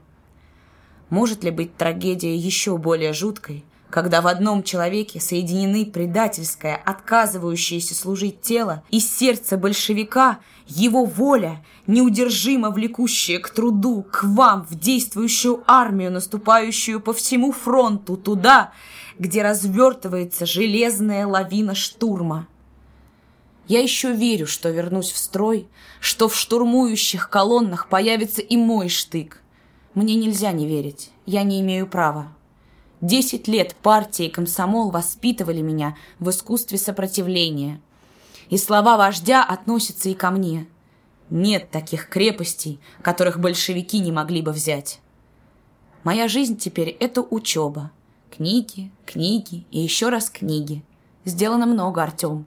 Проработал основные произведения художественной классической литературы. Закончил и сдал работы по первому курсу заочного коммунистического университета – Вечерами кружок с партийной молодежью. Связь с практической работой организации идет через этих товарищей. Затем Таюша, ее рост и продвижение, ну и любовь, ласки нежной подружки моей. Живем мы с ней дружно. Экономика у нас простая и несложная. 32 рубля моей пенсии и Таин заработок. В партию Тая идет моей дорогой служила домработницей, сейчас посудницей в столовой. В этом городке нет промышленности. На днях Тая с торжеством показала мне первую делегатскую карточку женотдела. Для нее это не простой кусочек картона. Я слежу за рождением в ней нового человека и помогаю, сколько могу этим родом. Придет время, и большой завод, рабочий коллектив завершит ее формирование. Пока мы здесь, она идет по единственно возможному пути – Дважды приезжала мать Таи. Мать незаметно для себя тянет Таю назад, в жизнь, созданную из мелочей, погруженную в узкое, личное, в свое собственное, обособленное. Я старался убедить Альбину в том, что чернота ее дней не должна ложиться тенью на дорогу дочери, но все это оказалось бесполезным. Чувствую, что мать когда-нибудь станет на пути дочери к жизни новой, и что борьбы с ней не избежать. Жму руку. Твой Павел. Санаторий номер пять в Старой Мацесте. Трехэтажное каменное здание на вырубленной в скале площадке. Кругом лес, зигзагом бежит вниз подъездная дорога. Окна комнат открыты. Ветерок доносит снизу запах серных источников. Корчагин один в своей комнате. Завтра приедут новые товарищи, и у него будет сосед. За окном шаги и чей-то знакомый голос. Говорят несколько человек. Но где он слыхал эту густую октаву? Напряженно заработала память и вытащила из укромного уголка запрятанное туда, но не забытое имя Леденев Иннокентий Павлович. Это он и никто иной. И уверенный в этом, Павел позвал. Через минуту Леденев уже сидел у него и радостно тряс ему руку. «А, жив, курилка. Ну, чем же ты меня порадуешь?» «Да ты что же, всерьез хворать вздумал?» «Не одобряю. Вот ты с меня бери пример. Меня тоже врачи пророчили в отставку, а я назло им продолжаю держаться». И Леденев добродушно засмеялся. Корчагин видел за этим смешком скрытое сочувствие и нотки огорчения. Два часа провели они в оживленной беседе. Леденев рассказывал московские новости. От него Корчагин впервые узнал о принимаемых партией важнейших решениях, о коллективизации сельского хозяйства, перестройке деревни, и он жадно впитывал каждое слово.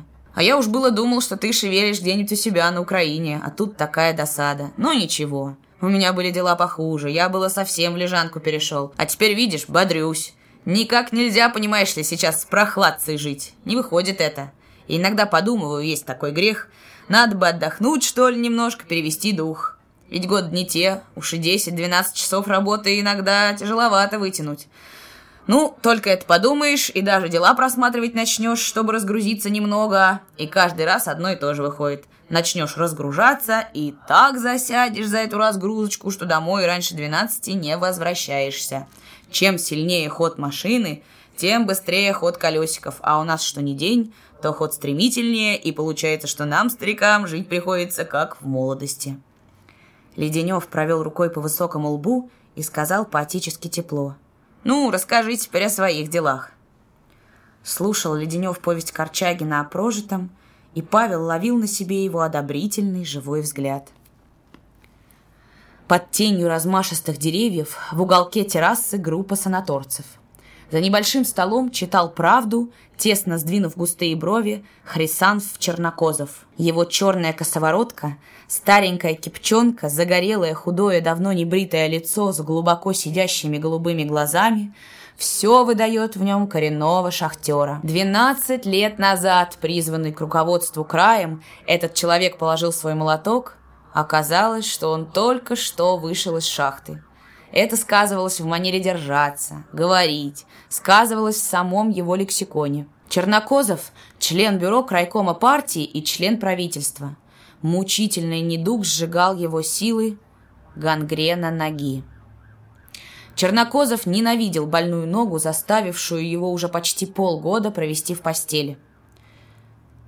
Напротив него, задумчиво дымя папиросой, сидела Жигирева, Александре Алексеевне Жигиревой 37 лет, 19 лет она в партии. Шурочка-металлистка, как звали ее в питерском подполье, почти девочкой познакомилась с сибирской ссылкой. Третью стола Паньков. Наклонив свою красивую с античным профилем голову, он читал немецкий журнал, изредка поправляя на носу огромные роговые очки. Нелепо видеть, как этот тридцатилетний атлет с трудом поднимает отказавшуюся подчиняться ногу. Михаил Васильевич Паньков, редактор, писатель, работник наркомпроса, знает Европу, владеет несколькими иностранными языками. В его голове хранилось немало знаний, и даже сдержанный Чернокозов относился к нему с уважением. «Это и есть твой товарищ по комнате?» Тихо спросила Жигирева Чернокозова и кивнула головой на коляску, в которой сидел Корчагин. Чернокозов оторвался от газеты. Лицо его как-то сразу просветлело. «Да, это Корчагин. Надо, чтобы вы, Шура, с ним познакомились. Ему болезнь понавтыкала палок в колеса, а то бы этот парнишка сгодился нам на тугих местах. Он из комсы первого поколения. Одним словом, если мы парня поддержим, а я это решил, то он еще будет работать. Паньков прислушивался к его рассказу. «Чем он болен?» Так же тихо спросила Шура Жигирева. «Остатки двадцатого. В позвонке неполадки. Я тут с врачом говорил, так, понимаешь, опасаются, что контузия приведет к полной неподвижности. Вот поди ж ты». «Я сейчас привезу его сюда», — сказала Шура. Так началось их знакомство.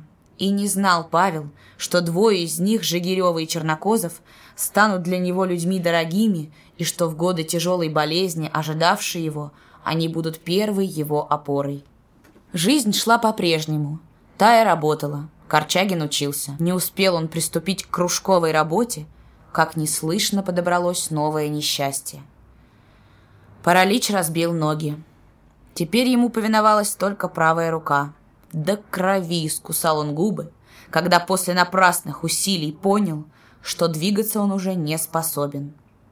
Тая мужественно скрывала свое отчаяние и горечь бессилия помочь ему. А он говорил, виновато улыбаясь. «Нам, Таюш, надо развестись с тобой, ведь уговора не было так засыпаться. Эта девочка я сегодня обдумаю как следует». Она не давала ему говорить. Трудно было сдержать рыдание. Плакала на взрыд, прижимая к груди голову Павла. Артем узнал о новом несчастье брата, написал матери, и Мария Яковлевна, бросив все, приехала к ним. Стали жить втроем. Старушка с Таей жили дружно. Корчагин продолжал учебу. Одним вечером, в ненастную зиму, принесла Тая весть о первой своей победе.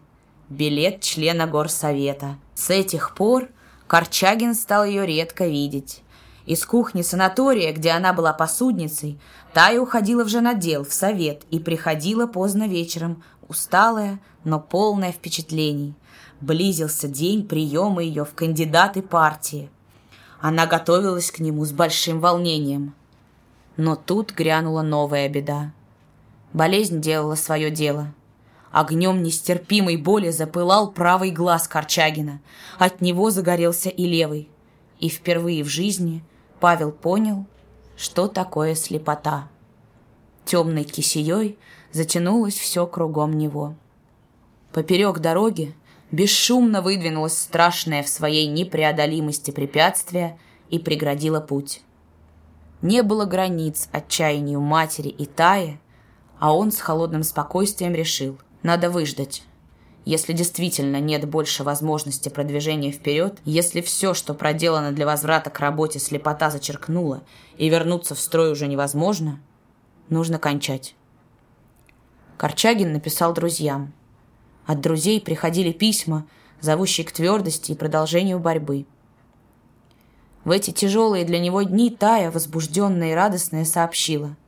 «Павлуша, я кандидат партии. И Павел, слушая ее рассказ, как принимала ячейка в свои ряды нового товарища, вспоминал свои первые партийные шаги. «Итак, товарищ Корчагина, мы с тобой составляем комфракцию», — сказал он, сжимая ей руку. На другой день он написал письмо секретарю райкома с просьбой зайти к нему. Вечером у дома остановился забрызганный грязью автомобиль, и Вольмер, пожилой латыш, заросший бородой от подбородка до ушей, тряс Корчагину руку. «Ну, как живем? Ты что ж так безобразно ведешь себя? Вставай-ка, мы тебя сейчас же на землю пошлем!» И он засмеялся. Секретарь райкома провел у Корчагина два часа, забыв даже, что у него вечернее совещание. Латыш ходил по комнате, слушая взволнованную речь Павла, и, наконец, сказал. «Брось ты о кружке говорить. Тебе отдохнуть надо, а потом о глазах выяснить. Может, еще не все пропало. Не съездить ли в Москву тебе, а? Ты подумай». Корчагин перебил его. «Мне нужны люди, товарищ Вольмер, живые люди. Я в одиночку не проживу. Сейчас больше, чем когда-нибудь нужны. Давай сюда молодежь, позеленей которая. Они у тебя в селах влево гнут, в коммуну. Им в колхозе тесно. Ведь комса, если за нею не углядишь, частенько норовит выскользнуть вперед цепи. Я сам такой был, знаю. Вольмер остановился. Ты об этом откуда узнал? Ведь только сегодня из района привезли эту новость. Корчагин улыбнулся. Может, помнишь мою жинку? Вчера в партию приняли. Она рассказала. А, Корчагина посудница? Так это твоя жинка? А, а я и не знал. И, подумав немного, Вольмер хлопнул себя рукой по лбу. «Вот кого мы тебе пришлем! Берсенева льва! Лучшего товарища не надо. Вы по натурам даже подходящие. Получится что-то вроде двух трансформаторов высокой частоты. Я, понимаешь ли, монтером был когда-то, отсюда у меня словечки эти сравнения такие. Да, Лев тебе и радио сварганит, он профессор по части радио. Я, понимаешь, у него частенько до двух часов ночи просиживаю с наушниками. Жена даже в подозрении ударилась. Где ты, мол, старый черт, по ночам шататься стал? Корчагин, улыбаясь, спросил его. Кто такой Берсенев? Вольмер, устав бегать, сел на стул и рассказал. «Берсенев у нас нотариус, но он такой нотариус, как я балерина. Еще недавно Лев был большой работник. В революционном движении с 12 -го года, в партии с октября. В гражданскую войну ковырял в армейском масштабе, рев трибуналил во второй конной, по Кавказу утюжил белую вошь. Побывал и в Царицыне, и на Южном, на Дальнем Востоке заворачивал Верховным военным судом республики. Хлебнул горячего до слез. Свалил туберкулез парня. Он с Дальнего Востока, сюда. Тут, на Кавказе, был председателем губ суда, зампред край суда. Легкие расхлестались в конец. Теперь загнали под угрозой крышки сюда. Вот откуда у нас такой необычный нотариус. Должность это тихая, ну и дышит. Тут ему потихоньку ячейку дали, потом ввели в райком, политшколу подсунули, затем КК. Он бессменный член всех ответственных комиссий в запутанных и каверзных делах. Кроме того, он охотник, потом страстный радиолюбитель, и хоть у него одного легкого нет, но трудно поверить, что он больной. Брызжет от него энергией. И умрет-то он, наверное, где-нибудь на бегу из райкома в суд. Павел перебил его резким вопросом – Почему же вы его так навьючили? Он у вас здесь больше работает, чем раньше». Вольмер скосил на Корчагина прищуренные глаза. «Вот дай тебе кружок и еще что-нибудь, и Лев при случае скажет, что вы его вьючите, а сам говорит, лучше год прожить на горячей работе, чем пять прозябать на больничном положении. Беречь людей, видно, сможем тогда, когда социализм построим». Это верно. Я тоже голосую за год жизни против пяти лет прозябания. Но и здесь мы иногда преступно щедры на трату сил. И в этом я теперь понял не столько героичности, сколько стихийности и безответственности. Я только теперь стал понимать, что не имел никакого права так жестоко относиться к своему здоровью.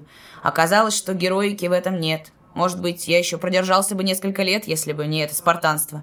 Одним словом, детская болезнь левизны – вот одна из основных опасностей для моего положения. Вот говорит же, а поставь на ноги, забудет все на свете, подумал Вольмер, но смолчал.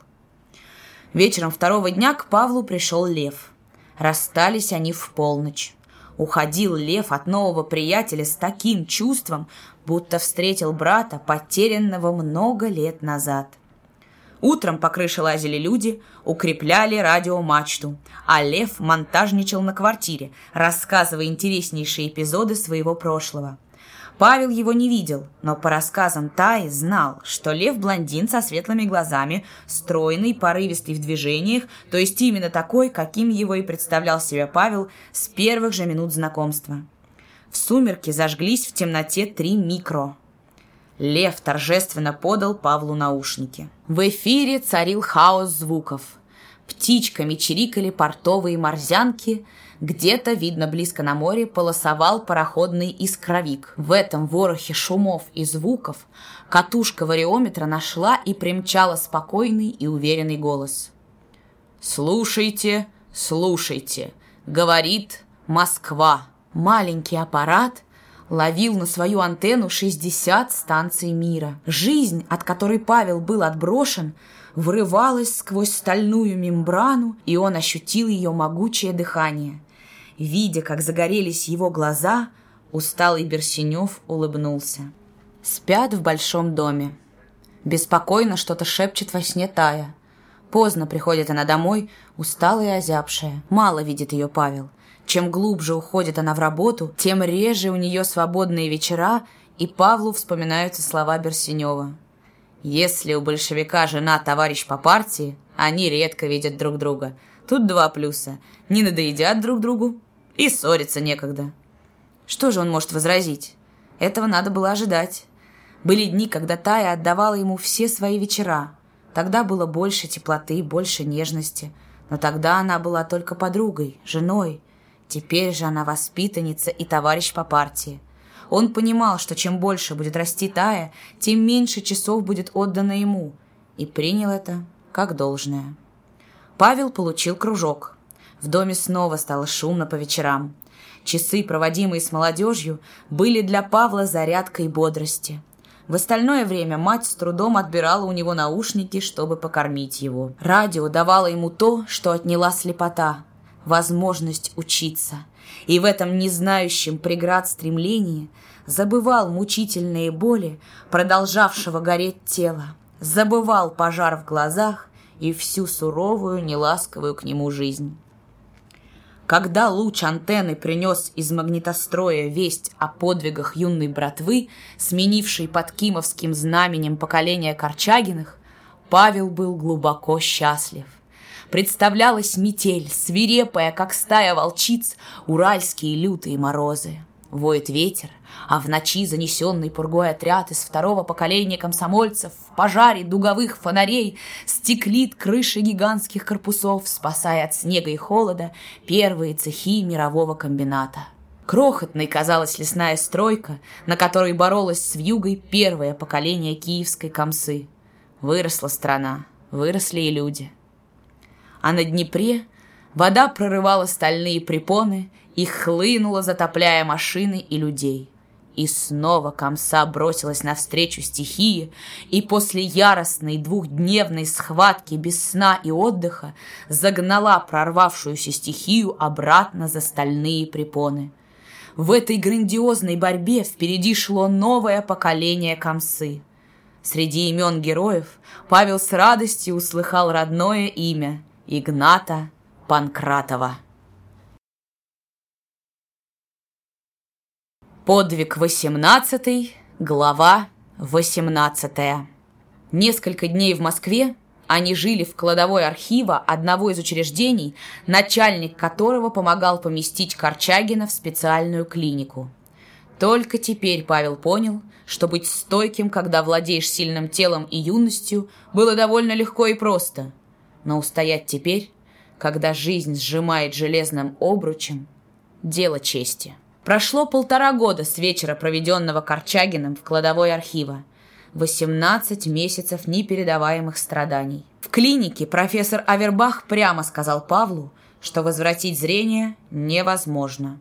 В туманном будущем, когда прекратится воспаление, хирургия попытается оперировать зрачки – для подавления воспаления предложили принять меры хирургического порядка. Спросили его согласия, и Павел разрешил делать с собой все, что врачи найдут нужным. В часы, проведенные на операционных столах, когда ланцеты кромсали шею, удаляя паращитовидную железу, трижды задевала его своим черным крылом смерть. Но жизнь в Корчагине держалась цепко – Тая находила своего друга после страшных часов ожидания мертвенно-бледным, но живым и, как всегда, спокойно ласковым. «Не тревожься, девочка, меня не так легко угробить. Я еще буду жить и бузатерить хотя бы на зло арифметическим расчетам ученых эскулапов. Они во всем правы насчет моего здоровья, но глубоко ошибаются, написав документ о моей стопроцентной нетрудоспособности. Тут мы еще посмотрим». Павел твердо выбрал путь, которым решил вернуться в ряды строителей новой жизни. Кончилась зима, весна открыла оконные рамы, и обескровленный Корчагин, уцелев от последней операции, понял, что больше оставаться в лазарете он не может. Прожить столько месяцев в окружении человеческих страданий, среди стонов и причитаний обреченных людей, было несравненно труднее, чем переносить свои личные страдания. На предложение сделать новую операцию он ответил холодно и резко. «Точка. С меня хватит. Я для науки отдал часть крови, а то, что осталось, мне нужно для другого». В тот же день Павел написал в ЦК письмо с просьбой помочь ему остаться жить в Москве, где работает его подруга, ибо дальнейшие его скитания бесполезны. Впервые он обратился к партии за помощью. В ответ на его письмо Моссовет дал ему комнату. И Павел покинул лазарет с единственным желанием больше в него не возвращаться. Скромная комната в тихом переулке Кропоткинской улицы показалась верхом роскоши. И часто Павел, просыпаясь ночью, не верил, что лазарет остался там, где-то позади. Тая перешла в члены партии. Настойчивая в работе, она, несмотря на всю трагедию своей личной жизни, не отстала от ударниц, и коллектив отметил эту неразговорчивую работницу своим доверием. Она была выбрана членом ФАБКома. Гордость за подругу, превращающуюся в большевика, смягчала тяжелое положение Павла. Его навестила Бажанова, приехавшая в командировку. Говорили долго. Павел с жаром рассказывал о пути, которым он в недалеком будущем вернется в ряды бойцов. Бажанова приметила серебристую полоску на висках Корчагина и тихо сказала. «Вижу, пережито немало, но вы не утеряли все-таки незатухающего энтузиазма. Чего же больше? Это хорошо, что вы решили начать работу, к которой готовились пять лет. Но как же вы будете работать?» Павел успокаивающе улыбнулся. Завтра мне принесут вырезанный из картона транспарант. Без него я не смогу писать. Строка наползает на строку. Я долго искал выхода и нашел. Вырезанные из картона полоски не дадут моему карандашу выходить из рамок прямой строки. Писать, не видя написанного, трудно, но не невозможно. Я убедился в этом.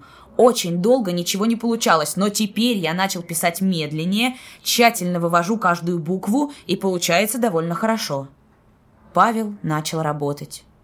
Он задумал написать повесть, посвященную героической дивизии Котовского. Название пришло само собой. «Рожденные бурей». С этого дня вся его жизнь переключилась на создание книги. Медленно, строчка за строчкой рождались страницы – он забывал обо всем, находясь во власти образов, и впервые переживая муки творчества, когда яркие, незабываемые картины, так отчетливо ощущаемые, не удавалось передать на бумагу, и строки выходили бледные, лишенные огня и страсти. Все, что он писал, он должен был помнить слово в слово. Потеря нити тормозила работу. Мать со страхом смотрела на занятия сына – в процессе работы ему приходилось по памяти читать целые страницы, а иногда даже главы. И матери порой казалось, что сын сошел с ума. Пока он писал, она не решалась подойти к нему и, лишь подбирая соскользнувшие на пол листы, говорила робко. «Ты бы чем-нибудь другим занялся, Павлуша, а то где же это видано, писать без конца...» Он смеялся от души над ее тревогой и уверял старушку, что он еще не совсем сошел с катушек. Три главы задуманной книги были закончены. Павел послал их в Одессу старым котовцам для оценки и скоро получил от них письмо с положительными отзывами, но рукопись на обратном пути была потеряна почтой. Шестимесячный труд погиб – это было для него большим потрясением. Горько пожалел он, что послал единственный экземпляр, не оставив себе копии. Он рассказал Леденеву о своей потере. «Зачем же ты так неосторожно поступил? Успокойся, теперь уж нечего брониться. Начинай сначала». «Но Иннокентий Павлович, украден шестимесячный труд. Это каждый день восемь часов напряжения. Вот где паразиты, будь они трижды прокляты». Леденев старался его успокоить. Пришлось все начинать сначала. Леденев добывал бумагу, помогал печатать написанное. Через полтора месяца возродилась первая глава. В одной квартире с ним жила семья Алексеевых. Старший сын Александр работал секретарем одного из городских райкомов комсомола. У него была 18-летняя сестра Галя, кончившая фабзав-уч. Галя была жизнерадостной девушкой. Павел поручил матери поговорить с ней, не согласится ли она ему помочь в качестве секретаря. Галя с большой охотой согласилась. Она пришла, улыбающаяся и приветливая, и узнав, что Павел пишет повесть, сказала, «Я с удовольствием буду вам помогать, товарищ Корчагин. Это ведь не то, что писать для отца скучные циркуляры о поддержании в квартирах чистоты». С этого дня дела литературные двинулись вперед с удвоенной скоростью. За месяц было так много сделано, что Павел даже удивился. Галя своим живейшим участием и сочувствием помогала его работе. Тихо шуршал ее карандаш по бумаге, и то, что ей особенно нравилось, она перечитывала по нескольку раз, искренне радуясь успеху. В доме она была почти единственным человеком, который верил в работу Павла. Остальным казалось, что ничего не получится, и он только старается чем-нибудь заполнить свое вынужденное бездействие. Вернулся в Москву, уезжавший в командировку Леденев, и, прочитав первые главы, сказал «Продолжай, друг, Победа за нами. У тебя еще будут большие радости, товарищ Павел. Я верю твердо, что твоя мечта возвратиться в строй скоро исполнится. Не теряй надежды, сынишка. Старик уходил удовлетворенный. Он встречал Павла полным энергии. Приходила Галя, шуршал по бумаге ее карандаш, и вырастали ряды слов о незабываемом прошлом. В те минуты, когда Павел задумывался, подпадал под власть воспоминаний – Галя наблюдала, как вздрагивают его ресницы, как меняются его глаза, отражая смену мыслей, и как-то не верилось, что он не видит. Ведь в чистых, без пятнышка зрачках была жизнь. По окончании работы она читала написанное за день и видела, как он хмурится, чутко вслушиваясь. «Чего вы хмуритесь, товарищ Корчагин? Ведь написано же хорошо». «Нет, Галя, плохо. После неудачных страниц начинал писать сам. Скованный узкой полоской транспаранта иногда не выдерживал, бросал. И тогда в безграничной ярости на жизнь, отнявшую у него глаза, ломал карандаши, а на прикушенных губах выступали капельки крови. К концу работы чаще обычного стали вырываться из тисков недремлющей воли запрещенные чувства – Запрещены были грусть и вереница простых человеческих чувств, горячих и нежных, имеющих право на жизнь почти для каждого, но не для него. Если бы он поддался хотя бы одному из них, дело кончилось бы трагедией. Поздно вечерами приходила с фабрики Тая и, перебросившись с Марией Яковлевной в полголоса несколькими словами, ложилась спать. Дописана последняя глава. Несколько дней Галя читала Корчагину повесть. Завтра рукопись будет отослана в Ленинград в культпроп обкома. Если там дадут книге путевку в жизнь, ее передадут в издательство, и тогда... Тревожно стучало сердце. Тогда начало новой жизни, добытой годами напряженного и упорного труда. Судьба книги решала судьбу Павла. Если рукопись будет разгромлена, это будут его последние сумерки. Если же неудача будет частичной, такой, которую можно устранить дальнейшей работой над собой, он немедленно начнет новое наступление. Мать отнесла тяжелый сверток на почту. Наступили дни напряженного ожидания. Никогда еще в своей жизни Корчагин не ждал писем с таким мучительным нетерпением, как в эти дни – Павел жил от утренней почты до вечерней. Ленинград молчал. Молчание издательства становилось угрожающим. С каждым днем предчувствие поражения усиливалось, и Корчагин сознался себе, что безоговорочный отвод книги будет его гибелью. Тогда больше нельзя жить. Нечем.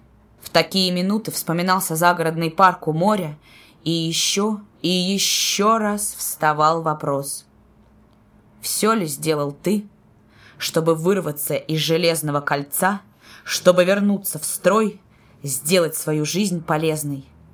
И отвечал, да, кажется, все. Много дней спустя, когда ожидание становилось уже невыносимым, мать, волнуясь не меньше сына, крикнула, входя в комнату. «Почта из Ленинграда!» Это была телеграмма из обкома. Несколько отрывистых слов на бланке. Повесть горячо одобрена. Приступают к изданию.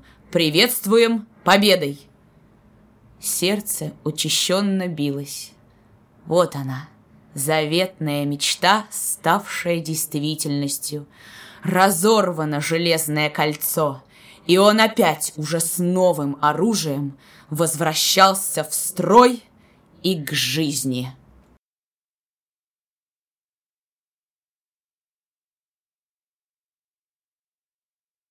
Помнится 919 год, мятежный год борьбы за страну Советов. Помнится все, и все станет ярко, прекрасно. Лишь бы удалось победить это трудные препятствия, лишь бы удалось то, что наполняет сердце, перенести на страницу. 1936 год я встречаю как год прекраснейшей моей жизни, год больших желаний, больших творческих стремлений и сделать чести парнишки старого комсомольца выполнить это. Старый комсомолец, как чудно звучит это слово. Мы, все молодые поколения ленинского комсомола, сыны его должны идти в этом году передовых линий огня. Крепче шаг, смелее движение вперед. До свидания, мои молодые друзья. До свидания, до новых успехов, новых побед. Прекрасного, замечательного завтра.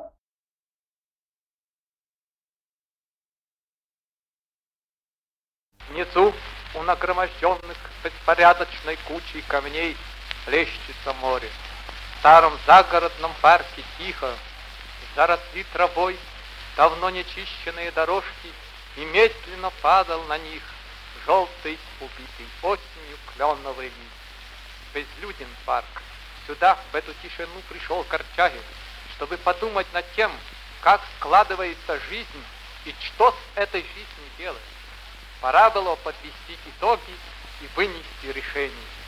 Павел нашел скамью, сел, охватил руками голову и тяжело задумал. Перед ним пробежала вся его жизнь, детство до настоящих дней. Хорошо ли, плохо ли прожил он свои 24 года? Перебирая в памяти год за годом, беспристрастный как судья, он глубоким удовлетворением решил – что жизнь прожита не так уж плохо.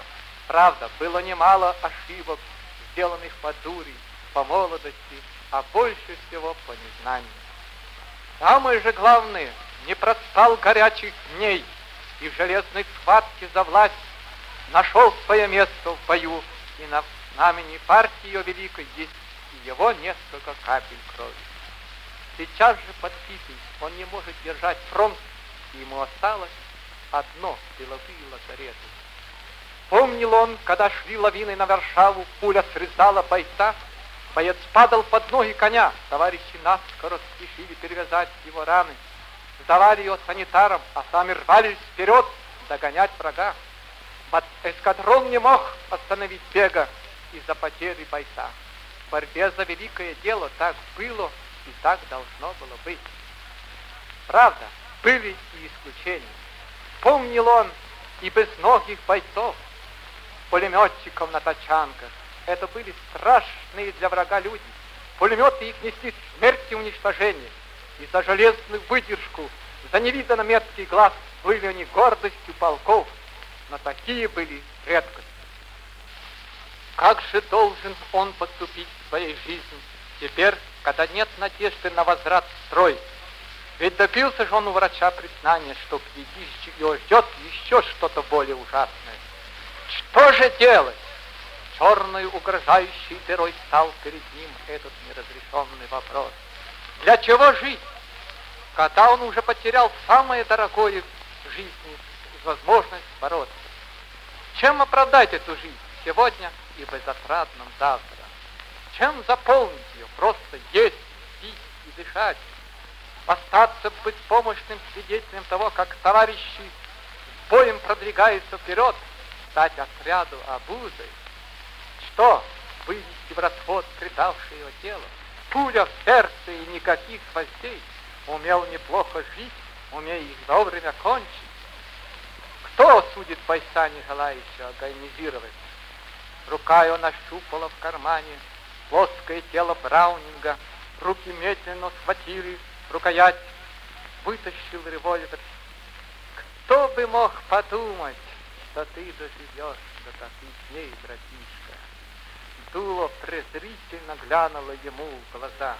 Павел рванулся, положил револьвер на колени и злобно вырванкался. Все это бумажный героизм, братишка? Шлепнуть себя каждый дурак сумеет, всегда и во всякое время. Это самый трусливый выход из положения. Трудно жить, шлепайся, а ты все сделал, чтобы эту жизнь победить. Ты все сделал для того, чтобы вырваться из железного кольца.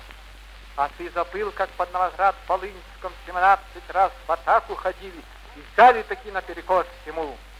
Прячь револьвер и никогда никому об этом не рассказывай. Сумей жить и тогда, когда жизнь становится невыносимой тело ее полезным.